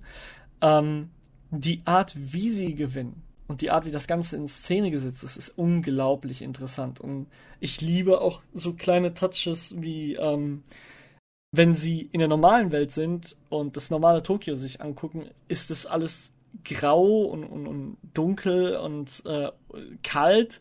Und sobald sie dann in dieser Welt sind, wo es halt nur um, um Spiele geht, ist alles mit vibranten Farben und, und, und einfach ähm, einladend und, und toll. Und du merkst einfach, wie der ganze Anime im Prinzip aus der Perspektive von denen äh, gemacht ist. Ich glaube, irgendeiner der englischen Anituber hat darüber auch äh, ein bisschen ausführlicher gesprochen. Aber äh, sowas finde ich halt total geil. Und wie gesagt, es ist mega cool in Szene gesetzt und äh, ein bisschen Fanservice gibt es auch, der nicht unbedingt schlecht sein muss. Ein also, bisschen Fanservice, okay. Mhm. Ich habe die Serie immer noch nicht geguckt, weil es, ich mag eigentlich bunt, aber das ist nicht unbedingt meine Sorte von bunt. Das tut mir den Augen weh. Das ist erst ähnliche mm. Reaktion, die, die Pavel bei Nanbaka hat. Weißt du? Mm, ja. ja, aber bei Nanbaka ist es wirklich einfach nur eklig. Und es ist, bei No Game No Life sind die Farben wenigstens aufeinander abgestimmt. Also bei Nanbaka ist einfach nur, hier, take bunten Shit. Das ist schon ein greller, unangenehmer Kontrast für mich, muss ich dazu mm. sagen. Also meine Augen sind da ein kleines bisschen abgeneigt. Meine Aber vielleicht. Augen. Damals, als ich in eurem Alter war, da hatte ich noch Augen im Kopf. ich hatte nie Augen im Kopf. Die Dinger waren seit meiner Geburt am Arsch. Darf, äh, hat nur keinen Sinn gehabt, einem zweijährigen kleinen Kind eine Brille aufzusetzen. Aber ich hätte es damals auch schon brauchen können. Ich bin überall dagegen gelatscht. Kaputte okay. Augen sind kaputt. okay, dann. Ähm, ja, ich kann es verstehen, das war auch so einer meiner Bedenken, als ich in den Anime reingegangen bin, äh, weil wie gesagt, ich habe nur diese Farben von allem gesehen, was die Leute mir gezeigt haben. Aber interessanterweise ist es, wenn du den Anime selbst schaust, gar nicht so störend. Hm. hm. Also ich würde ihm eine Chance geben, weil ähm, wenn, ja. ja, wenn die erste Folge da zu viel für dich ist, dann ist er absolut nichts für dich. Aber äh, ich würde ihm eine Chance geben. Der ist, der ist schon echt gut. So, und der letzte. Vor allem, ich, also was ich noch dazu sagen möchte, ich finde immer die, die, die, die Lösungsansätze, die die beiden Figuren halt auch haben in dem Ding, einfach immer super clever. ja, Das funktioniert einfach so gut, weil diese Figuren, das, das, das ist so ein bisschen der gleiche Anreiz, den ich äh, auch bei, bei Zankino Terror halt hatte, dass die Figuren einfach clever sind und Mhm. einfach alles ausspielen können und das ist einfach geil zu sehen, wie der Plan aufgeht. ja, Das macht einfach einen genau. Haufen Spaß. Aber das, ist, das Problem bei solchen Serien ist immer, wenn es halt zu lang anläuft. Deswegen zwölf Folgen sind eigentlich immer schon ganz gut. Ja. Das ist dann, dann kommen wir wieder zu diesem House of Cards Problem, was ich auch schon in den Knuspercast angesprochen hatte bei bei äh, Saga of Tanya the Evil. Wenn etwas zu lange immer erfolgreich ist, dann wird es irgendwann langweilig. Ja. Aber hier funktioniert das. Hier ist es super. Ja, richtig. Hm. Und der letzte Anime, ja genau, der letzte Anime, den ich, äh, an den ich mich erinnern konnte, den ich noch in den letzten Wochen gesehen hatte, war äh, natürlich My Hero Academia. Yes, ist Da- gute, ne? Ja, ähm, wenn ich das richtig im Kopf habe, müsste ich da aktuell sein, weil gestern keine Folge gekommen ist? Fragezeichen. Hm. Frag mich nicht. Ich, ich gucke die immer so mit Verzögerung. Ich, ich warte Ah, nicht okay. darauf, dass die, äh, auf den Tag warte ich nicht. Ja, okay. Ähm, und ich muss sagen, ohne großartig spoilern zu wollen, weil es gibt bestimmt Leute, die einfach warten wollen, bis sie den Anime bingen können. Ähm, ich habe in der ersten Staffel ähm, diesen Wegwerfcharakter, der einmal angesprochen wurde, ähm, Best Genius, der äh, achtfache Gewinner des Best Genius Title. Ähm, ich, ich fand diesen Gag so geil und die, die, ähm, das Charakterdesign vom Best Genius fand ich total geil. Und ich hab jedem, äh, der mir dann damals zugehört hat, als ich da über den geschwärmt habe, habe ich gesagt, boah, ich möchte so gerne, dass der irgendwie äh, äh, weiter vorkommt, dass der eine interessantere oder äh, äh, was heißt interessantere, aber integralere Person für den ganzen Plot wird. Aber es wird niemals passieren, weil das sicherlich einfach nur so ein One-off-Joke war. Nein, er ist literally einer der der ähm, äh, Trainer von oder er ist der Trainer von Bakugo. Nee. Und es ist so geil. Es ist so unglaublich geil, weil du siehst auf der einen Seite, dass die den immer noch so ein bisschen als, als Witz behandeln, immer noch so ein bisschen als Comic Relief, aber es wird direkt, als gezeigt wird, dass er der äh, Trainer von Bakugo ist, ähm, wird auch ganz klar sein Potenzial als Held dargestellt. Und das fand ich unglaublich cool, weil du hast dann eine weitere Dimension bekommen zu einem Charakter, den ich persönlich halt total geliebt habe.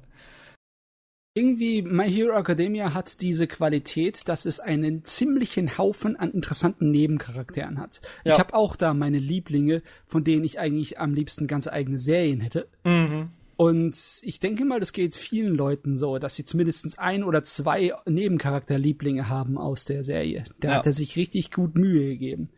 Ich meine, Jojo zum Beispiel. Was, du hast schon längere Zeit den Manga gelesen, ne? Was ist Ja. denn dein Liebling von all den Nebencharakteren? Von den Nebencharakteren. Ja. Also nicht die Main Villains oder Heroes. Ja. Ähm. Ja doch, der Direktor der Schule. Der ist schon lustig, ne? Mhm. Da bin ich auch unglaublich gespannt, was dann im Endeffekt sein Quirk ist. Bin ich ein Maus oder ein Hund? Niemand weiß es. Äh, für mich ist es definitiv Froschmädchen. Ja, Tsuyu, Tsuyu es- ist best. es gibt unglaublich viele Leute, die die auch, äh, die die auch als äh, Favoriten haben. Ja, genau. Und ich kann es vollkommen verstehen. Ich finde sie auch ehrlich gesagt von ihrem, von dem, was ihr Quirk alles machen kann, äh, finde ich sie deutlich interessanter als äh, Uraka. Äh, ja. Ja. Ähm, die Sache ist die, ich finde, äh, die funktioniert am besten, wenn du sie mit bestimmten anderen Nebencharakteren zusammensetzt. Ich finde, die besten Interaktionen sind immer zwischen ihr und dem kleinen äh, Perversling. Mm -mm, mm. Wie, wie heißt der nochmal? Ich weiß es Oh, nicht. ich hasse den Charakter. Ich hasse ihn so sehr. Wo, wo er seinen äh, absolut unangebrachten PMS-Joke machen will und er kommt noch nicht mal halb durch und batsch, kriegt er von ihr eine Mm. gescheuert. Das war so Ja. eine perfekte Szene. Die war so geil getimed, die war herrlich. Ich muss aber ganz ehrlich, wenn wir gerade äh, auf dem dran sind, ich hoffe so sehr, dass der jetzt mehr und mehr zum Punching Bag wirkt, weil ähm, nein, mehr als er schon ist. ja ja, weil ähm, ich ich habe da mit einem Kumpel von mir darüber gesprochen und er meinte so, ja, sie ist nicht so eng, aber im Endeffekt My Hero Academia ist das, was äh, früher für uns Pokémon oder oder Naruto oder sonst was war. Und die werden Hm. da, die werden da eine gewisse Lehre ähm, daraus ziehen aus den jeweiligen Folgen, aus den einzelnen Charakteren. Und ich möchte so ungerne, dass die Kinder, die damit aufwachsen, ähm, daraus lernen. Ey, ja, es ist okay, wenn du pervers bist, wenn du das Ganze irgendwie witzig verpackst. Ähm, also ich glaube, das ist aber eine ein wenig übertriebene Sorge, weil die absolute Größteil von allen Menschen, egal in welchem Alter, ist definitiv dazu in der Lage zu unterscheiden zwischen Realität und Fantasie. Klar. Und dass die das nicht ernst nehmen, dass man Filme und solche Fernsehserien von vornherein nicht ernst nimmt, das lernt jedes Kind so schnell.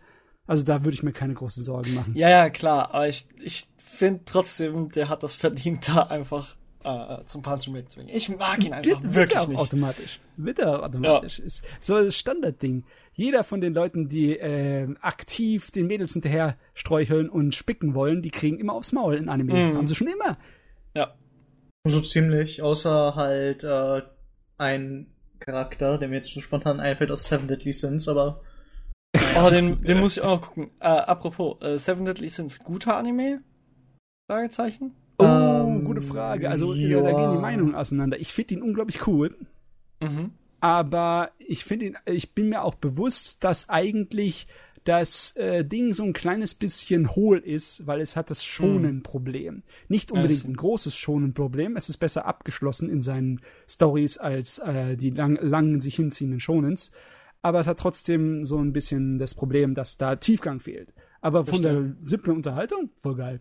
Yeah. Also, äh, darf ich noch mal kurz zwischenrufen, fragen Ja. wir mal? Als Side-Characters zählen auch ähm, die League of Villains, oder? Von mir aus, aber ich kenne mich da nicht so gut aus. nicht, Weil- also ich würde sagen, äh, äh, nicht die Hauptakteure der League of Villains. Ach, Ähm, schade, sonst hätte ich gesagt, einer meiner Lieblingscharaktere ist Darby. Oh Gott, wer war das denn nochmal? Du darfst nicht vergessen, wir verfolgen den Anime und ich glaube, kann sein, dass er schon vorgekommen Ähm, ist. doch, ja, Ich glaube nicht. ähm, doch. Wie heißt Also er wurde nochmal? kurz gezeigt. Darby Ähm, heißt am- er. Der hat wohl irgendwie, also untere Gesichtshälfte besteht nur aus. Man hat ihn am Ende von der Auf zweiten Fleisch? Staffel gesehen. Narben. Es ist nicht, na- es ist nicht direkt Narben, ne? Es ist rangetackertes Gewebe eigentlich. Oh, äh, Ich kann mich da nicht dran erinnern. Ich Ah, glaube, der ist im also Anime noch doch. nicht wirklich äh, charakterisiert worden. Ja, ich auch charakterisiert, nein, aber vorgekommen schon, so in der letzten Folge. Äh, genauso wie Toga. Also am Ende wurde ja halt gezeigt, wenn ich kurz das Spoiler, wie auch immer. Nein, Nein, kein Spoiler? nein. Na gut, sie wurden halt, sie sind halt am Ende irgendwie vorgekommen. So. er, er sieht aus wie so ein Deer in Grey Horror Cosplay, muss man echt sagen. Gib mir mal irgendwie ein Bild zu Ja, dem, weil hier, ich kann mich eine überhaupt Google-Suche. nicht daran erinnern. Anime-Debüt, Folge 31, okay. kann mich überhaupt nicht an den erinnern. Vielleicht ist er ganz kurz nur irgendwie vorgekommen, aber Ach doch, das ist ähm, nach der ganzen Geschichte mit Stain. Dann ah ja, ich weiß, was du meinst. Der ist bestimmt in einem von diesen Montageszenen drin, wo die ganzen Bösewichte sich dann ja, aufmachen Das, das kann sein. und Mhm. Stain Ja. äh, hier inspiriert. Genau. Ja. ja, gut, das kann sein. Ähm, ja. Aber schauen wir mal. Wenn du jetzt schon so über den sprichst, dann wird er wahrscheinlich sehr, sehr interessant. Also ich mag ihn er und den Direktor, den Direktor einfach nur, weil das so random ist. vorkommt. Mhm. oh. Eigentlich wollten sie mehr von dem reinstecken. Er wäre doch ein ideales Maskottchen. Mhm. Die Sache So. ist, Im Anime haben sie auch eine ganze Menge äh, Witze reingebracht, die erst später im Manga vorkamen eigentlich wirklich. Mhm. Ah, die haben vorgegriffen, die Schweine. Nicht direkt vorgegriffen, sie haben es dann halt, ähm, wie soll ich sagen, durch, also läuf, durchläufiger gemacht, dass es halt wirklich vorkommt, wenn es vorkommen sollte. Mhm. Weil zum Beispiel, ich weiß nicht, ob ihr euch dran erinnert, als äh, Toshinori, also All Might, angerufen wurde. Yes. Sein Klingelton, Mhm. ein Anruf ist da. Der Witz kommt eigentlich viel später. Also beziehungsweise der Witz ist eigentlich erst später aufgetreten. Mhm. Ah, okay. Ich Also, möchte. Die Ich machen halt möchte, wirklich Running Gags, die eigentlich Running Gags sein Ja. sollten. ich, ich möchte aber so gerne diesen Klingelton selbst haben, ne? Nimm ihn dir auf. Ich, ich meine, im Anime wurde dazwischen gesprochen. Ja, und außerdem ist im Anime dieser Soundeffekt da, als wärst du weiter weg von dem Ding, Ja. als würdest du es im Hintergrund hören. Du willst natürlich die volle, direkte Aufnahme, ne? Ja, genau. So, zum Runterladen für einen Euro oder so. Kann auch ohne den Euro sein, aber okay. ja, ähm, das äh, wäre dann auch noch äh, My Hero Academia und jetzt habe ich mein Notizbuch in der Hand. Oh Gott. Death Note, der Film. Ähm, nachdem Starkev sein Manifest auf Twitter da gegeben hat, habe ich mir gedacht, okay, wenn ich jemals wieder auf Twitter gehen möchte und nicht gespoilert werden möchte, dann muss ich mir den Film jetzt angucken. Und äh, So viel ich, glaube ich, gar nicht dazu geschrieben. Naja. einen Moment. Ähm, so, genau. Ähm, ich muss dazu sagen, der Death Note Anime ist ein paar Jährchen her, ähm, seit ich den das letzte Mal geguckt hatte, von daher, naja. Aber, ähm, ihr habt den alle gesehen? Nein. Nee, Bei du mir ist mich ja jetzt bekannt, dass ich den Anime nicht gesehen habe. Äh, du meinst, äh, also den Film habe ich nicht gesehen, aber Anime Okay. und Manga habe ich alles. Ja. Jojo? Ich auch, ja. Also was ich auch. Hast du den Film jetzt gesehen oder nicht gesehen? Ich meine jetzt zustimmend zu Matze, ich auch. Okay. Manga Hm. und Anime. Beziehungsweise auch die OVAs und ja. Sehr gut. Ähm, wir haben, ich habe äh, äh, am Anfang ähm, einiges mitgeschrieben, was mir an den Szenen aufgefallen ist im Film. Ähm, und habe dann irgendwann nach der äh, zweiten Seite oder so aufgehört, weil ich dann nur noch am Pausieren gewesen wäre und äh, Sachen Dann würdest du wahrscheinlich den Film jetzt noch gucken. Richtig. ähm, weil da, da bin ich so ein bisschen äh, Cinema Sins mäßig drin gewesen, weil der einfach so. mm, Der, der, Ah, dann der sind da aber Film so viele Szenen, die keinen Lapdance beinhalten. Ja, sowieso. Aber äh, nee, Das ist kein mieser, mieser Butt. Das sind die schlimmsten Szenen. das ist ach, dieser Anime, äh, dieser Film. Wir haben am Anfang ähm, eine äh, Establishing-Szene, wo Light ähm, zeigen soll, dass er. Einen Moment mal. Ja. Ähm, bevor, bevor wir jetzt großartig anfangen, ich würde Mhm. sagen, äh, stört's euch beide, wenn wir mit Spoilern über den Film reden, weil im Prinzip kennt ihr ja die Story vom Anime. Ja. Das stört uns nicht. Das stört Okay. mich so sehr, ich würde mir nach diesem wunderschönen, nach dieser wunderschönen Einleitung diesen Film sofort danach anschauen wollen. Alles klar, gut, dann Ja, äh, reden wir mit Spoilern über den Film. Das heißt, wer nicht gespoilert werden möchte, ist jetzt gewarnt und kann in die äh, Beschreibung gehen und äh, zum nächsten Segment äh, Also- drücken. Kevin, ich muss dazu abschalten, wir haben sagen- schon unser Ad-Revenue bekommen, also Kevin, ich muss dazu sagen, mein Interesse an dem Netflix Death Note Realfilm ist gering Hm. und ich glaube auch nicht, dass da was so dermaßen anderes als in der Anime- oder Manga-Geschichte kommt, dass ich mich um Spoiler kümmern müsste. Oder denke ich da falsch? Ich war so froh, als die Es- Wilhelm Dafoe als Ryuk angekündigt Ja. hatten. Ähm, es, es gibt eine Sache, äh, die definitiv anders ist als im Anime. Ähm, das ist so das einzige Positive äh, an dem Ganzen. Alice Schwarz. Nein, also das sowieso, aber ähm, Der Witz ist ja, ist der leichteste Brite, der existiert, aber ja, ähm, was wollte ich sagen? da kriegen. Gern Äh, es ist ja, nein. Vielleicht. Wie gesagt, es, es gibt diese eine äh, Sache, die äh, der Film anders macht, die ich sehr gut finde als der Anime. Ähm, aber ansonsten ist der eigentlich, sollte man den sich nicht angucken. Das kann ich jetzt schon mal sagen. Wir werden haben- sicherlich. Hm? So, jetzt würde ich mit meinem Manifest anfangen, wenn ansonsten. Ratter, Ratter, Ratter, viel Spaß dabei. Okay. Ähm, der, der Ani äh, jedes Mal, wenn ich Anime aus Versehen sage, meine ich den Film. Das FYI. Ähm, Disclaimer. Ja, der Film fängt an mit äh, Mia, die im, Misa. Ja, sie Im- wird im Film wird- wird sie Mia genannt. Also sie, sie, sie, sie ist Äh. halt. ja, Weil in den USA heißt keiner Misa. ja, Aber wieso wollen sie was Japanisches? Ich finde es ja schön, dass sie Multikulti sein wollen, aber Ja, wenn ja. sie Namen.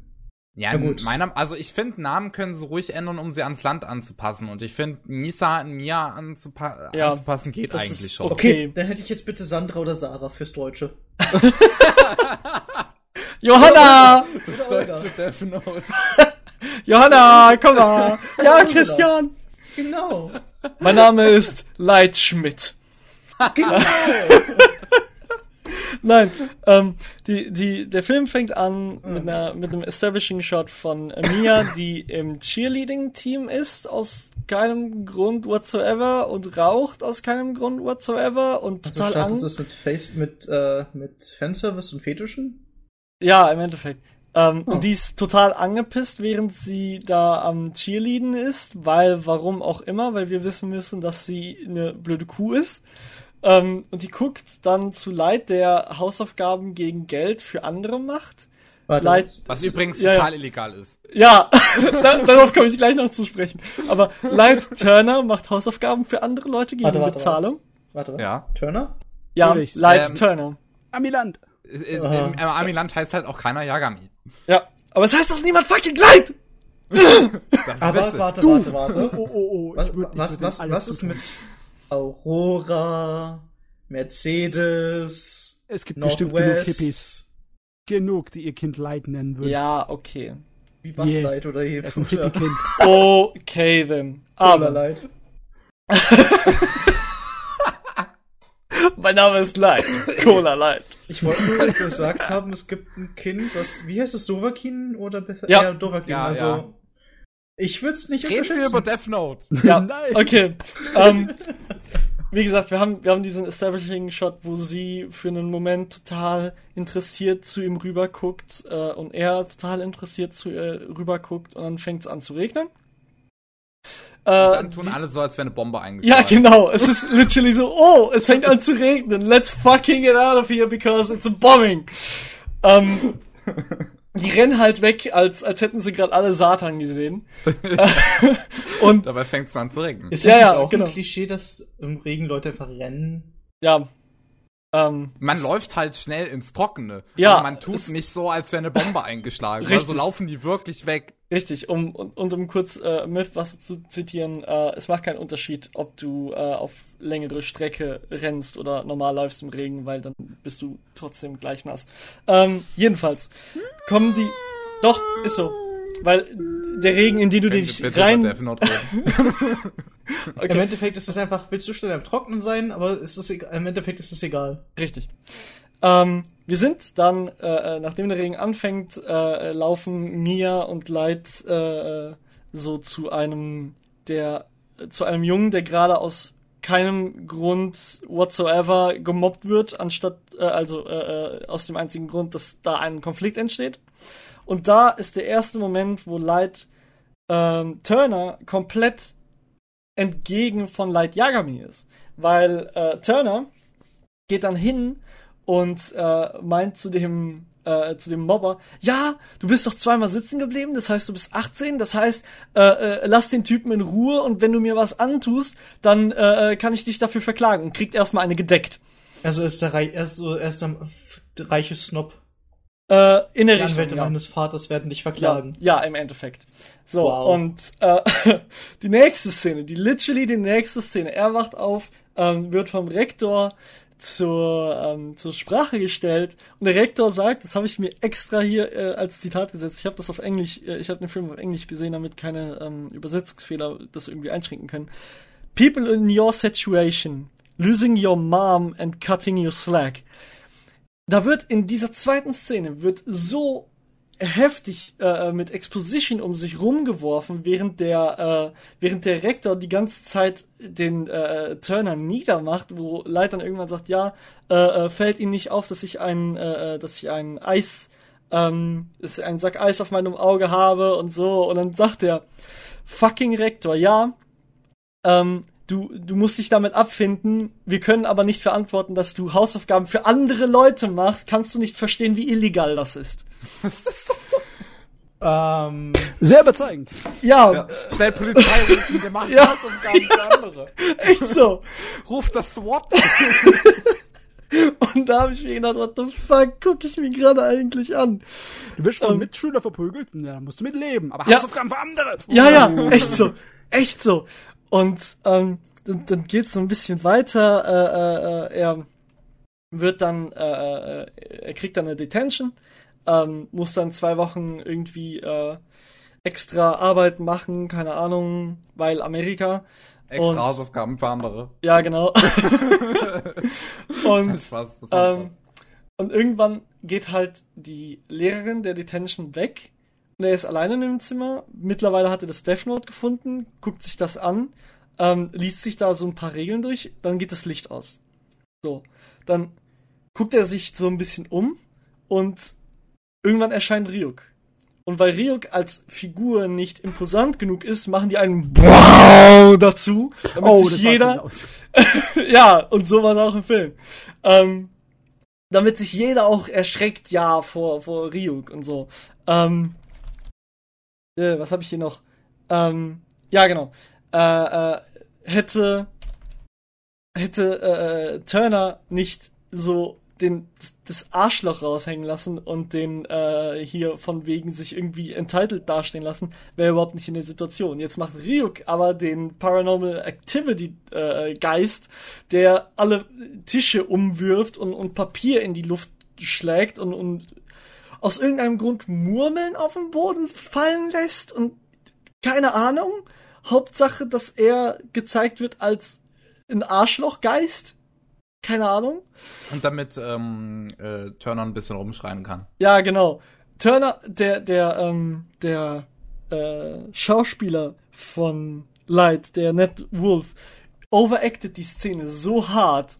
Das ist also. Ich finde das aber eigentlich ziemlich cool, um mal ehrlich zu sein. Also ich finde, sein Acting ist eigentlich durchgehend im Film eigentlich, also wirklich gut. Also ich, Ich- würde das Acting als gut bezeichnen. Ich- Das Ich würd's- Ich, ne? ich würde es normalerweise auch so sehen, aber als jemand, der selbst Schauspiel macht, siehst du einfach die ganzen, ähm, die ganzen Unstimmigkeiten, gerade in der Szene, ähm, wo der einfach sich selbst nicht ernst nimmt und dann schreit wie so ein kleines Mädchen. Aber das passt eigentlich zu der ganzen Szene. Nein, Gott. nein, überhaupt Aber nicht nicht. zum Charakter. Es, es passt nicht zum Charakter und es passt auch nicht zur Szene. Ich kann, äh, ich habe extra dafür nochmal äh, die Referenz gesehen zu der ersten, äh, zum ersten Aufeinandertreffen von Yagami und Ryuk.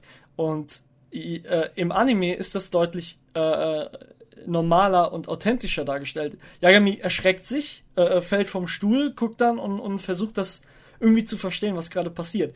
Turner hingegen rennt durch diesen ganzen Klassenraum, schreit wie ein Mädchen, klopft gegen die Tür, rennt zur anderen Seite des Klassenraums, schreit weiter und hast du nicht gesehen. Und das macht er eine ganze Weile. Und Also ich fand die Szene halt, also ich fand die Szene an sich gut, aber nur gut, weil ich sie lustig fand. ja, ich, ich fand sie überhaupt nicht nicht, dass, die, lustig. das, das heißt nicht, dass sie als, ähm, als Ja. solches gut ist. Mhm. Hört sich Für mich Film. nach unfreiwillig komisch an. Ja, ich, ja, ich glaube, ja, das ist, das ist die Szene. Das ist Ich- unfreiwillig komisch. Naja, wenn du, fand wenn sie du eher den, traurig. Ja, wenn du den Möchtegern Gott in einer neuen Welt rumschreien hörst wie ein kleines Mädchen, ist Ja. es gezwungenermaßen lustig. Richtig. Ähm, ich muss aber dazu sagen, äh, einer von zwei Sachen, die ich wirklich gut an dem Film fand, war äh, Ryuk. Der Willem Dafoe. William Dafoe macht es so großartig. Das ist so ein, der macht so eine großartige Atmosphäre und es ist so schade, dass das verschenkt wird an so einen schlechten Film. Und Ryuk hat auch leider sehr wenig ähm, Ja. Screentime. Ja, extrem wenig. Also Leute feiern Willem Dafoe sehr. Ich kann es Aha. auch verstehen. Also Beziehungsweise gerade- wollten sie ihn ohnehin eigentlich als Ryuk haben, einfach nur weil er perfekt dafür passen würde. Genauso. Ja. Es gibt genug Leute, die wollen ihn auch als Joker haben. Mm. Ja, er bräuchte noch nicht mal Make-up. Das würde funktionieren. Einfach ein paar Das Tage so weniger schlafen lassen, dann funktioniert das schon, ne? Wir, wir enden dann auf dieser Klassenraumszene, wo Ryuk da war, ähm, wo alle Blätter verstreut sind, die ganzen Tische umgeworfen sind und danach machen wir den Hardcut zu dem Abendessen mit dem Vater von äh, äh, Light, wo ich mir einfach gedacht habe, okay, die haben jede Kleinigkeit bei Light jetzt mit solchen großen Strafen verhängt, aber sowas, was halt wirklich ähm, nicht okay hast- gewesen hast- wäre, du hast das in der. Klassenraumszene noch gar nicht erwähnt, wie der erste Mord dann zustatten geht. Äh, Das der ist ja der, erste, der erste Mord ist ja in der Klassenraum, bei der ganzen Kla- bei der Klassenraumszene. der nicht später so ein bisschen? Eine Frage, wollt ihr den ganzen Film exakt so durchgehen? Nein, aber Also es so die, die, die ersten Punkte. Ähm, Also was, also ich würde eigentlich schon noch den ersten hier gerne erwähnen wollen, weil an der ähm, Stelle merkt man sehr gut, was der Regisseur später auch in einem Interview gesagt hat. Er hat sich bei den Todessequenzen sehr von Final Destination inspirieren Ja. lassen. Und holy moly, ja. Ja. es ist, es könnte, also, äh, es könnte glatt wirklich Final Destination sein, einfach. Ja, ähm, ein weiterer Teil davon, weil diese ganze, diese ganze erste Todessequenz, gerade die, äh, ist halt wirklich einfach so, die ganzen Zufälle, die ganzen blöden Zufälle, die sich dann auf einmal ergeben und dann halt diesen Bully, der, den man vorher im Film gesehen hat, der halt ähm, Light eins auf die Fresse gegeben hat, der kriegt halt recht heftig eine Leiter gegen den Kopf und ja, wird dann halt enthauptet und dann siehst du noch fleißig den Kopf auf dem Boden rumrollen. Warte, was? Ja. Eine Leiter gegen den Kopf und er wird enthauptet. Mit Ja. der Leiter. Ja, also er enthauptet. kriegt halt also so ein Auto. Ein, ein Auto mit einer Leiter auf dem Dach fährt äh, und aufgrund von Zeug äh, fährt es dann äh, auf der Straße wild rum, bremst die Leiter, fliegt nach vorne und decapitated den äh, Bully. Ich meine, es gab Da ja hätte ich gerne Dinge. Mythbusters dran. Das hört sich nämlich nicht gerade glaubhaft Du, an. es gab schon lustige Dinge im äh, amerikanischen Kino. Ich meine, in Lethal Weapon wurde einer mal von einem äh, Dings Surfboard erschlagen. Erinnert euch an die Szene? Habt ihr den Film mal Ich gesehen? habe Lethal Weapon nicht gesehen. In Da- Final Destination ja wurde jemanden die Innereien aus dem Anus in den Pool rausgesaugt. Äh, ja. Okay. Ähm, Oder gab es in Ähm, Final Destination nicht auch eine Szene, wo, wo der Schnürsenkel von jemandem in so einem, äh, äh, hier in so einer Rolltreppe hängen geblieben ist und dann ist das ganze Einkaufszentrum, in der, in der diese Rolltreppe war, explodiert? Ich glaube, das war auch Final Destination. Ähm, ist warte, ja- warte. Wie ist mit der Szene, wo sie beim Friseur waren und ein kleiner Stein von, von, einem, Gra- von einem Grasmäher durch das Fenster in ihren Kopf reingeschossen wurde und sie dadurch gestorben ist? Und so ist es halt im äh, äh, Death Note Film. Ja. Exakt das gleiche. so funktionieren Frage. die Todesszenen in dem Death Note Film. Ja. Frage, ist das inspiriert? Ist das eine Hommage oder ist es schon nahe dran am Plagiat? Es ist nah dran am Plagiat. Oh, okay. Es ist also heftig. ähm, ich habe mir irgendwann äh, aufgeschrieben, ich werde jetzt auf die, auf die meisten Szenen nicht mehr eingehen, weil ansonsten sind wir hier noch zehn Stunden. Ähm, so, der Vergleich zwischen Light Yagami und Light Turner ist, dass du, ähm, Light Yagami kann man sich im Prinzip vorstellen als einen professionellen Go-Spieler. Sehr taktisch, sehr strategisch, sehr ähm, intelligent und sehr Zwischendurch bedacht. leicht bitch, bitchig, aber Ja, Ja. all- alles in Aber- allem ganz in Ordnung. Richtig. Und wir haben dann Light Turner, der im Prinzip der Verlierer von einer Runde Monopoly ist. das hört sich gut an. Und das zieht sich halt durch den ganzen Film. Äh, Mia wird später gezeigt, ähm, ist einfach ein Arschloch, ähm, die mit dem rumhängt, nachdem er ihr äh, das äh, äh, über das Death Note erklärt und, und bla. Und nachdem eine, da kommt eine kurze Sequenz, wo die beiden nach jedem eingetragenen Wort rummachen und miteinander schlafen, wo ich mir, Ja. wo ich halt auch äh, Kev ähm, in den Chat geschrieben habe, weil wir haben da so ein bisschen drüber geredet. Ähm, ich zitiere, äh, warum müssen die nach jedem Eintrag ficken? und solche Sachen. echt so. Nicht ist ins Mikrofon echt husten, ich bin sehr leicht erschreckbar und deshalb würde Oh. ich dich das nächste Mal einfach mal German suplexen wollen. Vielen Dank. Entschuldigung. Und es gibt halt diesen, dieses eine Zitat, was für mich auch ähm, die Qualität des Dialoges ähm, sehr gut darstellt zwischen äh, mir und Sly Turner, ähm, wo sie das erste Mal das Death Note bei ihm sieht und fragt ihn, What's the Death Note? Can't tell you, sagt er. Sie sagt, okay. Dann guckt er sie an und direkt, ohne, ohne irgendwie zu warten, sagt er, Wanna know? und da denke ich mir halt, Alter, warum? Warum? Also es ist eine sehr große Abänderung eigentlich vom eigentlichen Charakter von Light Yagami, der es eigentlich versteckt halten wollte. Ja. Das vor anderen Death Note-Benutzern, einfach nur weil sie eine potenzielle Gefahr darstellen. Weißt du, was mich da wirklich dran stört, im Original konnte man dem Light ein kleines bisschen es abkaufen, dass er die Sorte von Person ist, die das Death Note wirklich so benutzen würde. Er kam schon von Anfang an ein bisschen so rüber wie ein hochfunktionierender Soziopath. Ja, Jemand, richtig. den Empathie ein bisschen so fremd ist und fehlt, ne? Der mehr ein Kopfmensch ist, der Moral und so alles bei dem außen vor liegen könnte. Ne, Das Mhm. kann man dem abkaufen. Aber der hier, das scheint doch einfach nur eine Gör zu sein. Ja, Ein, richtig. ein dummes, kleines Gör, das einfach ähm, seine Macht auskostet. Es ist so ein Bösewicht, total. Al- Also Richtig, ja. billiger Bösewicht aufgebracht, oder? Richtig. Ja, Um- ich habe da auch so eine kleine Vermutung, warum es diese Charakteränderung quasi gibt, weil, ähm, Weil es Amerika man hat ja, ja, ja, man hat ja so so halt diese Kulturunterschiede, ne? Und in Japan ist ja natürlich bist du ein geiler Hengst, wenn du clever bist. In. U- in USA bist du kein geiler Hengst, wenn du clever bist. Aber du bist Da den bist du, USA kein da bist du ein Das sehen wir an unserem Präsidenten. Äh, Naja, der, der kann doch auch in nicht USA. Präsidenten. Ja, meine ich Der, doch. der kann doch auch in Amerika, in der amerikanischen Unterhaltungswelt, kann doch keiner wirklich so mit Ernst sagen, dass das ein geiler Hengst wäre. Der, mhm. der, der Light Turner, wie hieß er? Mhm. Turner? Turner. Ähm, Turner. Und dass die, dass in amerikanischer Unterhaltungsindustrie solche Themen gut verwendet werden, das kann man an Filmen sehen, die in den letzten Jahren sehr erfolgreich waren, zum Beispiel Nightcrawlers. Da haben hm. wir auch einen Soziopathen, der unglaublich abstoßend und furchteinflößend und gleichzeitig interessant ist. Richtig. Also man kann das machen. Die sind nur ja. zu dumm dafür gewesen. Richtig. Und die, die andere Sache, die, die später im Film kommt, ähm, äh, es, es wird sehr schnell, ähm, kommt L auf den Trichter, dass äh, äh Light Kira sein könnte und beschattet den und konfrontiert ihn irgendwann auch. Stimmt, ähm, hatten wir das schon gesagt überhaupt, dass sie sich dann Kira genannt haben, um ihre Morde quasi Oh ja, das ist, das ist sowieso das Dümmste. Das, ja, die wollen, die, die, die wollen den, die, die wollen den Namen Kira aus dem Original behalten, deswegen sagen die, okay, äh, wir nehmen das Wort äh, Kira, schlägt Leid äh, mir irgendwann vor und äh, sagt dann, ja, das bedeutet ähm, äh, äh, Licht, äh, auf, auf irgendwie Indisch, äh, Germanisch oder so, keine Ahnung. Blöd, aber, aber man kann es auch sehen als die äh, japanische ähm, Aussprache für Killer. Also werden wir sie damit auf die falsche Fährte locken. Denke, Alter! Die werden. Wenn wir Kira heißen, will sie nach uns in Japan suchen. Ja. Dass man einfach gar keinen Namen nimmt und dann Eben. halt ein größeres Mysterium drum macht. Eben. Und Oder nimmt einfach Killer, weil er gesagt hat, nö, mir gefällt einfach, wie sie es anhört. Ja. so eine dumme Ausrede.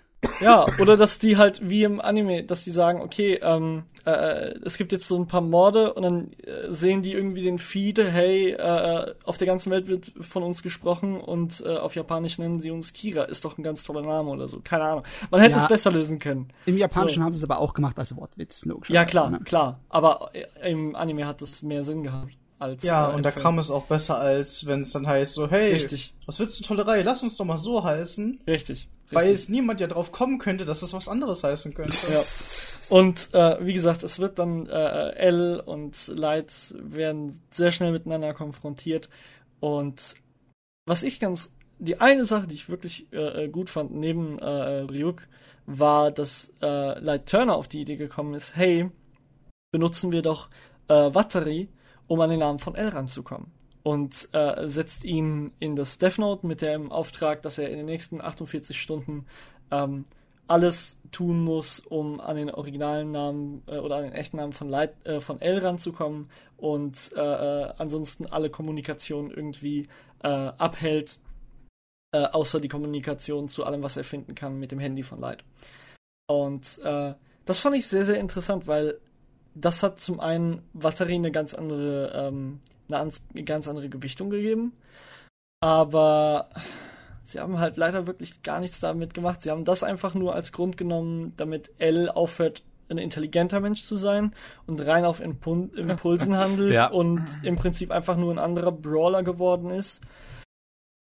Und da muss ich ganz ehrlich sagen, da hat mich der Film dann schon so halb verloren und die Auflösung ist nicht besser.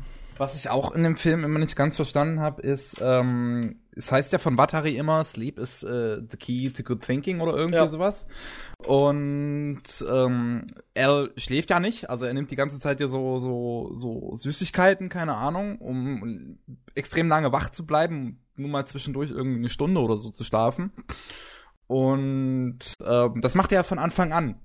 Und ich, ich hatte irgendwie gedacht, dass es, dass vielleicht das so irgendwie darstellen soll, dass das äh, anfangs halt noch irgendwie, keine Ahnung, gut schläft und deswegen clever ist und wenn Battery dann nun entführt wurde, dass er dann halt weniger schläft und deswegen auf emotionalen Impulsen handelt, statt clever zu sein, aber er hatte die ganze Zeit halt nicht geschlafen. Er ist mhm. die ganze Zeit derselbe gewesen. Ja. Das war, das, deswegen diese, diese Erklärung einfach mit diesem Sleep, äh, ist, also Schlaf ist halt notwendig für gutes Denken, hätten sie auch komplett rauslassen sollen, weil es ja, keine, weil, weil es hat keinen Punkt gehabt. Ja.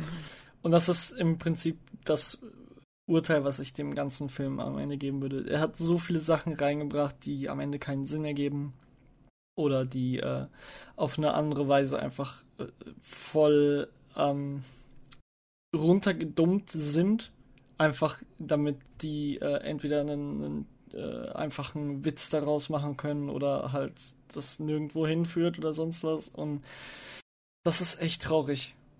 Also man hört ja schon raus, dass sie sich in keinster Art und Weise um eine große Hommage oder Genauigkeit an das Originalmaterial gekümmert haben. Mhm. Und da hätte man schon sich gewünscht, dass sie in irgendeiner Weise wild davon abweichen. Haben sie aber auch nicht getan, oder? Richtig, richtig. Und was sie geändert haben, das äh, hört sich auch nicht so an, als wäre es für sich selber irgendwie überzeugend. Also jemand, der noch gar nichts von äh, Death Note kennt, weder Manga noch Anime noch sonst irgendwas.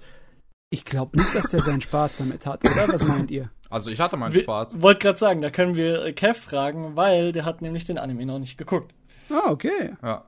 Ich hab's ja, ich hab's ja vorhin schon gesagt. Also ich habe ich hab Anime nicht gesehen, ich habe Manga nicht gelesen, ich habe überhaupt keine Ahnung von Death Note. Ich habe mir den Film einfach aus Interesse ge- angeschaut, um zu gucken, was es für ein Wrack ist. Letzten Endes als so ein großes Wrack würde ich es nicht bezeichnen. Ich fand ihn immer noch irgendwie okay und hatte meinen Spaß dran, aber wahrscheinlich größtenteils, weil ich ihn nicht wirklich ernst genommen habe. Hm, diese Frage. Hast du dich über den Film amüsiert oder mit ihm?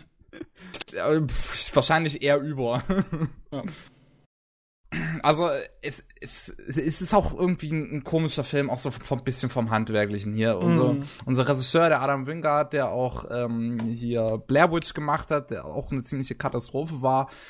Ähm, Was die neue Fassung von Blair Witch? ja, ja, das das das äh, neue Blair Witch. Ähm, und man hat ihm, man, man, man, man hat ihm so ein paar Sachen halt angemerkt. Und zwar zum einen, dass jeder Shot irgendwie edgy aussehen sollte. Oh ja. Hauptsache, alles sieht irgendwie cool aus. Mhm. Und zugegeben, es gab ein paar Shots, die sahen auch mal gut aus. Zum es Beispiel, gab wenn er ein paar Shots, die waren okay, das war aber auch alles. ja, also ich fand ein paar Shots so, wo mit den Farben dann rot und blau gearbeitet wurde, zum Beispiel, wo, wo L und Light sich in einem Café dann treffen. Ich fand das sah ganz gut aus. Aber sonst ist es halt ex äh, extrem wirklich ganz bewusst auf edgy gemacht. Mhm. Zeit, viele Sachen sind auch wirklich extrem langweilig gefilmt. Wenn ich an diese Establishing-Shots am Anfang denke, die ersten zwei, drei Minuten, das ist sau langweilig. Ja. Ähm, aber äh, es, es, es gab noch eine interessante Idee, wo die Kamera Batterie verfolgt hatte, wo er gerade in den Zug steigt und so ein bisschen vlogartig ihm die Kamera so folgt, aber halt, wenn Batterie sich dreht, dann dreht sich die Kamera nicht mit, sondern bleibt an der Position fixiert, sodass man ihn dann von der Seite sieht. Ist leider eine recht kurze Szene gewesen. Und der Regisseur hat auch eine richtig komische Vorliebe dafür, die Kamera auf 45 Grad zu drehen. Oh ja, Du hast die sehr ganzen viele Dutch Shots- Angles. Ja, du, hast, du, du hast sehr viele Shots, die aus 45 Grad Perspektive sind oder wo sich die Kamera halt in die 45 Grad Perspektive bewegt. Und das Die ist so Ho- komisch. Die holländischen Winkel, na, also wenn man nicht wirklich ein großer Meister ist im Kino, sollte man da die Finger lieber von lassen. Ja, echt so. Ja, und sonst auch ganz komische Musikeinsätze. Ja. Wenn ich Alter. an die Riesenrad-Szene denke. am Ende, ähm, äh, Heavy Spoilers, ähm, am Ende äh, äh, haben sich Mia und Light gegenseitig ins Buch eingetragen und äh, sterben in Anführungszeichen auf einem Riesenrad und da kommen so cheesy Lieder. So, während die, während die da dranhängen und der eine an dem äh, Arm von dem anderen hängt und die langsam loslassen, kommt dann so ein I would never leave you alone, bla bla, Scheiß und Solange Oh, nicht anderes aber Schluss kommt. Don't wanna Also- close my eyes because I miss you, baby. Ich, bin ich meine, das Szene, war's. also- ich meine, das war's. Ernsthaft? Aerosmith. Ernsthaft. Das, Nein. das müsste es Also- gewesen sein. Irgendwas in der Richtung war es auf jeden Hm. Fall. Das ist wo, wo, wo, die, wo, wo das Lied dann halt wirklich anfang, anfing, habe ich echt so laut losgelacht, weil Ja. ich, ich, ich, ich konnte es nicht glauben, ich wollte es nicht wahrhaben. Ja. Dass so ein Lied bei so einer ernsten Szene im Hintergrund spielt und im Prinzip wirklich alles versaut. Das Ja. ist einfach viel zu cheesy. Ja. Das ist einfach so geil. Also, ich, ich hab da so gelacht. Ja. Es ist halt, der, der ganze Film bewegt sich zwischen Ja. blöd zu lächerlich. Ja. Merk ich. Es gibt noch ein paar Logikfehler, die auch irgendwie ganz komisch sind. Es gibt eine Verfolgungsjagd, äh, dann halt gegen Ende auch zwischen L und Light, Mhm. wo, wo Light von einem, ja, Besessenen vom Death Note halt eins übergebraten bekommt. Äh, ich meine L, L. eins übergebraten bekommt. Und es ja keinen Sinn ergibt, weil immer noch keiner Els Namen weiß und Ja. auch von der Szene nicht gestorben ist. Ja. Und es, es gibt so auch so Logikfehler, wo du einfach merkst, dass die überhaupt nicht den Charakter von Light Yagami verstanden haben, wo ähm, später äh, Mia ähm, hat das Death Note, nachdem das, Haut von, äh, das Haus von Light ähm, durchsucht wurde, die hat das in ihrem Spind gemacht, hat ihm dann zu verstehen gegeben, dass sie es noch hat. Ähm, sagt ihm dann irgendwann, dass sie seinen Namen da eingetragen hat, die äh, Seite aber verbrennen würde, ähm, nachdem sie, äh, nachdem er ihr das Buch übergeben hat.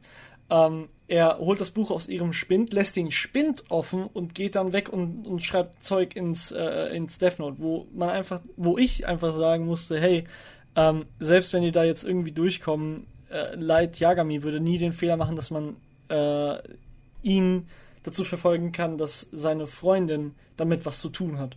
Und solche Sachen. So ganz viele kleine Logikfehler. Wo ja, er ist auch sehr vorsichtig im Generellen, was sowas angeht. Richtig. ich glaube also nicht, dass es sehr, dieselben Personen sind.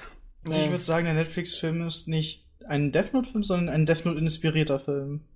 Der Netflix-Film ist ein äh, Code-inspirierter Film, würde ich sagen. Verzeihung. Also, aber der ist, der ist echt schlecht. Sagst du so, man kann ihn maximal, wenn es jetzt vom reinen Hören her, inspiriert nennen, anstatt wirklich einen Death Note-Film. Ja. Also, ich, ich würde ihn auch nicht als gut oder sowas nennen. Ich würde ihn nicht als sehr schlecht nennen, aber schon, schon sehr tendierend in Richtung schlecht. Aber ich habe schon Meinungen gelesen. Also ich habe gestern Abend jemanden gelesen, der meinte, der Film hier wäre ernsthaft schlechter als Dragon Ball Evolution. Äh, wenn du das, das wenn, nee, nein, das glaube ich nicht. Nein, aber ich kann verstehen, warum ein. Aber sie haben immer den Namen richtig hinbekommen. ich, ich kann aber verstehen, warum äh, Fans vom originalen Death Note das Ganze so sehen könnten. Es ist sehr. Es ist relativ einfach, es nachzuvollziehen, ja. Ja. Das war mein Manifest, was ich jetzt auch noch abgekürzt hatte. Ähm, for your viewing pleasure. Ähm, ich hätte noch tausend andere Sachen dazu zu sagen, aber ich lasse es jetzt mal. Ähm, ich habe gerade mal durch Spaß und Lust an der Freude durch den Trailer durchgekommen. Ist da die Blade Runner Revolver-Kanone drin? Äh, sowas in der Richtung, ja. Ja. Warum? L hat irgendwie sowas bei sich. Ja. Und das, äh, das, und, und als L dann halt irgendwie geschlagen wird von so einem Besessenen, lässt er die Waffe halt fallen und dann nimmt sie Leid mit durch die Stadt Einfach so. Ja, und Punkt der, L würde niemals eine Waffe mit sich rumtragen. Er ja, ist die Waffe. Ja, ja. Äh, nee, das, äh, bei mir macht das sowieso gerade generell keinen Sinn. Auch bei einem vollkommen äh, seltsamen, adaptierten amerikanischen Werk. Warum ist da eine Science-Fiction-Revolverkanone? Weil Einfach, sie weil toll aussieht. Edgy Lol, edgy. Oh, Matze, okay. Matze, wieso ist da dieses ekelhaft schmalzige Lied. Ja. Wieso ist das Ending vollkommen anders, wenn es halt. Wenn es ein Death Note-Film ist, ist das Ending nicht anders. Das ist der Witz an der ganzen Sache. Ich meine, in Japan haben sie es ja auch gemacht, das Ending war anders, aber trotzdem. Es ist im Endeffekt ähnlich geblieben. Ja. ja Und da haben sie sich gegenseitig ja, mit einem schnulzigen Lied auf einem Riesenrad umgebracht. Ja. Ich kapiere nicht, ich kapiere nicht. Äh, sagen wir es mal so, es, soll es mir egal sein? Oder soll ich mich das was kümmern? Ich glaube, ich bin schon so ein kleines bisschen, ähm, ja, von den vielen Jahren an schlechten Verfilmungen, was Anime angeht, bin ich so ein bisschen gezeichnet. Mhm. Ich, ich habe mhm. irgendwie, ja, es ist mir eigentlich scheißegal mittlerweile, glaube ich sogar ein bisschen. Ich, Seid, ist irgendjemand von euch ein Death Note-Fan und ist von diesem Film ein bisschen so beleidigt oder so? Egal, ob ich ein Fan von irgendwas wäre, ich wäre niemals davon beleidigt. Okay. Nee, beleidigt nicht, aber ich finde es halt schade, weil. Ähm, Hätte Potenzial gehabt. Ja, richtig. Vor allem mit Willem Dafoe. Hm. Ja, das ist leider weil so Willem verschenkt. Dafoe als Ryuk ist eine sehr gute Besetzung gewesen. Ja, das war so verschenkt. Hm, tja, Netflix. Also die haben sich das halt verkackt und bei Fans, die extremer sind, wahrscheinlich noch mehr. Hm. Aber hey, Death Note 2 ist schon Gespräch. Das und die Sache ist, es gibt kein Death Note 2. Ja. das ist eine komplett eigene Geschichte. Vielleicht könnte da was Interessanteres draus werden. Mal, wenn sie wirklich was Eigenes draus machen. Oh, ich fände so geil, wenn die dann einfach äh, äh, die, die Suche von Ryuk nach einem äh, würdigen Träger des Death Notes verfilmen. Weil dann A, William Defoe, because William fucking Defoe. William Defoe. Und auf der anderen Seite könnten sie halt vielleicht, wenn sie das Ganze zu einer originalen Story machen oder so, könnte man vielleicht, wenn man einen anderen Regisseur hat, da was draus machen. Ja, dann, dann, dann hätte man vielleicht irgendwie eine interessante Zusammenarbeit aus Light und L, weil es gibt ja auch so eine Andeutung gegen Ende, dass die beiden eigentlich zusammenarbeiten sollten mhm. äh, in dem Film und Ryuk hätte man da vielleicht als recht interessanten Bösewicht. Ja. Oh, Hust, das, Anime Hust. Ja, Hust, da, Hust. da fällt mir aber auch so eine lächerliche Situation im, im äh, Film ein. Äh, Light sagt irgendwann zu Ryuk, ja, und was, wenn ich einfach deinen Namen ins Death Note eintrage und Ryuk macht dann halt diese absolut äh, äh danach nicht mehr vorkommende und sonst einfach total leere Geste, wo er sagt, ja, das kannst du probieren, aber bisher mein, mein Name ist, besteht aus vier Buchstaben, aber bisher ist niemand über zwei gekommen. Äh, was ist denn das für ein Spruch? Das ist. Äh. also, weißt du, und generell ist das eigentlich erklärt, du kannst keinen Todesgott töten. Das gibt nur zwei ja, Arten. Eben. Er kann sich selber töten. Ja. Und, aber nein, es muss alles edgy sein, lol. Ach. Okay. Ähm, wollen wir das zu Grabe tragen? Ja, ja, es hat sich schon selbst zu Grabe getragen, Dankeschön. Echt so. Es ist, es ist schade, sagen wir es mal so. Ja. Nun denn, nachdem wir uns da durchgekämpft haben, ist jetzt auch irgendetwas auf dem Plan? Also, ja. Zum, zum einen die Anime, die ich gesehen habe, aber ich werde jetzt noch mal eine Pause vorschlagen. Ja, das können wir ja. tun. Darf ich schlafen Gut. gehen? Ich würde Nickerchen machen wollen. Du kannst auch beim Podcast mitmachen mit einem Kommentar. Du kannst auch beim Podcast dabei. schlafen. Auf jeden Fall kurze Pause, wir sind gleich wieder da. Jupp, bis gleich.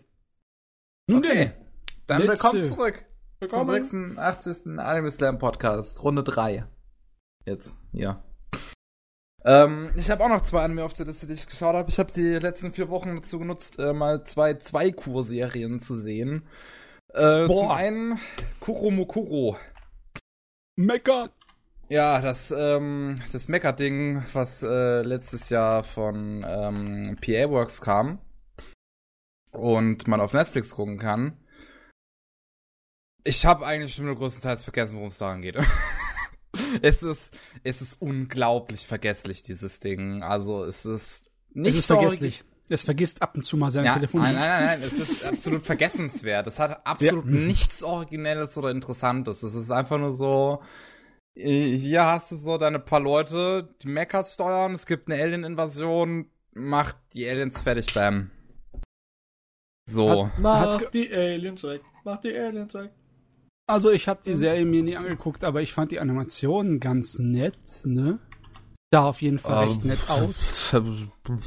Ja, also CGI ist also es ist ja größtenteils eigentlich CGI in der Serie und was was zum Beispiel was also zumindest die Action angeht und das ist ja ich finde das sieht zu verspielt aus. Verspielt? Also, ja, es ist bunt zu hell das CGI, das passt nicht. Die Serie äh, nimmt sich gut. größtenteils recht ernst und dann also passt das tonal einfach nicht tonal. Die Sache ist, die optisch finde ich es ganz gut, dass sie keine äh, hatten oder viele Schattierungen auf die CGI-Modelle drauf gemacht haben. Dann tun sie sich nicht so extrem von den gezeichneten Modellen ab, äh, ja, grenzen. Findest, das grenzt sich nicht ab? Es grenzt, grenzt, sich schon ab. absolut ab. Ich habe gesagt, nicht so sehr, weil die. Also immer noch absolut. Ach, du bist ein Schwätzer, bist du, Kevin. Ein absoluter Schwätzer. also, ich finde das CGI an sich schon gut animiert, aber ich finde halt einfach stilistisch passt, also passt es nicht zum Ton der Serie. Weil dafür ist die Serie einfach zu ernst. Sie hat einen wirklich, also wobei es, es ist so ein ganz komischer Wechsel. Die Serie weiß eigentlich selbst nicht, wann sie sich ernst nehmen soll und wann nicht. So so so ein bisschen. Du, du, du hast gegen Ende wirklich eine schlimme Situation, wo ein Haufen Menschen sterben, alles Scheiße und Mist. Und gegen Anfang ist es trotzdem sehr verspielt und, und es passiert nie was Ernstes und nichts hat Konsequenzen, was passiert. Das, das, das ist so, so, so ganz komisch. Also, ich kann erst mal grundlegend erklären, worum es halt geht. Ähm, du, du hast, ja, nahbare Zukunft. Ist jetzt nicht so weit weg von uns, hast da so ein Forschungslabor und ähm, in dem Forschungslabor sind äh, ganz seltsame Artefakte, die sie da auf der Stelle gefunden haben. Deswegen haben die das Labor drumherum gebaut. Und äh, ja, die können sie halt nicht ganz zuordnen, sind vielleicht irgendwie außerirdisch, die Artefakte. Und dann kommt plötzlich ein Angriff von Aliens. Fallen plötzlich diese, also das, das, das, das Gift, was Matze äh, gesendet hat, ein Haufen von diesen Dingern so, so, so kleine Dinosaurier anmaßende Dinger. ähm, fallen äh, vom Himmel herab und äh, greifen die Menschheit an, beziehungsweise äh, beuteln sie ein, tun sie in solche Säcke, um sie äh, mitzunehmen auf ihre Mutterstation. Und ja, dann, dann hast du erstmal diesen Angriff, so, so grundlegend. Und in der, in, in der Forschungsstation ähm, öffnet sich eines dieser Artefakte. Und da ist äh, ein Samurai drin. Das ist Kenosuke drin. Das ist der Typ, den man hier auf dem GIF auch äh, kämpfen sieht. Und äh, der war halt 450 Jahre in diesem Artefakt eingesperrt. Und ja, der, der, der muss halt jetzt zum einen halt mit Lernen jetzt äh, in dieser neuen Welt klarzukommen. Er war halt früher ehrbarer Samurai, hat Yukina beschützt, ähm, seine, äh, seine Prinzessin, die er wirklich um alles anhimmelt.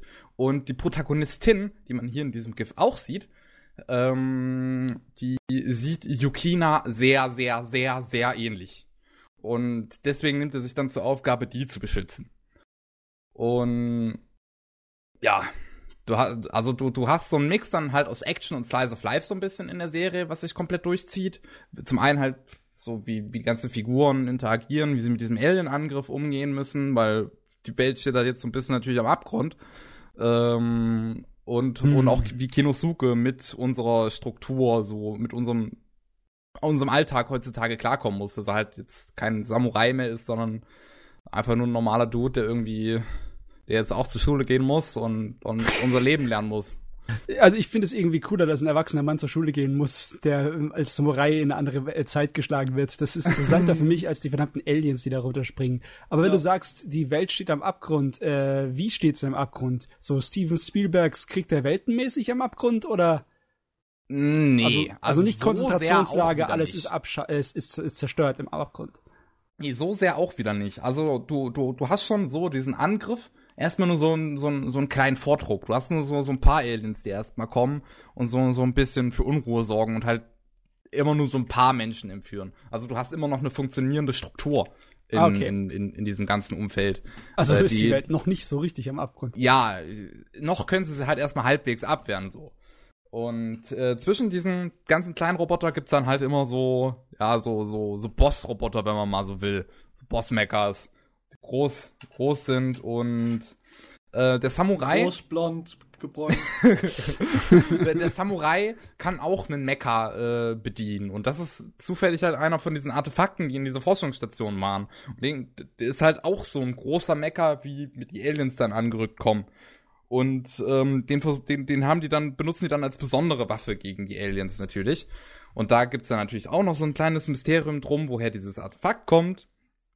Und dass die Aliens, die jetzt angreifen, anscheinend schon mal da waren vor 450 Jahren.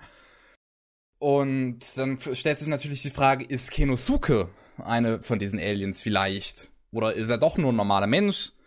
Und ähm, was ich interessant finde, was die Serie ganz gut macht, ist erstmal die ersten sechs Folgen lang wirklich ein großes Geheimnis daraus zu machen, wer die Aliens so richtig sind. Du siehst halt wirklich nur erstmal diese ganzen Mechas und es ist nicht ganz klar, äh, was deren Ziel ist, ob die von irgendwem gesteuert sind, ob das wirklich nur so eine roboterhafte Alienrasse ist oder ob die, ob da halt wirklich nur irgendwer dahinter steht.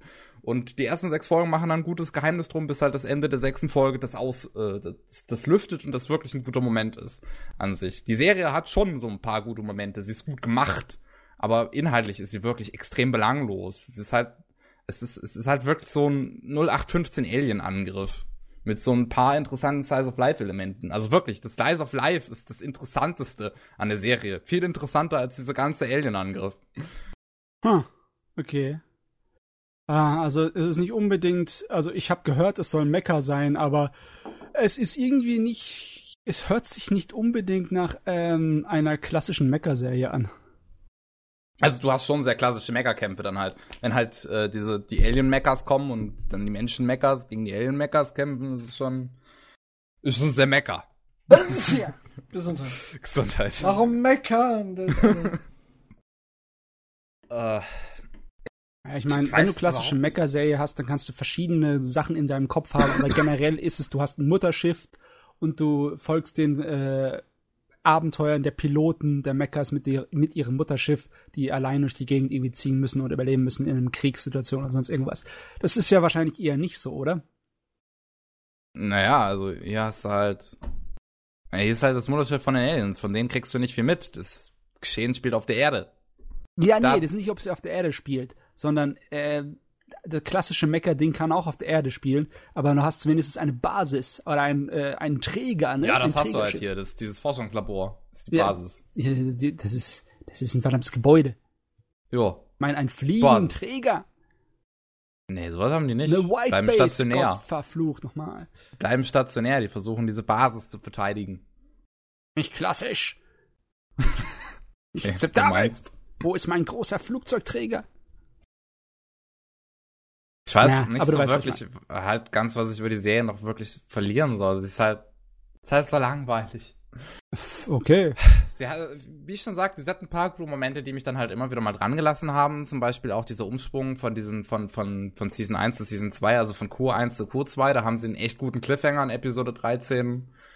Ähm, so viel, es ist, Slice of Life ist halt irgendwie gut. Also wirklich, das ist das, das ist das, was PA Works kann generell.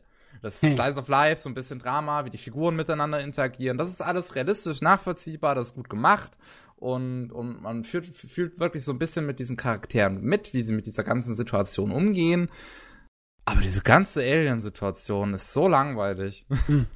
Also ganz ehrlich, ich bin ja nicht der allergrößte Fan von der Vermischung von 3D-Animationen und 2D-Animationen. Man kann es mir mal gönnen, aber ich hätte doch lieber, wenn es komplett 3D wäre oder komplett 2D. Aber da bin ich wahrscheinlich, was Mecker angeht, in nächster Zeit werde ich Pech haben.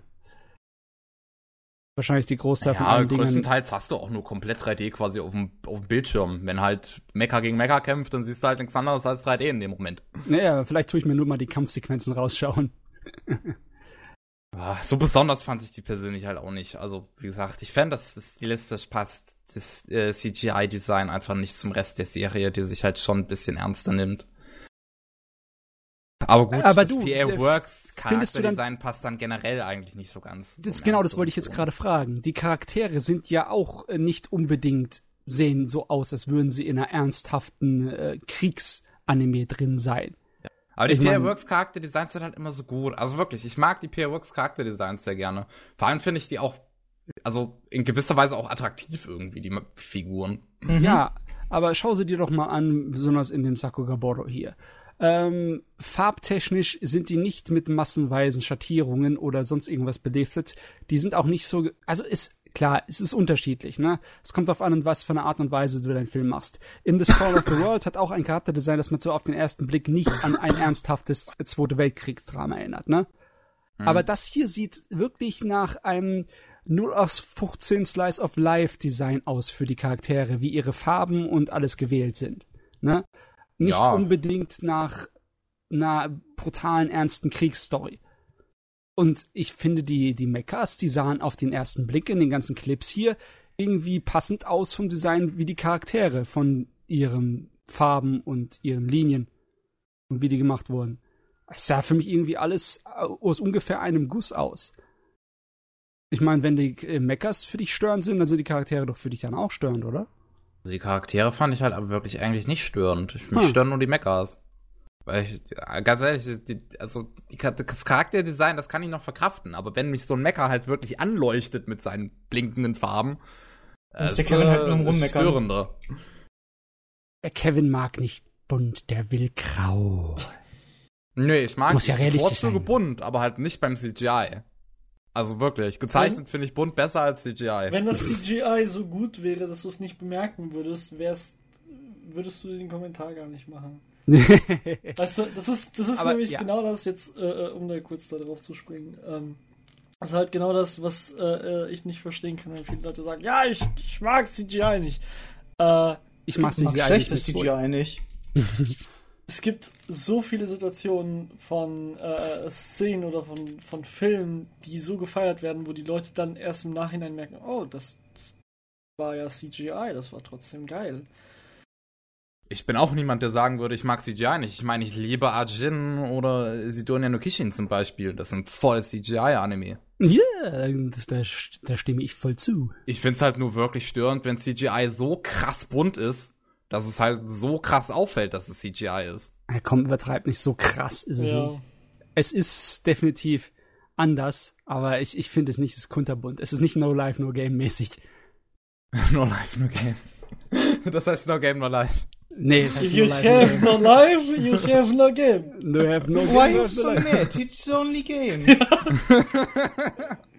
Das hat für mich so ein bisschen auch das Problem, was jetzt zum Beispiel Voltron hatte. Bei Voltron ist es, es, ist, hat, es hat den gleichen CGI-Stil eigentlich so ein bisschen wie Voltron. Bei Voltron fällt das dann auch zu sehr auf. Ah, ja. Äh, Habe ich noch nicht geguckt, muss ich noch mal reinschauen. Ja gut, ich gucke mal. Ihr gut, ihr Naja. gut, ihr gut, ihr Es gut. ist, also, man kann es sich anschauen, aber wie gesagt, das ist. Man kann so- sich auch einen Nagel in den Fuß hauen. ja, ja also, es ist äh, schon nicht so spannend. Also ich habe mich schon, schon sehr krass dazu überreden müssen, das gegen Ende dann wirklich noch durchzuschauen. Äh, so, und als nächstes habe ich dann noch gesehen Idolmaster Cinderella Girls. Hm. Und ähm, ich mag ja das erste Idolmaster sehr gern. Das finde ich super. Und dann habe ich mir jetzt noch Cinderella Girls halt angeschaut, um, um, um noch mehr Idolmaster Power zu haben, noch mehr Megumi Kono, weil sie einfach eine saugute Animateurin ist. Aber boy, ist Cinderella Girls ebenfalls extrem langweilig.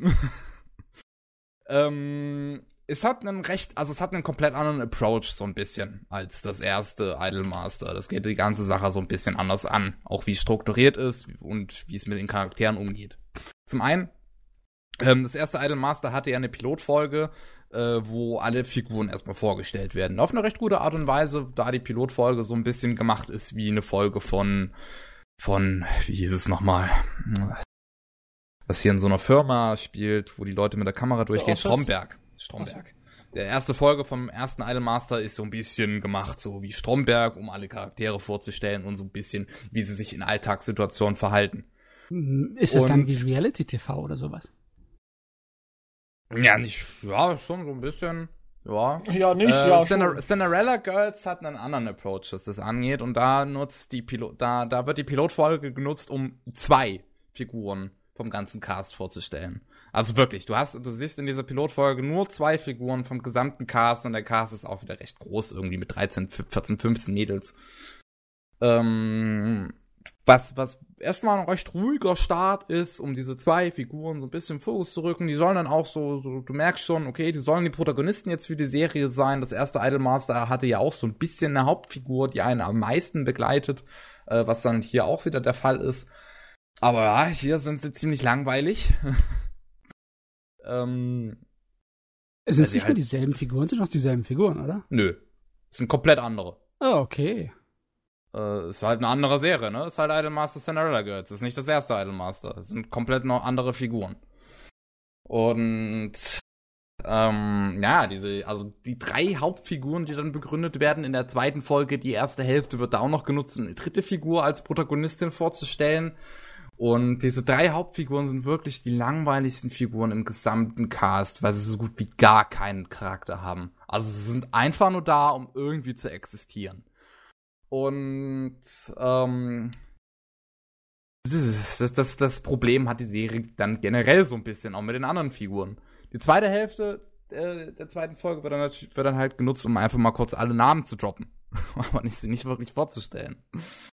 Und äh, das ist jetzt noch die letzte Folge, wo ich so ein bisschen auf Detail eingehen werde, und nämlich die dritte Folge, die dann quasi versucht, die Pilotfolge vom ersten Idolmaster nachzumachen, wo die drei Hauptfiguren dann mit einer Kamera rumgehen und versuchen, alle bei ihren Alltagssituationen zu filmen. Und ja, ab da habe ich dann gemerkt, dass, dass ich nur zwei Figuren habe im gesamten Cast, die ich eigentlich interessant finde. Zum einen gibt es Anastasia. Das ist eine halb Russin, halb Japanerin, die einen so geilen Akzent hat. Also wirklich, ich schmelze bei diesem Akzent. Der ist so gut. Uff. äh, muss man sich mal irgendwann anhören. Ich habe so meine Zweifel. Also, also ich fand den, also ich fand den Akzent sehr attraktiv. Vielleicht ähm, haben sie eine richtige Russin geholt. Ich meine, nee, nee, äh, also das ist schon eine japanische Synchronsprecherin, aber die, ich finde, die hat das gut imitieren können.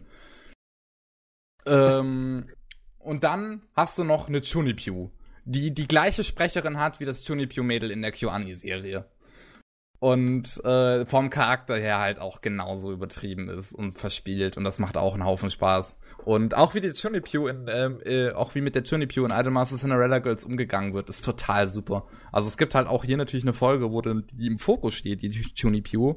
Und äh, die, die Serie hat sich da so ein bisschen halt Gedanken wirklich drum gemacht, wie man mit der Figur umgehen könnte, also wie die anderen Figuren mit ihr umgehen. Und dann hast du zum Beispiel den Producer, der sich ein Handbuch geschrieben hat, was, äh, wenn, wenn die Chunipew etwas sagt, was das in unserer normalen Sprache bedeuten könnte. die Chunipew, die sagt ja natürlich irgendwas immer extrem extravagantes, was du so nie sagen würdest und der Producer hat sich halt wirklich extra so ein Übersetzungshandbuch geschrieben. Äh, was, was auch äh, ein guter Gag ist, weil er wird halt wirklich so total nebenbei präsentiert. Also du siehst halt einfach nur, wenn der Producer mit der Chunipew redet, dann holt er dieses Buch raus und dann siehst du, und dann äh, blickt die Kamera einmal in dieses Buch rein und du siehst, ja, okay, dafür ist es da. äh, deswegen ist eine schöne Situation, das mag ich. ähm, ja, ja, ja, was sagen wir, was, äh, äh, wie, wie, wie gehe ich die Serie jetzt sonst noch an zu beschreiben?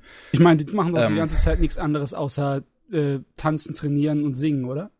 Ja, schon, natürlich. Weil jeder Charakter hat so ein bisschen noch sein, sein eigenes persönliches Drama da so ein bisschen. Wobei die Serie hier so ein großes Problem hat, was Drama angeht, dass sie so sehr sich zwingt, irgendwie Drama drin zu haben. Also das erste Idol Master hat bei mir wirklich nur eine, eine Story gehabt, wo ich das Drama nervig fand. Und, aber Cinderella Girls ist so gezwungen, was Drama angeht, weil wirklich, da, da, da, das, da, da, die Stories sind halt wirklich so, hier, du hast einen Charakter, der braucht irgendwie Drama, los, komm schon, Drama, Drama. Und das erste Idol Master hat halt wirklich noch auf die Vorgeschichte von den Figuren gebaut und wie sie miteinander umgehen und alles mögliche. Und in Cinderella Girls wird halt, wird's halt einfach reingequetscht irgendwie. Da gibt's zum Beispiel, also eine der drei Protagonistinnen will nach Folge 6 aufhören, äh, als Eide, weil bei ihrem ersten Auftritt in einer Einkaufshalle nicht so viele Menschen waren, wie bei einem Auftritt, wo sie als Background-Tänzerin von einem bereits bekannten Idol dabei war. Und da ist sie so angepisst, dass sie aufhören will. Und daraus wird ein großes Drama gemacht. Oh ja, dein, de, deine Qualen kann ich sowas von nachvollziehen, Mädel. Ja. Sarkasmus war auch mal Background-Tänzerin. Ja. Klammer Sarkasmus, Klammer. Klammer, kein Sarkasmus, Klammer. Jetzt muss ich mir Matze mit so einem total desinteressierten Blick als total euphorische Background-Dancerin vorstellen. Mehr als Fingerschnippen habe ich auch nicht gemacht, weißt du? Muss dir vorstellen, wie ich da saß, mit so einem kriescremigen Blick und der Fingerschnitt. Ich habe also, jeder, der mich gesehen hat, der in meinen Blickwinkel gekommen ist, hat den, äh, äh, den starren, die Starren des Todes entdeckt. Super. Hast du da einfach nur gerne in der Lehre und Selbsthass? Aber es ist halt, also, es ist, es, ich dachte mir so, Mädel, das ist nicht dein Ernst. Bist du jetzt wirklich so eine Bitch? Dass du halt echt so eine Attention Whore bist, so. Das ist, und das ist bei den meisten Figuren wirklich so, dass das halt so total unsinnige Situationen dann irgendwie zu Drama führen. Ähm, zum Beispiel, genau, Protagonistin Nummer eins gegen Ende hat die dann irgendwie so ein Drama, dass sie ihr persönliches Talent nicht finden kann. Ähm, wobei ihr der Producer ihr Talent eigentlich die ganze Zeit immer wieder reinbrüllt, was sie kann. Aber hey, sie meckert halt trotzdem rum. Ähm, der Producer, das ist wahrscheinlich das einzige, nee, es ist eine von den zwei Sachen, die ich besser finde äh, in Idolmaster Cinderella Girls, ist der Producer. In, Im ersten Idolmaster war der Producer einfach nur so ein happy Typ, der halt irgendwie alle Mädels so ein bisschen unterstützt hat, so gut wie er konnte, halt so ein ganz normaler Average Guy. Und hier in Cinderella Girls ist der Producer so einer, der ja so sozial nicht unbedingt kompetent ist und ähm, auch aussieht wie eine Horrorfigur. Äh, und Horrorfigur? Ich gucke mir gerade sein Design an. Also, der, okay, so extrem ist er doch nicht, oder? Er sieht ja, nicht aus wie der so. Text Chainsaw Massacre. Ja, Mensch, ne, so sieht er nicht aus, aber er sieht halt schon nicht so, so wie der Beste aus, ne? Und äh, das, das, das führt zu so ein paar interessanten Situationen, wenn es mal zum Drama kommt. Also das ist wirklich eher so der gute Teil beim Drama, wenn er irgendwie versucht, diese Situation zu lösen, weil, weil er ist halt sozial nicht so begabt, ne?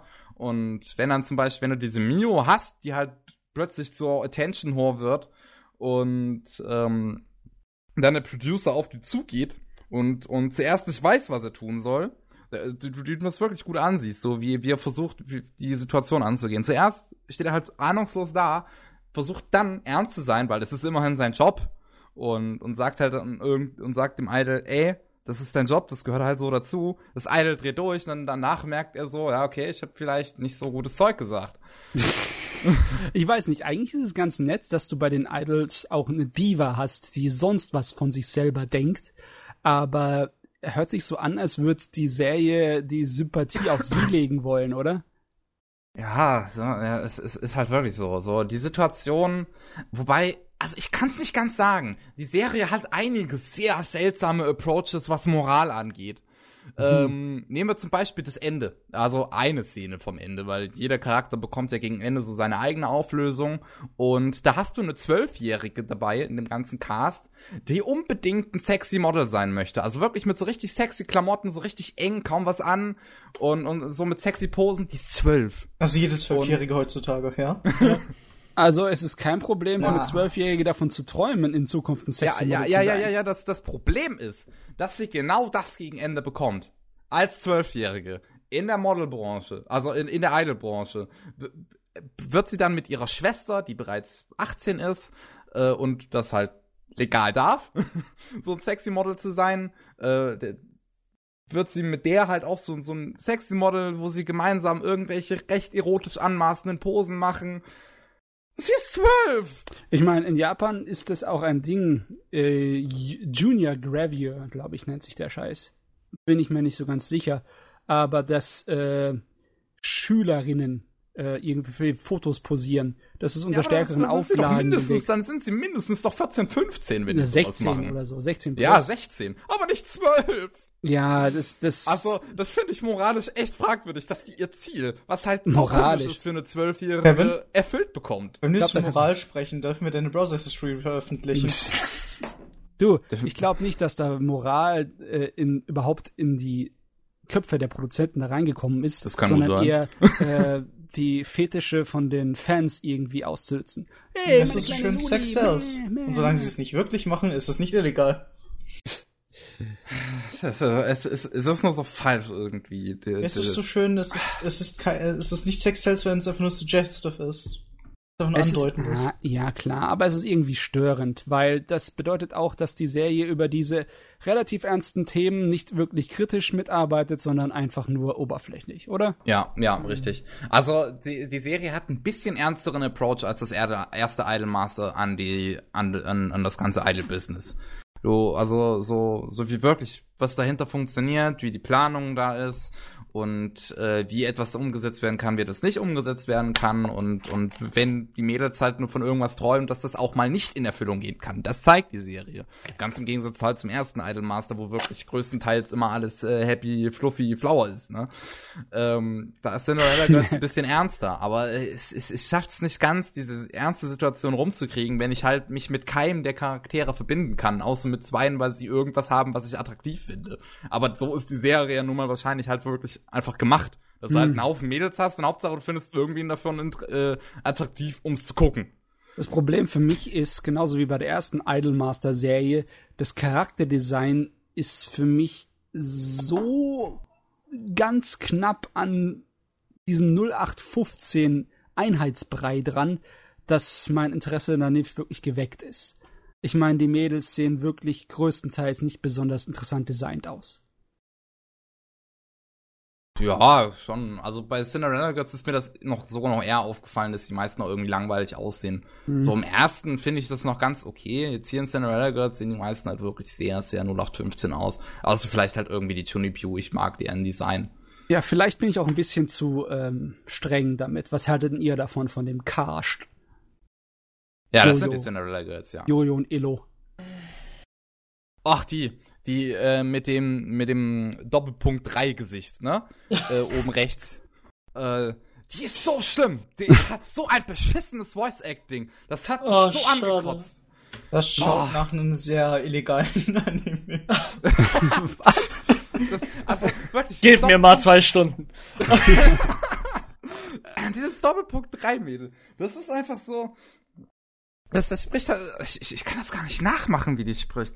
Das ist, die, die, die, die macht, Wenn, wenn sie nicht also ihre jedes, Sätze fängt sie immer sehr tief an und geht gegen Ende so steil bergauf. Wenn das sie ist, nicht das jedes, ist so eklig. wenn sie nicht jeden Satz mit Nyan beendet, dann bin ich sauer. Es gibt ein anderes Mädel, was dafür da ist. Oh. Ähm, wer, wer ist das denn im Cast? Genau, die direkt da drunter. Die unter dem Doppelpunkt 3 Mädel. Das ist das Nyan-Mädchen, weil da siehst du ja diesen Zahn ganz ah, leicht. das, das leichte Doppelpunkt 3. Das ist aber auch so eine Art Schönheitsmerkmal, Schrägstrich Fetisch in Japan, ne? Mm. Dieser ähm, Eckzander. Äh, bei Anime vielleicht, ja. Bei Anime, ja, nicht generell. Wobei, wobei, es gibt, es gibt wirklich Leute, die haben das wirklich gemacht in Japan. Ja, klar, aber so im Gen ich wüsste nicht, dass es zum generellen Schönheitsideal gibt, längere oder äh, bemerk merkliche Eckzähne zu haben. Sowieso was Zahnhygiene und Hübschschönheit angeht, ist Japan, glaube ich, ein kleines bisschen ähm, Weiterhin. ja, ein kleines bisschen äh, rücksichtiger, weil äh, so es ist anscheinend nicht so die größte ähm, standardmäßige Politik, jedem Kind eine, eine Dings, eine Zahnspange dran zu pfeffern und die meisten Zähnchen von den auch von den Stars und Sternchen sind nicht besonders gerade manchmal. Ja. Übrigens, ähm, unten Mitte, das ist die Russin. Ich finde, sieht man schon ganz gut. Die sticht so ein bisschen raus vom Mhm. Design eigentlich. Übrigens, oben links auf dem Bild. Wie alt schätzt ihr die? Danach erkläre ich die für die Zuhörer. Ga ganz Wie Ah. alt links? schätzt ihr die? Du kannst auch nicht vom Design bei Anime von dem Alter Ja. ausgehen. Die sehen alle aus wie zwölf. Ganz oben links, wenn ich Ich jetzt ehrlich darf- gesagt darf- nicht. Darf Also ich mich mal an Manga siehst bei den orientieren? meisten eigentlich so Unterschiede schon. Wenn Und ich mich mal an Manga orientieren darf. Ja. 81. Nee, die ist 17. Ähm, die, in der ganzen, also die Serie durchgehend. Das, das war das irgendwann gegen Ende mal gesagt, dass sie 17 ist. Ich dachte die ganze Zeit halt irgendwie, die wäre so zwölfjähriges Kind oder so. Die sehen Du hast alle aus, als Kevin? zwölf. Also ich finde nicht, die sehen alle aus, als wären Ja. sie zwölf. Also alle sieht aus wie zwischen 12 und 16. Keiner von Ja. denen sieht älter aus als 16. Die vielleicht äh, in der oberen Reihe äh, rechts, dritte von rechts mit den Ja. grünen Augen, die sieht am äh, ältesten aus noch von dem Haufen. Nicht so, ich finde gerade Anastasia, also die Russin unten, finde ich eigentlich am ältesten. Ja, wollte ich gerade sagen, die beiden geben sich nicht viel in dem Bereich. Ja, aber die sieht auch nicht viel älter als 15, 16 aus. Findest du?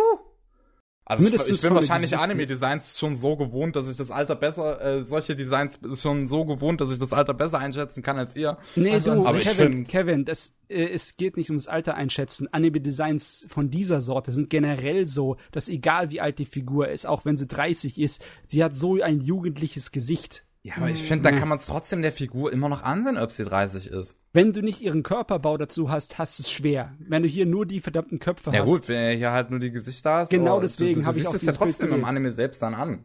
Ja klar, aber ich habe das Bild extra dafür gewählt. Deswegen finde ich dieses Design so uninteressant, weißt du? Hm.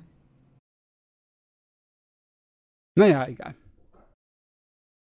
Aber- unten aber- links, die mit den Kopfhörern hat noch einen guten Aber Charakterart. du siehst allein an diesem Bild schon, wie viele Fetische die versuchen abzudecken. Ey.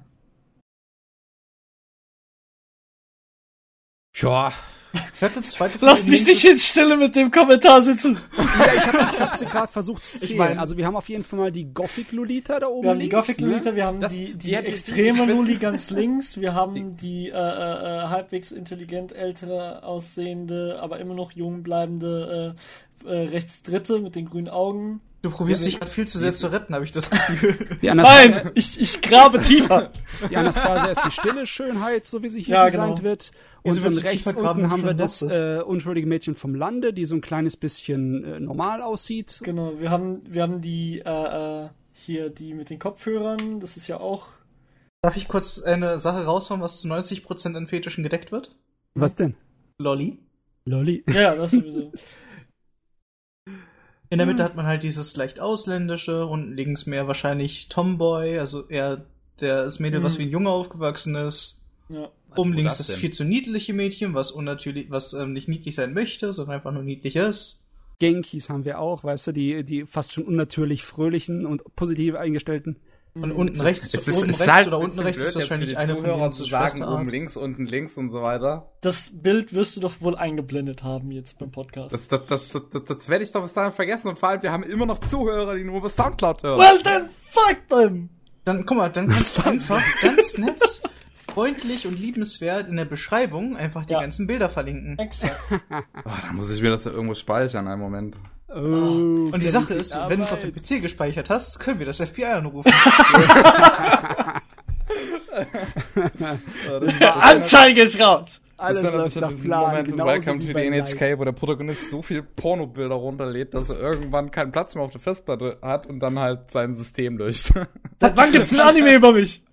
Habt ihr die Geschichte gehört von dem Typen, der 1 2,18 Petabyte an Pornos hochgeladen hat?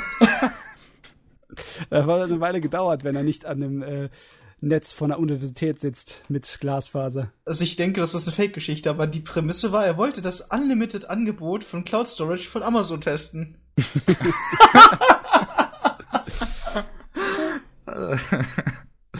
Äh, das ist zugemüllt. So. Ja, Cinderella Girls hat schon einen Haufen uninteressante Charaktere. Es ist äh, ähm, so, was Charakter-Arcs angeht, nicht, nicht, nicht jeder hat irgendwie eine Hintergrundgeschichte oder irgendwie sowas. Es wird halt irgendwie versucht, auf deren Persönlichkeiten an sich aufzubauen und dann wie die Charaktere miteinander umgehen und daraus irgendwie einen Charakter-Arc zu machen, was meistens einfach nicht funktioniert, weil du dich einfach nicht für die Charaktere interessieren kannst, wenn du nicht weißt, wer die sind, weil der Anime stellt sie dir halt nie richtig vor. Und ja, Du, Kevin, eine Frage. Das ist doch eine Episode, äh, ist doch eine Serie über Mädels, die Sänger werden wollen, ne? Das, ich habe immer gedacht, Idols. dass die Serie, ja klar, Idols singen ja auch. Können die singen? Ja, nee, das ist die Frage. Ist die, sind diese Serien randvoll mit kitschigen, bunten J-Pop? Äh, ja, im, im Prinzip schon. Ja. Das macht's für also- mich auch wieder ein bisschen schwer, ne? Ich find, was ich hier immer interessant finde, ist, dass sie bei den Auftritten halt äh, einblenden, wer die Musik gemacht hat, wie das Lied heißt und alles sowas. So richtig musikvideomäßig blenden die das dann immer ein, wenn irgendein J-Pop-Lied im Hintergrund läuft. Ähm, und was, was ist halt auch immer geil, also was, jetzt kommen wir zum zweiten positiven Punkt. Was halt Idolmaster so gut macht, ist halt die Animation. Die Animationen sind halt saugeil, weil es halt alles gezeichnete Tänze sind. Und auch äh, das Character Acting ist halt hier noch mal besser als im ersten Idolmaster. Also du hast wirklich gutes Character Acting, sehr stark. Äh, also also wenn sie halt irgendwie mal emotional werden, irgendwas in Anführungszeichen traurig ist, mit den meisten Charakteren kann man ja nie irgendwie was anfangen. Aber dann ist es gut. Und ähm, ja, die Auftritte sind absolut großartig, weil Megumi Kono als Animateurin, die Frau, die kann's einfach. Die hat Shelter animiert.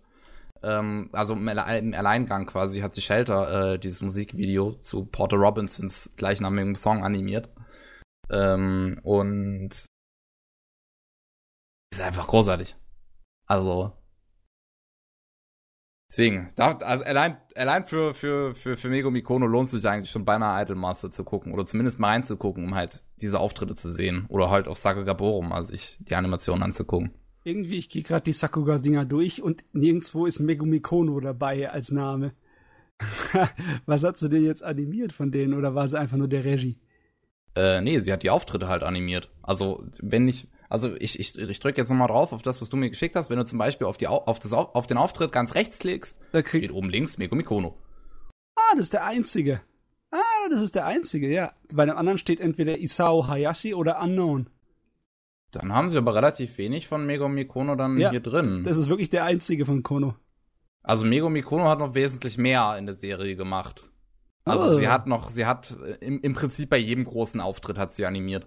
Also so bei kleineren Dingern halt nicht, aber die großen Auftritte. Also wenn du da Quellen dazu hast, die das bestätigen, dann schick das mal an Sakugaboro. Die sollen ihre Arbeit machen, die Schweinehunde. Du kannst auch einfach auf die richtige Idolmaster Cinderella Girls Seite sehen und dann siehst du noch mehr, wo auch Megumi Kono steht. Ah, Quelle also. Uh. Zwar hier.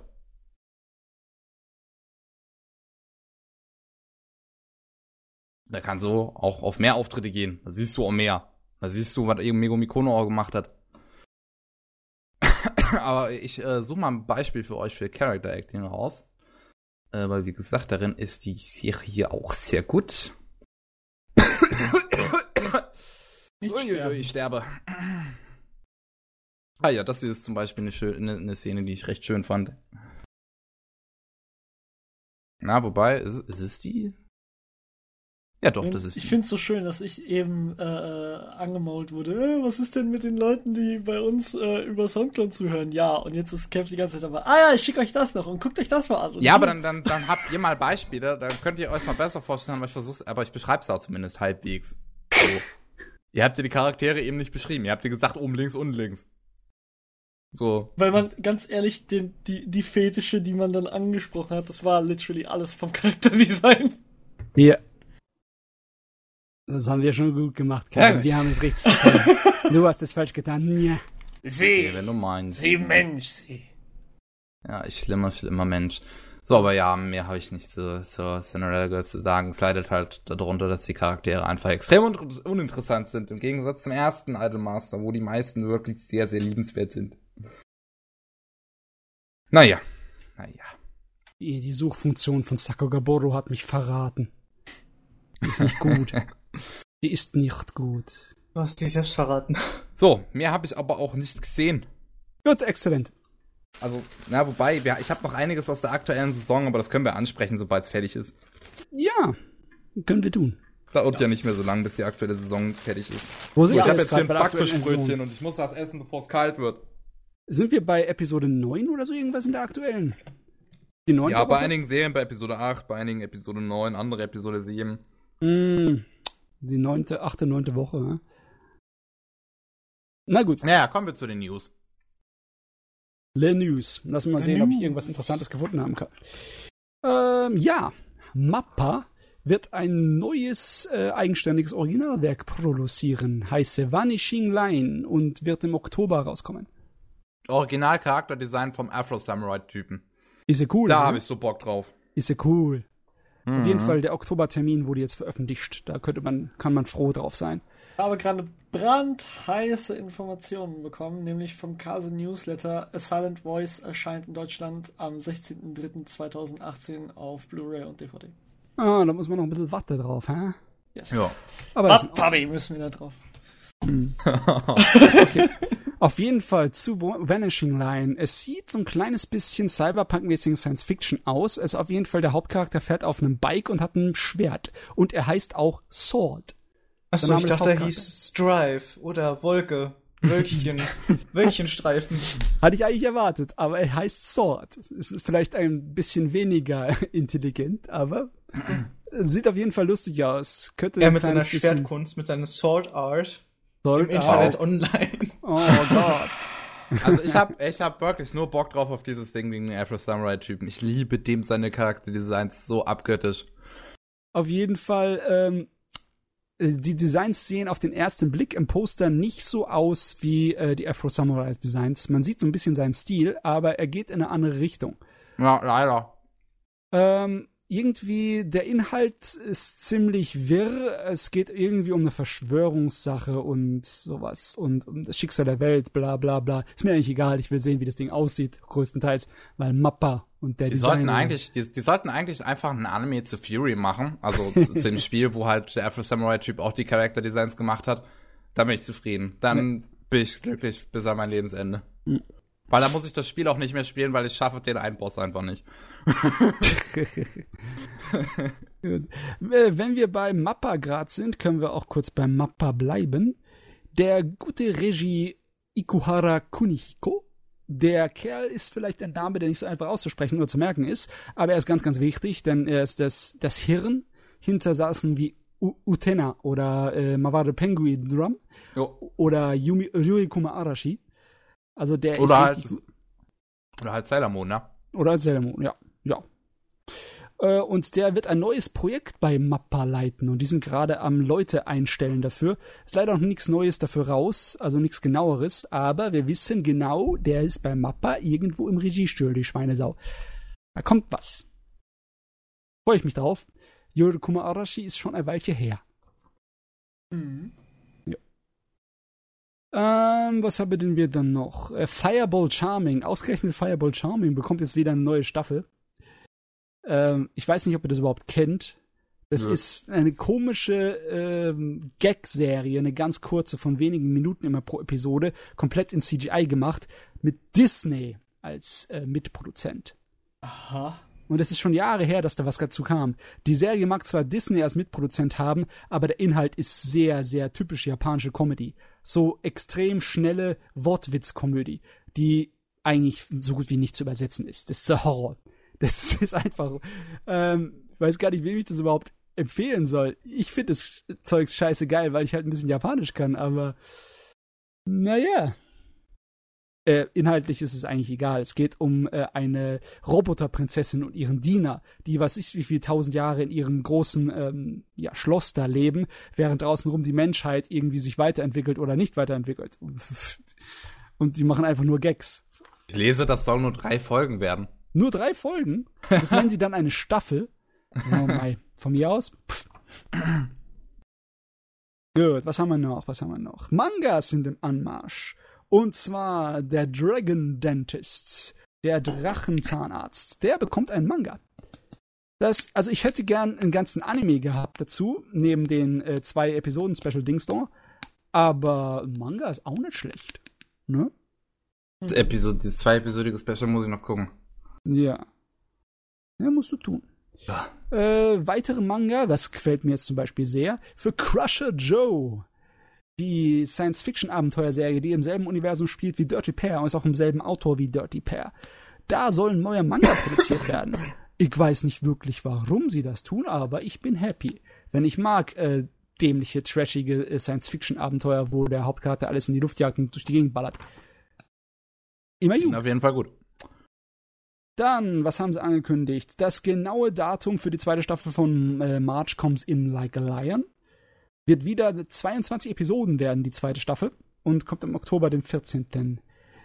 Meine Jüde, die lassen sich Zeit. Also die tun das nicht einfach so im Ratzfatz niedermachen. Zwei Staffeln, jeweils 22 Episoden. Mhm. Das ist nicht das kürzeste. Jo. Äh, was ist da hier? Ein Ihr wisst ja vielleicht, dass die PS Vita im äh, westlichen Bereich relativ tot ist, aber in Amerika Was? In, Japan, in Japan noch relativ am Leben. Ne? Ja. Ja. Und Aus das irgendwelchen Gründen. anscheinend ist sie so gut am Leben, dass jetzt auch von einigen dieser Dinger Animes produziert werden. Da kommt im Oktober ein Anime mit äh, dem Namen Code Realize. So auf dem PS Vita Spiel passieren. Jo. Und ähm, ja, das, die Chancen, dass das irgendeine Sau kennt, finde ich, äh, ist wahrscheinlich ein wenig geringer. Ich frage mich, wie Japan darauf reagiert. Weil anscheinend ist es bekannt genug, dass in Japan Anime pro- produziert wird, ne? Das ist voll gut. Mir ist es Ähm, aufgefallen, weil es so mega Nische ist. Das ist ja, Ja. schon fast. Äh, es, äh, es sieht schon fast aus wie eine dämliche Entscheidung, dazu ein Anime zu produzieren. Weißt du, sie könnten einfach auch ein Anime zu äh, der Zero Escape Reihe machen, aber nein. Nein. Nein, nein, nein, nein, nein, können man Das kennt man nehmen. auch im Westen. Sie können einfach auch einen originalen Anime machen. Das wäre doch mal wieder was. Ja. Ja, Japan produziert zuerst für Japan. Deswegen, das interessiert mich einfach, weil es dann so wenig bekannt ist bei uns. Na, was war noch? Was war noch? Oh ja. Eine lustige Sache. Wir haben ein neues Anime-Studio. Oh, Da wurde geil. ein Anime-Studio mit dem Namen Bibori gegründet. Von dem Regisseur namens Tensho. Der hat zum Beispiel in letzter Zeit die Rewrite-Sache Regie geführt. Ja, oder wofür man ihn viel eher loben sollte, Grisaya. Also Grisaya ist sein Masterpiece, wirklich. Ich finde Grisaya ist regie- regietechnisch so fucking geil. Und da tut er sich auch drauf äh, konzentrieren. Äh, das erste Projekt ist ein neues Grisaya-Anime-Werk namens Phantom Trigger. Also ja, der das Spiel dazu gibt's glaube ich auch schon auf Steam. Also die ganzen Grisaya-Dinger sind ja glaube ich mittlerweile wirklich alle auf Steam gelandet. finde ich irgendwie lustig. Äh, könnte natürlich total hinten, nach hinten losgehen, dass der Mann ein Anime-Studio pro- äh, kreiert, gründet, um dann einen neuen Grisaya-Anime zu produzieren. Hm, hoffentlich hat er Erfolg. Ja, wenn, wenn bei 8-Bit äh, die, die zwei Staffeln, die dazu bereits kamen, erfolgreich genug waren, dann bringt's es vielleicht was. Ich meine, die Visual Novel scheint auch einigen Erfolg zu haben, wenn sie auf, wenn auf Steam wirklich mittlerweile alle Teile drauf sind. Und das sind schon ein paar. Ein paar, ne? Ah, ist, ja, mein Interesse daran ist verschwindend gering. Ich weiß nicht, hast du es mal gesehen, die erste Staffel? Ich weiß, worum es geht. Ich will mir das nicht angucken. Ich weiß, das ist aber wirklich, das ist Regie, also regietechnisch ist das richtig gut. Also Ja. es ist wirklich gut. ich mag halt einfach die Prämisse nicht mit den äh, Leuten, die so ein so eine schreckliche Vergangenheit hat, dass es sie psychisch zerstört und dann so, ach Gott, ja, geht mir weg. Davon merkst du Das davon Drama aber eigentlich ich nicht viel in der Serie. Also das ist, das ist nicht so, dass das wirklich so richtig krass im Fokus steht. Mal sehen, vielleicht irgendwann. Gut, was haben wir hier? Wir haben eine lustige Sache, zum Beispiel ein Animationszeichner, ein äh, Schlüsselbildzeichner, der hat zum, ich weiß nicht, zum Spaß und der Freude oder als äh, symbolische Geste, er hat eine Schwarmfinanzierung gestartet, ein Kickstarter. Äh, also nicht unbedingt ein Kickstarter, ist eine andere Seite, aber eine Schwarmfinanzierung, um Leute zu unterstützen, andere Animateure, die einfach denen das Geld fehlt, weil klar, Animateure haben manchmal, sind sehr schlecht bezahlt in Japan. Das, Und- meinst du jetzt das Anime Dormitory Project? Also das Animated Dormitory Project oder nochmal ein anderes? Er ist was anderes. Der hat einfach nur äh, einen kleinen Betrag von um die 1000 Dollar, dass er dann einfach verlosen wollte. Und Okay. nach einer Woche hat er schon das äh, Zehnfache. Ach, die ganzen Studios sollten einfach Patrons aufmachen, meine Güte. Ja, also das ist riesig angekommen, so wie es aussieht. Also da haben die Leute gleich gespendet, so im Sinne von wegen, die Animateure, die Zeichner brauchen was zur Fresse. Mhm. Und dann wird es wahrscheinlich, ähm, ich weiß nicht genau, ähm, zuerst hat er gesagt, er will an drei Leute das äh, verlosen. Jetzt, wo er so viel gekommen ist und wahrscheinlich noch mehr dazukommt, äh, wird das wahrscheinlich an mehrere verlosen. Aber das wird wahrscheinlich einfach nur so eine kleine einmalige Auszahlung sein, von was weiß ich, 300 bis 500 Euro. So ein bisschen Taschengeld. Was aber trotzdem gut ist. Er hat eine gute Sache gemacht und es ist erfolgreich gewesen und es ist schön. Jo. Ja. So, dann haben wir noch eine Sache, bevor ich zu einem kleinen äh, Diskussionsthema komme. Äh, der Comic Market ist zu Ende gegangen. Nummer 92 in Tokio hat diesmal etwa 500.000 äh, Leute angelockt. Das ist ein bisschen weniger als die letzten Jahre, muss man aber auch dazu sagen. Es könnte daran liegen, dass ein Teil von der großen Halle umgebaut wird gerade. Wird renoviert wegen den 2020er Olympiaspielen in Tokio. Mhm. Ja. Aber immer noch am Leben. Ich meine, der, der Tod des Comic wurde schon fünf, vor fünf Jahren total vorgesagt, von wegen Nixe da. Also, Dort hingen Plakate zur zweiten Staffel von Steins Gate und es gibt immer noch kein fucking Datum und die ist angekündigt seit drei Jahren. der Hass. Die dunkle Seite, Kevin. Sie ist stark. Ich will endlich diese zweite Staffel, Mann. Okay, mein äh, kleines Nachrichtenthema, wo ich ein bisschen drüber diskutieren möchte. Netflix ist wieder ein bisschen in die Nachrichten gekommen. Mhm. Also einen- wie immer. Zum einen hat es jetzt die zweite Hälfte von My äh, Ja, Gott. ist Witch Academia. Little Witch Academia äh, zur Verfügung gestellt und es hat seine Pläne für den Bucky-Anime veröffentlicht. Da ist mitproduziert, ne? Ja. Und die fand ich ein wenig komisch, aber irgendwie sehr Netflix-typisch. Und zwar, der soll dann im Sommer 2018 in Japan auf Netflix verfügbar sein, aber der Rest der Welt muss bis zum Herbst warten. Dann schießen sie sich damit einfach selbst ins Knie, weil das wird Also das ist exakt das, was sie die ganze Zeit bei allen anderen Anime auch Ja. machen. Ja, ähm, jetzt mal, äh, ich möchte mal das gerne nachschauen. Wie lange war der, äh, war die Wartezeit jetzt, bis man die komplette äh, Serie hat von My Little Witch Academia? Das heißt, Ich meine, die ist, ich meine, die ist komplett abgelaufen gewesen, bevor die auf Netflix verfügbar Ja. war. Aber die Ja, das war- erste Hälfte ist, äh, äh, während die Serie noch in Japan am Laufen war, auf Netflix gekommen, oder? Nein, Hm, Nein? Ich Nein. glaube auch nicht. danach. Ja. Ähm, die Serie war fertig, eine Woche danach kam die erste Hälfte. Mhm. Und ja, die zweite Hälfte, wann kam die jetzt genau? Welches Datum? Äh, das war letzte Woche Donnerstag irgendwas. Auf jeden Fall hier Ende August, Richtung Ende August. Ja, nochmal zwei Monate, also nochmal so anderthalb Monate extra warten auf die zweite Hälfte. Das, ich finde diese äh, Zeiträume sehr komisch. Die wirken für mich ein wenig willkürlich. Ich kann das nachvollziehen, dass man ein bisschen warten muss ich glaube, auf das ist seine exakt Anime. das, was Netflix macht. Die haben selber keinen Plan. ja, ich, Ja. ich finde es nachvollziehbar, dass man etwas wartet auf die Animes und das in, in Schachten, schachtungsmäßig so, so nacheinander rausbringt. Aber warum dann diese komischen Zeitunterschiede? Ich meine, es mein? Kann, Dafür also, das krasseste Beispiel ist dafür, Kakegurui kommt erst nächstes Jahr. Nächstes Jahr, und das läuft aktuell, das ist bald fertig. Was Warum- kommt erst nächstes Jahr? Was Warum ich können die nicht Standard nehmen? Warum Was- können die nicht sagen, alle Animes, die wir als Netflix uns holen, die kommen einen Monat oder zwei Monate oder drei Monate, nachdem sie in Japan fertig sind, komplett? Dann wissen die Leute, woran sie sind. Was, was ich mir, ja, zum einen Simulcast und die andere Sache, die ich mir vorstellen kann, ist, dass die Leute, die da die Entscheidungsmacht haben, äh, so 50% immer von dem mitbekommen, was äh, in der Anime-Szene überhaupt vorgeht. Weil die erste Null Hälfte. Prozent. Wenn die was Nee, nee, es, mitbekommen würden, nein, nein, es, es kann sein, dass die gehört haben, okay, äh, Animes werden mittlerweile in Cores eingeteilt. Aha, das sind also zwei äh, äh, Hälften von einer Staffel. Gut, dann teilen wir die in zwei Hälften. Und äh, jede Anime-Season ist ungefähr so drei bis vier Monate. Aha, dann teilen wir die zwei Cores auf, auf zwei äh, unterschiedliche äh, Seasons. Hm, ich weiß nicht. Ich weiß nicht, ob sie so denken, weil die Baki-Anime, da ist zwar noch nichts ich glaube, die genaues denken drüber einfach bekannt. gar nicht. Über die Baki-Anime ist nicht genaueres bekannt, aber ich, jetzt sagen wir mal, das wird eine äh, 13-Episoden-Serie, die Bakis. Mhm. Warum warten die dann eine ganze Saison, also ganze drei Monate? Keine Ahnung, einfach weil sie wahrscheinlich bescheuert sind. Ich meine, das hört sich nehmen wir, Ich nehmen glaube- wir hier ein Beispiel, wo ich es okay fand mit der Netflix-Veröffentlichung, und zwar Ajin. Ajin kam eine Woche, nachdem es fertig war. Auch Hm. direkt mit Synchro. Ja, Aber gut, bei Hier. Polygon Pictures Werken funktioniert das, weil Polygon Pictures hat einen verdammt geilen Workcycle. Hm. Ähm, bei Ich anderen, frag- ich, ich weiß nicht, wie genau sie, warum sie es jetzt wirklich machen. Es gibt die Vermutung, dass Netflix auf die Blu-ray-Version des jeweiligen Anime wartet, Hm. um, um die zu veröffentlichen, um halt beste Qualität zu haben, sozusagen. Das wäre halt Das ist bei aber auch ein bisschen nicht. dämlich, weil da sind drei Monate ja immer noch nicht genug. Mhm. Ja, aber du, es ist ja nicht so, dass sie für die Blu-ray beim modernen Anime das nochmal in irgendeiner Art und Weise einscannen.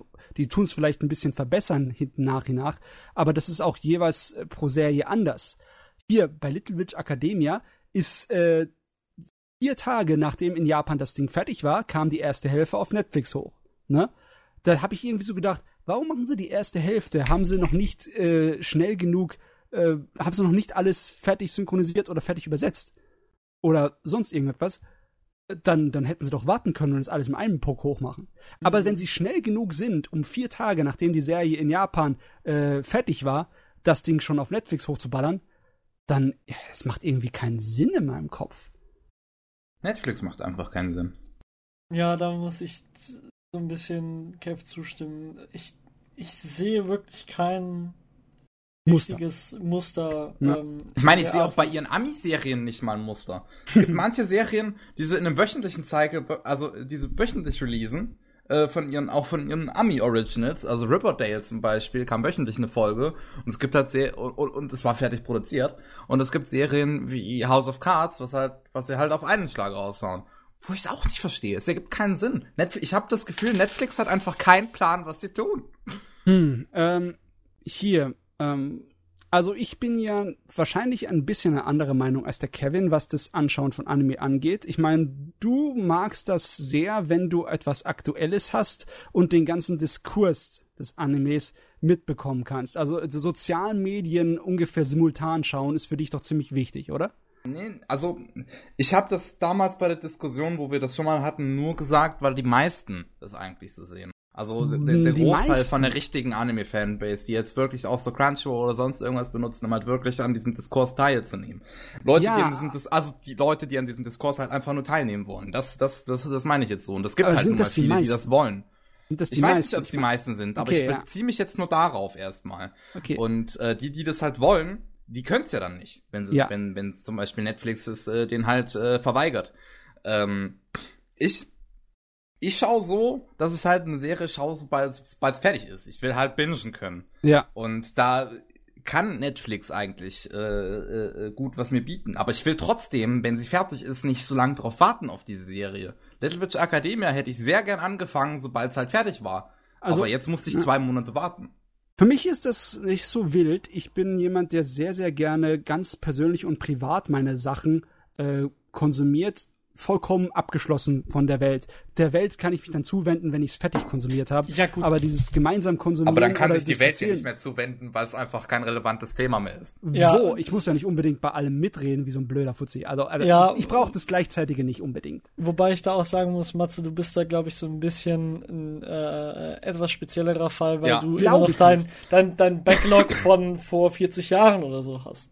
Das glaube ich Ähm. aber nicht unbedingt, dass ich da so speziell bin. Also, nee, aber was, was ich denke, ist, dass äh, Kev schon in gewisser Weise recht hat. Natürlich ist das ähm, ist die lauteste Fanbase, die Hardcore-Fanbase, die alles äh, in, i- am besten in derselben Minute wie Japan haben wollen Ja. und dann direkt darüber sprechen wollen. Auf der anderen Seite denke ich aber auch, dass der ähm, dass der Casual-Anime-Zuschauer sich da entweder das Ganze erst anguckt, nachdem es fertig ist, oder sich sehr auf den Hardcore-Freund oder Freundin bezieht, die das in dem Moment auch gucken.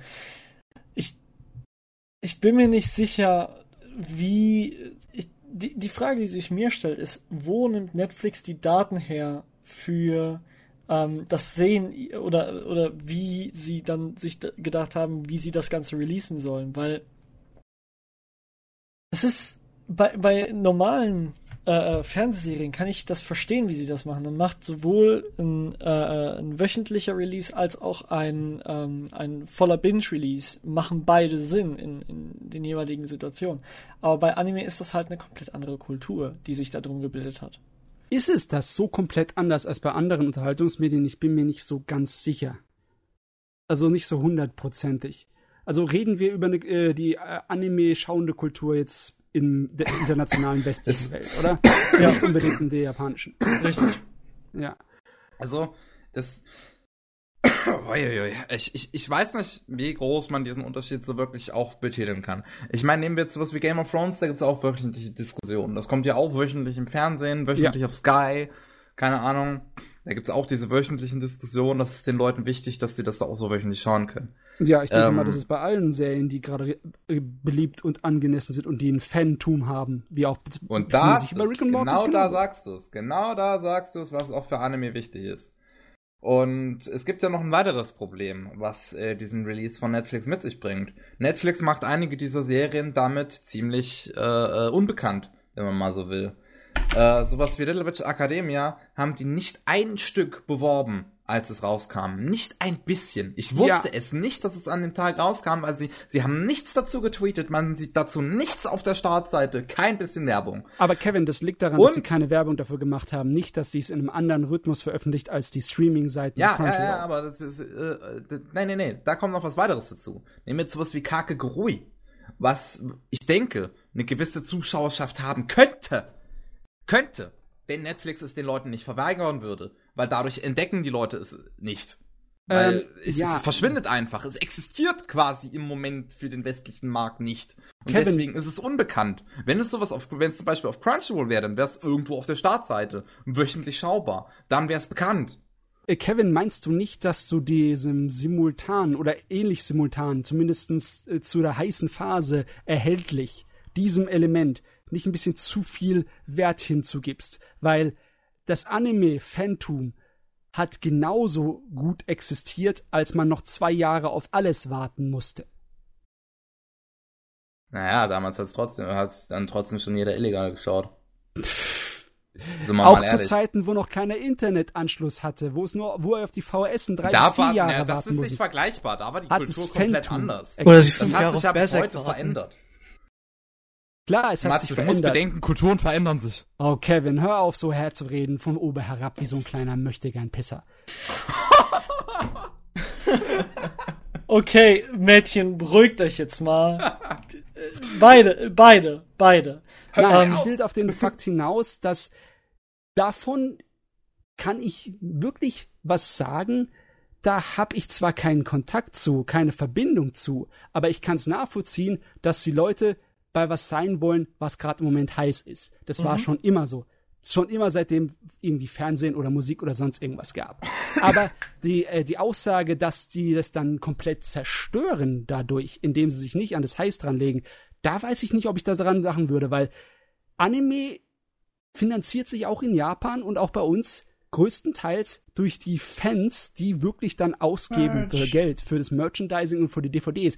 Und ich weiß nicht, ob es für die so unglaublich wichtig ist, dass die dann sagen, wenn das Ding nicht simultan ist oder in, heißen, in einer heißen Phase, dann interessiert es mich ein feuchte Kehricht. Davon ich, bin ich nicht überzeugt. Da, da würde ich dir zustimmen. Ähm, ich würde aber sagen, dass äh, im Gegensatz zu vielen anderen Medien, die wir sonst haben, ähm, Anime immer noch in dieser Halbnische ist, die jetzt langsam in den Mainstream kommt. Und dadurch, ähm, wie Anime sich einfach kommuniziert hat, gerade in der westlichen Welt, ähm, denke ich, dass es zu einer Art, ähm, ja, zu, zu einer anderen Handhabung geworden ist, dass die, dass wir so viele Anime äh, äh pro Season bekommen, die alle drei Monate bis vier Monate wechselt, dass die Leute wirklich die Reichweite daran messen, wie einfach sie da drankommen. Und das wiederum übersetzt sich dann von dem, was ich sehe, in Sales, weil je weniger Leute dein Anime gucken, desto weniger werden dafür Geld ausgeben. Und dann kommen so Sachen wie Crunchyrolls Little Witch Academia, was äh, von allem, was ich gehört habe, ein total geiler Anime sein könnte, der aber erst dann gekommen ist, als er äh, komplett abgedreht wurde. Uh, aber Und, dagegen kann man das Kommentar nehmen, also äh, das Argument nehmen, dass jetzt im Moment hast du mehr Anime zur Verfügung, schneller zur Verfügung und einfacher zur Verfügung als je zuvor, nicht wahr? Richtig, aber genau deswegen Verkäufe und Einnahmen sind immer noch auf dem Rückgang, besonders da, wo es wichtig ist, bei den DVDs und Blu-rays. Auf der ganzen Welt. Ich, ne? Ja, ich denke. DVDs und Blu-rays sind gar nicht mal so wichtig. Das Merch ist sogar viel wichtiger. Ja, ja klar. Auch Merch aber, ist der äh, Einkauf im Rückgang. Das ist ja, und, so. und ich denke, das kommt so ein bisschen dadurch, dass, wie gesagt, äh, Anime sich gerade zu einem Mainstream-Teil entwickelt, was aus einer Nische kommt, die ähm, wie, wie soll ich das sagen? Äh, Im Endeffekt, ähm, was sich sehr so voll, äh, äh, was sich sehr festgesetzt hat in der, ähm, in der Anime-Community, von dem, was ich sehe, ähm, ist, dass die Leute sehr auf Streams abfahren und so weiter. Die wenigsten Leute haben Geld, wenn ich jetzt zum Beispiel äh, äh die deutsche Situation sehe. Ich habe nicht mehr das Geld, mir eine komplette Staffel auf DVD zu kaufen. Das kostet ja. einfach zu viel. Keine Sorge, wir sind alle arm. Ja, eben. und Sammeln sind im Aus, im Sterben. Das ist ja, weil die Alternativen günstiger sind. Viel richtig. Und ich denke, da genau liegt die Krux, weil ähm, für ein Game of Thrones, für eine Season Game of Thrones, ähm, ich müsste jetzt nachgucken, aber ich, ich meine, dass du für Realverfilmungen zum Beispiel deutlich weniger zahlst als äh, für eine ähm, für einen Anime von gleicher Ja, das stimmt. So und da ist nämlich die Sache, die ich meine, wenn ich sage, dass sich da die Community in einer anderen Weise kultiviert hat, weil ähm, wir haben äh, als als Anime-Fans sind wir darauf ähm, angewiesen, dass das Ganze über Streams läuft und wenn wir hm, dann okay. oder oder ich ich sage mal, dass ein großer Teil der Community sich darauf eingeschossen hat. Jetzt ist eine Frage, äh, eine Frage, die ich gerne ja. stellen möchte. Vorhin hieß es, äh, der Unterschied zwischen den Art äh, Hardcore und den Casuals, also wenn man die englischen Worte benutzen möchte. Mhm. Aber heißt es dann nicht, äh, dass die Streams eher das ist, dass das äh, zufällige, das Casual-Publikum anlockt? Also weil die Hardcore-Leute sind die, die sind noch nicht auf Streams angewiesen. Das sind noch die Leute, die die äh, Industrie Doch, die sind im Prinzip bei Anime auch auf Streams an. Ich, die die Hardcore-Leute sind im Prinzip bei Anime auch auf Streams angewiesen, gerade in Deutschland, weil einfach die DVD äh, weil DVDs viel zu teuer sind. Ich würde Kev da eher zustimmen. Ich, äh, äh, ich sehe dein, äh, deine Frage definitiv und ich sehe auch den, den Ansatz. Ich denke aber, ähm, wie gesagt, dass es gerade bei Anime extrem wichtig ist, was für eine Reichweite dieser Anime hat. Und wenn sich da gerade legal für viele Leute ähm, nicht die Möglichkeit bietet, den zu schauen, wenn er relevant ist, dann geht er in Vergessenheit, weil, genau wie du gesagt hast, wir haben so viele Animes jetzt im Moment, wir haben so ein gigantisches Angebot, sowohl mit normalen Serien als auch mit Animes, als auch mit äh, äh Film und allem. Und ich denke, dass es da einfach ähm, eine spezielle Situation für Anime ist, die das Ganze sehr schwierig macht, wenn dann ein Netflix äh, rumkommt und sagt, ja, wir releasen das an einem Zeitpunkt, an dem es einfach nicht mehr relevant ist. Ach so, und was man dazu auch noch re recht interessant sagen kann, das war ein Beispiel von The Canapa Effect. Ähm, der hat nämlich noch gesagt, dass äh, so, so wenn es halt aktuell läuft und man es auch aktuell besprechen kann, dann bleibt es natürlich auch länger relevant. Weil mm. wenn halt so eine Einkurserie äh, zwölf Wochen läuft, dann ist sie auch zwölf Wochen relevant. Wenn sie auf einen Haufen released wird, dann ist sie vielleicht maximal zwei Wochen relevant. Das dann ist, ist alles an einem Stück geschaut. Argument. Das ist natürlich ein gutes Argument. Jetzt ist die Frage, hat Netflix sich erhofft, indem sie so lange wartet zur zwölften Hälfte von Little Witch Academia, dass das länger relevant bleibt? Ich glaube äh, weniger. Ich glaube eher, ähm, dass sie sich da erhofft hatten, mit dem originalen Binge-Release davon zu sagen, hey, wir sind anders als die anderen Seiten, ihr könnt bei uns direkt durchschauen. Und ich Hat glaube, ja nicht gekonnt, das ist, ja, äh, richtig, aber so, so von dem, was sie da angeboten haben. Und ich glaube, das ist halt das, was äh, dem Ganzen so im Weg steht, weswegen viele Leute jetzt Netflix auch nicht unbedingt als, als kompetitiv sehen im Anime-Markt, wo sie einfach hm. denken, okay, mh, äh, ich will nicht, während alle meine Freunde über Serie X äh, äh, sprechen, will ich nicht unbedingt darauf warten müssen und dann, wenn das Gespräch nicht mehr ähm, nicht mehr interessant ist für meine Freunde, ähm, dann erst damit sprechen zu können. Und ich ja. denke, das führt halt eben auch dazu, dass, äh, dass es da immer Schwierigkeiten gibt mit Serien, die halt so vermarktet werden. Die, auf der anderen Seite wird in den Nachrichtenseiten schon drüber diskutiert, so wie bei Anime News Network, äh, was für eine Rolle äh, Netflix in der Zukunft der Anime-Produktion spielt, weil es halt da jetzt sich einkauft, dick und fett. Ne? Ja, klar. Ähm, ich weiß nicht jetzt genauen Zahlen, aber es scheint so, als äh, wird Netflix äh, mit Crunchyroll hier so äh, in den Ring steigen wollen. Mhm. Zumindest was das Geld, das sie ausgeben für Produktionen im Anime-Bereich angeht, sind die wahrscheinlich sogar dabei, schon Crunchyroll zu überholen. Ja, das hatten wir, glaube ich, also so eine Diskussion hatten wir doch, glaube ich, auch schon im letzten Podcast oder vorletzten, wo halt auch so, wo auch bekannt wurde, dass Universal jetzt mit Funny, äh, nee, Sony, glaube ich, war das, die mit Funimation jetzt ja. zusammenarbeiten und dadurch auch dieses, diese Funimation Crunchyroll Kooperation so ein bisschen im Bröckeln ist und wenn dann wieder alles vereinzelt ist an Streaming-Angeboten, oh, holy moly, dann bricht alles zusammen. Bricht alles zusammen. Ich meine, dann, dann wird das Streaming zu so einem Aufwand, dass es ja, dann im richtig. Endeffekt nicht mehr den Vorteil hat, ne? Richtig. Und ah. da, da muss ich auch eine Sache sagen, die wie ich, äh, glaube ich, Kev gestern gesagt hatte, ähm, wir brauchen im Endeffekt für Anime genau das gleiche, was Valve für äh, Videospiele gemacht hat. Wir brauchen einen zentralen Punkt, wo wir einfach sagen können, okay, wir können uns die Sachen holen, wann wir wollen. Wir brauchen ein besseres Angebot, als die äh, äh, Piratenseiten uns bieten. Und das ist leider nicht gegeben. Das kannst du auch wahrscheinlich hacken. Ja. Das ist ähm, halt aber du, ich glaube nicht, dass ich mir einen einzigen Punkt wünschen würde, denn ich habe Angst vor Monopolstellungen. Ja klar, definitiv. Ich hätte Dann musst du Steam ja hassen. ja, deswegen hasse ich auch Steam. Denkst du, ich habe irgendeine Seite, äh, Sache von Steam gekauft nach Half-Life 2? Ich war so verbrannt davon, seit, seitdem habe ich mir kein äh, Singleplayer mehr Spiel bei äh, Steam mehr gekauft. Ich habe nur Multiplayer okay. oder kostenlose Spiele auf Steam. Du bist ein komischer Mensch. Ja, yeah. ähm, da, das, das, ist, ja hier, weil wir das ist halt auch der Punkt. Ich meine, ich kann dich vollkommen verstehen. Ich bin auch nicht wirklich äh, ein Freund davon, wie Steam jetzt die, äh, äh, die Macht, die es hat, da teilweise am Ausspielen ist. Aber für die meisten Leute ist das irrelevant. Die meisten Leute wollen einfach nur Convenience. Und ja, das, klar. Das das ist Grund genug, dass wir sagen, äh, oder dass äh, die Industrie an sich sagen sollte, okay, wir müssen das irgendwie, wir müssen da eine Möglichkeit finden. Weil wie gesagt, äh, äh, Gaben hat es mit Steam gezeigt, dass es eine Möglichkeit gibt, aktiv gegen äh, Piraterie zu arbeiten, wenn man ein gutes Angebot hat. Ja, das ist so. Sag mal, wie viele Anbieter würde von euch eine gute Zahl sein? Sagen wir jetzt, wir hätten drei große. Ich würde ich würd wirklich maximal drei sagen. Manchmal also maximal drei. Ich, ich, ich würde sagen fünf.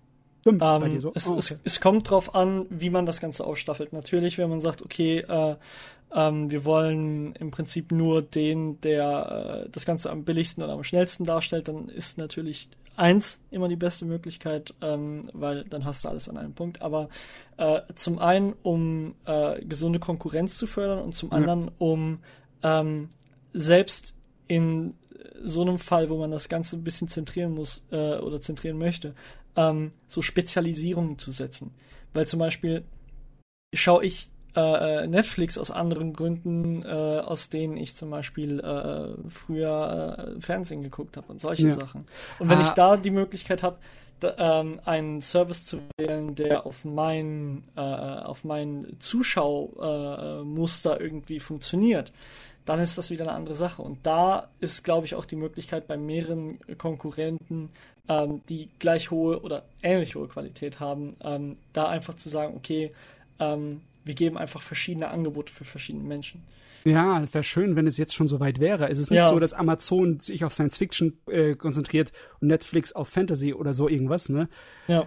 Äh, und bei Anime-Angebotern ist es ja auch nicht so. Obwohl, wir haben mittlerweile so ein paar Leute, die irgendwie sich auf den alten Kram diskutieren, wie zu diese die Discotheque Media in Amerika, was ich Mhm. voll geil finde. Na gut, Jojo, äh, dich wollte ich noch fragen. Deine, deine Anzahl an Diensten. Streaming-Diensten. Du wärst auch mit fünf in Ordnung? Eigentlich im Idealfall so rum Also- drei. Ja, ich würde halt, also fünf, da müsste der, Preis, müsste der Preis schon gut sein. Ich meine, Hm. Crunchyroll ist halt preistechnisch einfach geil mit gerade mal fünf Euro pro Monat. Aber wenn Muss ich dann für jeden Streamingdienst, wenn es fünf wären, für jeden zehn Euro bezahlen müsste zum Beispiel, das wäre mir dann ja, zu viel. das, Ja, das wäre schon was, ne? Also für mich wären es maximal vier. Okay. Ah, gut zu wissen. Schöne Diskussion. Sogar und auch recht lange. Ja, gut, dann machen wir mal jetzt auf, oder? Äh, Kevin, ich habe noch ein paar kleine News. Ähm, ja. Eureka 7 High Evolution, der erste Film der äh, neuen Trilogie, wird nächstes Jahr auf dem Akiba Pass Festival gezeigt. Man kann jetzt auch schon vorbestellen fürs Akiba Pass. Äh, 30 Euro äh, fürs sogenannte Blind Ticket. Das heißt halt einfach noch, nur so, weil halt noch nicht viele äh, Filme bekannt sind, die da jetzt laufen werden. Ähm, dann gab's einen neuen Trailer, beziehungsweise ich glaube sogar den ersten Trailer zu Godzilla, zum, zum Godzilla-Film von, von Polygon Pictures. War, glaube ich, der erste. Und der ist richtig geil. Mhm. Also, Meine ich das nur oder sieht Godzilla ein kleines bisschen aus wie der amerikanische Godzilla von 2014? ich, ja, ich würde würd ich, würd ich auch so sagen. Und das finde ich auch persönlich gut so, weil das war der bestaussehendste. Und also er sieht hier auch schon einfach verdammt gut aus. Also Polygon Pictures ist sich immer mal wieder, also ist sich erneut am selbst übertrumpfen. So, ähm, das erste Naruto, die erste Naruto-Serie mit ihren 220 Episoden gibt es jetzt äh, bei Crunchyroll. Äh, also im japanischen O-Ton mit deutschen Untertiteln, nichts geschnitten oder irgendwie so, also komplett Oh. original Naruto jetzt äh, bei, bei Crunchyroll Deutschland. Keine zensierten Wolken mehr. Meine Güte, 90 Filler-Episoden. Oh, zieht's euch Mhm. rein. Zieht's euch alles rein. Tut es. Ähm, was ich was ich immer interessanter finde, ist dieses dieses äh, TV-Anime-Web-Hentai-Format wird immer äh, immer größer. Nee, nächste Season Web-Hentai? Haben wir haben wir das nächste, haben wir die nächste Serie, die so laufen wird und die hat auch wieder schon ist auch wieder so einen extrem langen Namen mit Omiai Aite Ai- Aite wa Ushego Tsuki na Mondachi. Ähm, Gesundheit. ich muss echt Ja. mal hier ähm, einen kleinen Workshop aufmachen für Mhm. die japanischen. Ja, wenn's, wenn die Titel so lang werden, dann wird's halt echt, äh, Ja. dann wird's schwierig.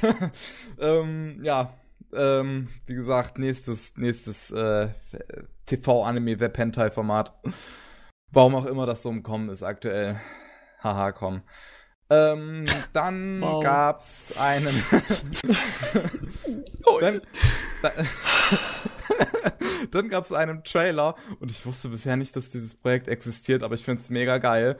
Äh, zu einem DC-Anime und zwar Super Heroes vs. Eagle Talon. Oh ja, davon habe ich Und gehört. ähm, ich, ich, ich schicke euch mal den Trailer und ich würde auch jedem Zuhörer mal raten, auf YouTube zu gehen und danach zu suchen. Ähm, ist es. Ist es interessant. Es ist ein interessanter Trailer, weil ähm, er hat viele verschiedene Stile. Äh, gegen Ende hat er sogar eine CGI-Sequenz, die fucking gut aussieht, während halt dazwischen so extrem bunte Zeichnungen irgendwie sind. Also das, das war doch wird gerade wahrscheinlich so. Anthologie-mäßig. Das ist doch total Flash, oder? das ist Flash-Animation, ja. Ja, ja. Ja. Ja. Aber boy, diese CGI-Animationen am Ende sind schon gut. Äh, Das ist eine Mischung aus Flash-Animation, CGI-Animation und traditionellen japanischen Animation. What the fuck? Das ist ein bisschen Ich arg. weiß auch nicht. Aber es sieht einfach so witzig aus, ich will's sehen. äh, und dann noch eine letzte News. Crunchyroll ist jetzt in einem neuen Geschäft eingestiegen, und zwar Videospiele. Achso, ich hatte. Ähm, Egal, ja. Crunchyroll und äh, der japanische Videospielhersteller Gree äh, sind eine Kooperation eingegangen, um nächstes Jahr mit dem ersten Titel einzusteigen und zwar äh, ein Spiel zu Is It Wrong to Try to Pick Up Girls in a Dungeon. Oh, Oh, okay. nice. Ja, kommt nächstes Jahr raus, äh, ist noch nicht so viel bekannt. Man sieht auch in dem Trailer eigentlich nicht wirklich, was es für ein Spiel ist. Ich gehe aber mal davon aus, dass es eine Visual Novel ist. Schade. Weil dann, Matsche, hätte man locker zu so einem kleinen äh, Roguelite oder sonstigen Ja. Actionspiel oder Ja. sowas machen One können. Hack and Slay einfach. Ja. Und Ja, das wird ziemlich ich möchte geil. ein Devil May Cry mit den Fähigkeiten. das könnte auch gut sein. Ich möchte immer noch mein äh, äh, äh, My Hero Academia Videospiel. Es gibt schon eins. Ah, es ist nicht gut. Es ist in Ordnung, aber es gibt eins. Ja, äh, ein, ein gutes. Ja, ist das für wird eine wahrscheinlich mobile Konsole, also. 3DS? Mensch, Mensch! Hey. läuft. Ja, auf jeden Fall, das waren noch meine News. Ja, Exzellent. Ist nicht so viel passiert. Extraordinary. Gut. Das sonst ist mir heute früh aufgefallen, also unsere deutschen Publisher scheinen gerade irgendwie Publikationsprobleme zu haben, weil einiges, was sie lizenziert haben, kommt irgendwie nicht raus. Ich meine, wir haben Kase, die mittlerweile so sehr zurückhängen bei einigen Serien. Ich Beautiful möchte- Bones haben sie lizenziert, während es lief, ist immer noch nicht da. Ähm, My Hero Academia, die erste Staffel, ging ich davon aus, dass die auch mittlerweile schon längst da sein dürfte auf deutsche Blu-ray. Immer noch nicht. Grimgar, Heite Gänse und Grimgar, auch immer noch nicht. Äh, was noch? Was noch? Da war da noch irgendwas, hatte ich heute früh realisiert, womit sie hinterherhängen. ich- Also- auf jeden Fall. Ich muss aber auch sagen, dass Kase generell nicht so ja, das Ja. ist richtig. und so. Also, das, Bo, das ist vollkommen richtig. so, ich diss euch nicht, Kase. Ja, wenn ihr Leute, wenn ihr Hilfe braucht beim Übersetzen, dann hier, haut mich an. Ich, ich, ich, ich bezweifle, dass es am Übersetzen liegt. Ich meine, die haben vier Jahre für Attack on Titan gebraucht. Wenn ihr einen Testschauer für die äh, äh, Animes braucht und ihr könnt mich bezahlen, Also ich mache gerne Reviews, das ist nicht. nicht. Wir Ernsthaft? werden von Kase wahrscheinlich niemals Testexemplare bekommen. Weiß schon. Ich gehe nicht davon aus, aber es wäre cool, wenn. ja. Gut. Die, die kommen dann wahrscheinlich auch raus, wenn die dritte Staffel von dem jeweiligen Anime schon durchgelaufen ist und frei verfügbar ist. Ach. So wie Kann ja, Ja. hier und da an einigen Sachen hängen. Aber KSM hat auch das Problem mit Conrevo. Da ist auch mittlerweile immer noch kein Datum, wann das kommt. Ich will endlich Hm. Concrete Revolution, Mann. Ich will die Blu-ray, Mann. Äh, Ich wollte fragen, sind wir fertig oder sind wir Ja, nicht jetzt sind wir fertig? fertig. Wir sind Jetzt, fertig. jetzt sind wir auch vollkommen fertig mit den Nerven. Ich meine nur, wir sind hier fünf Stunden am Machen. Dicker Ach, Podcast. Ach was. Das und ich muss auf Klo. Wir haben uns Denke 14 Uhr, also für die Zuhörer, wir haben uns 14 Uhr jetzt zusammengefunden. Wir haben es jetzt mittlerweile 19 Uhr. Ja. Yeah. Ähm, Wir Ich werde jetzt einfach alles auf Kevin schieben, weil er uns Ja. eingeladen hat. ich würde sogar fast davon ausgehen, dass es der längste Podcast bisher ist. So Schauen wir viel zu einem guten Interviewer und guten Segways, ne, Kevin? Ich meine nur, wir sind sehr gut in für Filler. Wir sollten eigentlich für, naja, ja, diverse Animes äh, Ja. Filler-Episoden rausfinden. ja. wir sind gut, hört es zu. Alles klar. Oh, neue News. Oh Gott. Äh, Nein. Grad, grad noch reingekommen. Nein. KSM hat äh, äh, Rudolf der schwarze Kater lizenziert. Warte, was? Rudolf, der schwarze Kater. Ich kenne das auch ein bisschen anders. Äh, wie zur Hölle heißt das auf Japanisch? Rudolf, äh, Kurono Ja, Katero. Bruno Neko. Rudolf to Ipai. Was? Was? I- Ipaya Tena? Rudolph the Black Cat, der englische Titel, ein CGI-Anime. Hm. Hat KSM mal soeben lizenziert. Äh, wusste ich gar nicht, dass es existiert. Ich habe jetzt gedacht, das wäre irgendwie 70er Jahre World Masterpiece Theater Zeugs oder sowas. Ne. Hm. Gut, haben wir das auch Und noch. mit diesem Danke, Highlight. KSM. So. Damit können wir jetzt aufhören. Das war der 86. Anime Slam Podcast. Dabei waren Jojo, Bye, bye. Elo, Ich schmelze. Matze Das tut mir alles so leid. und ich das sage. Bye.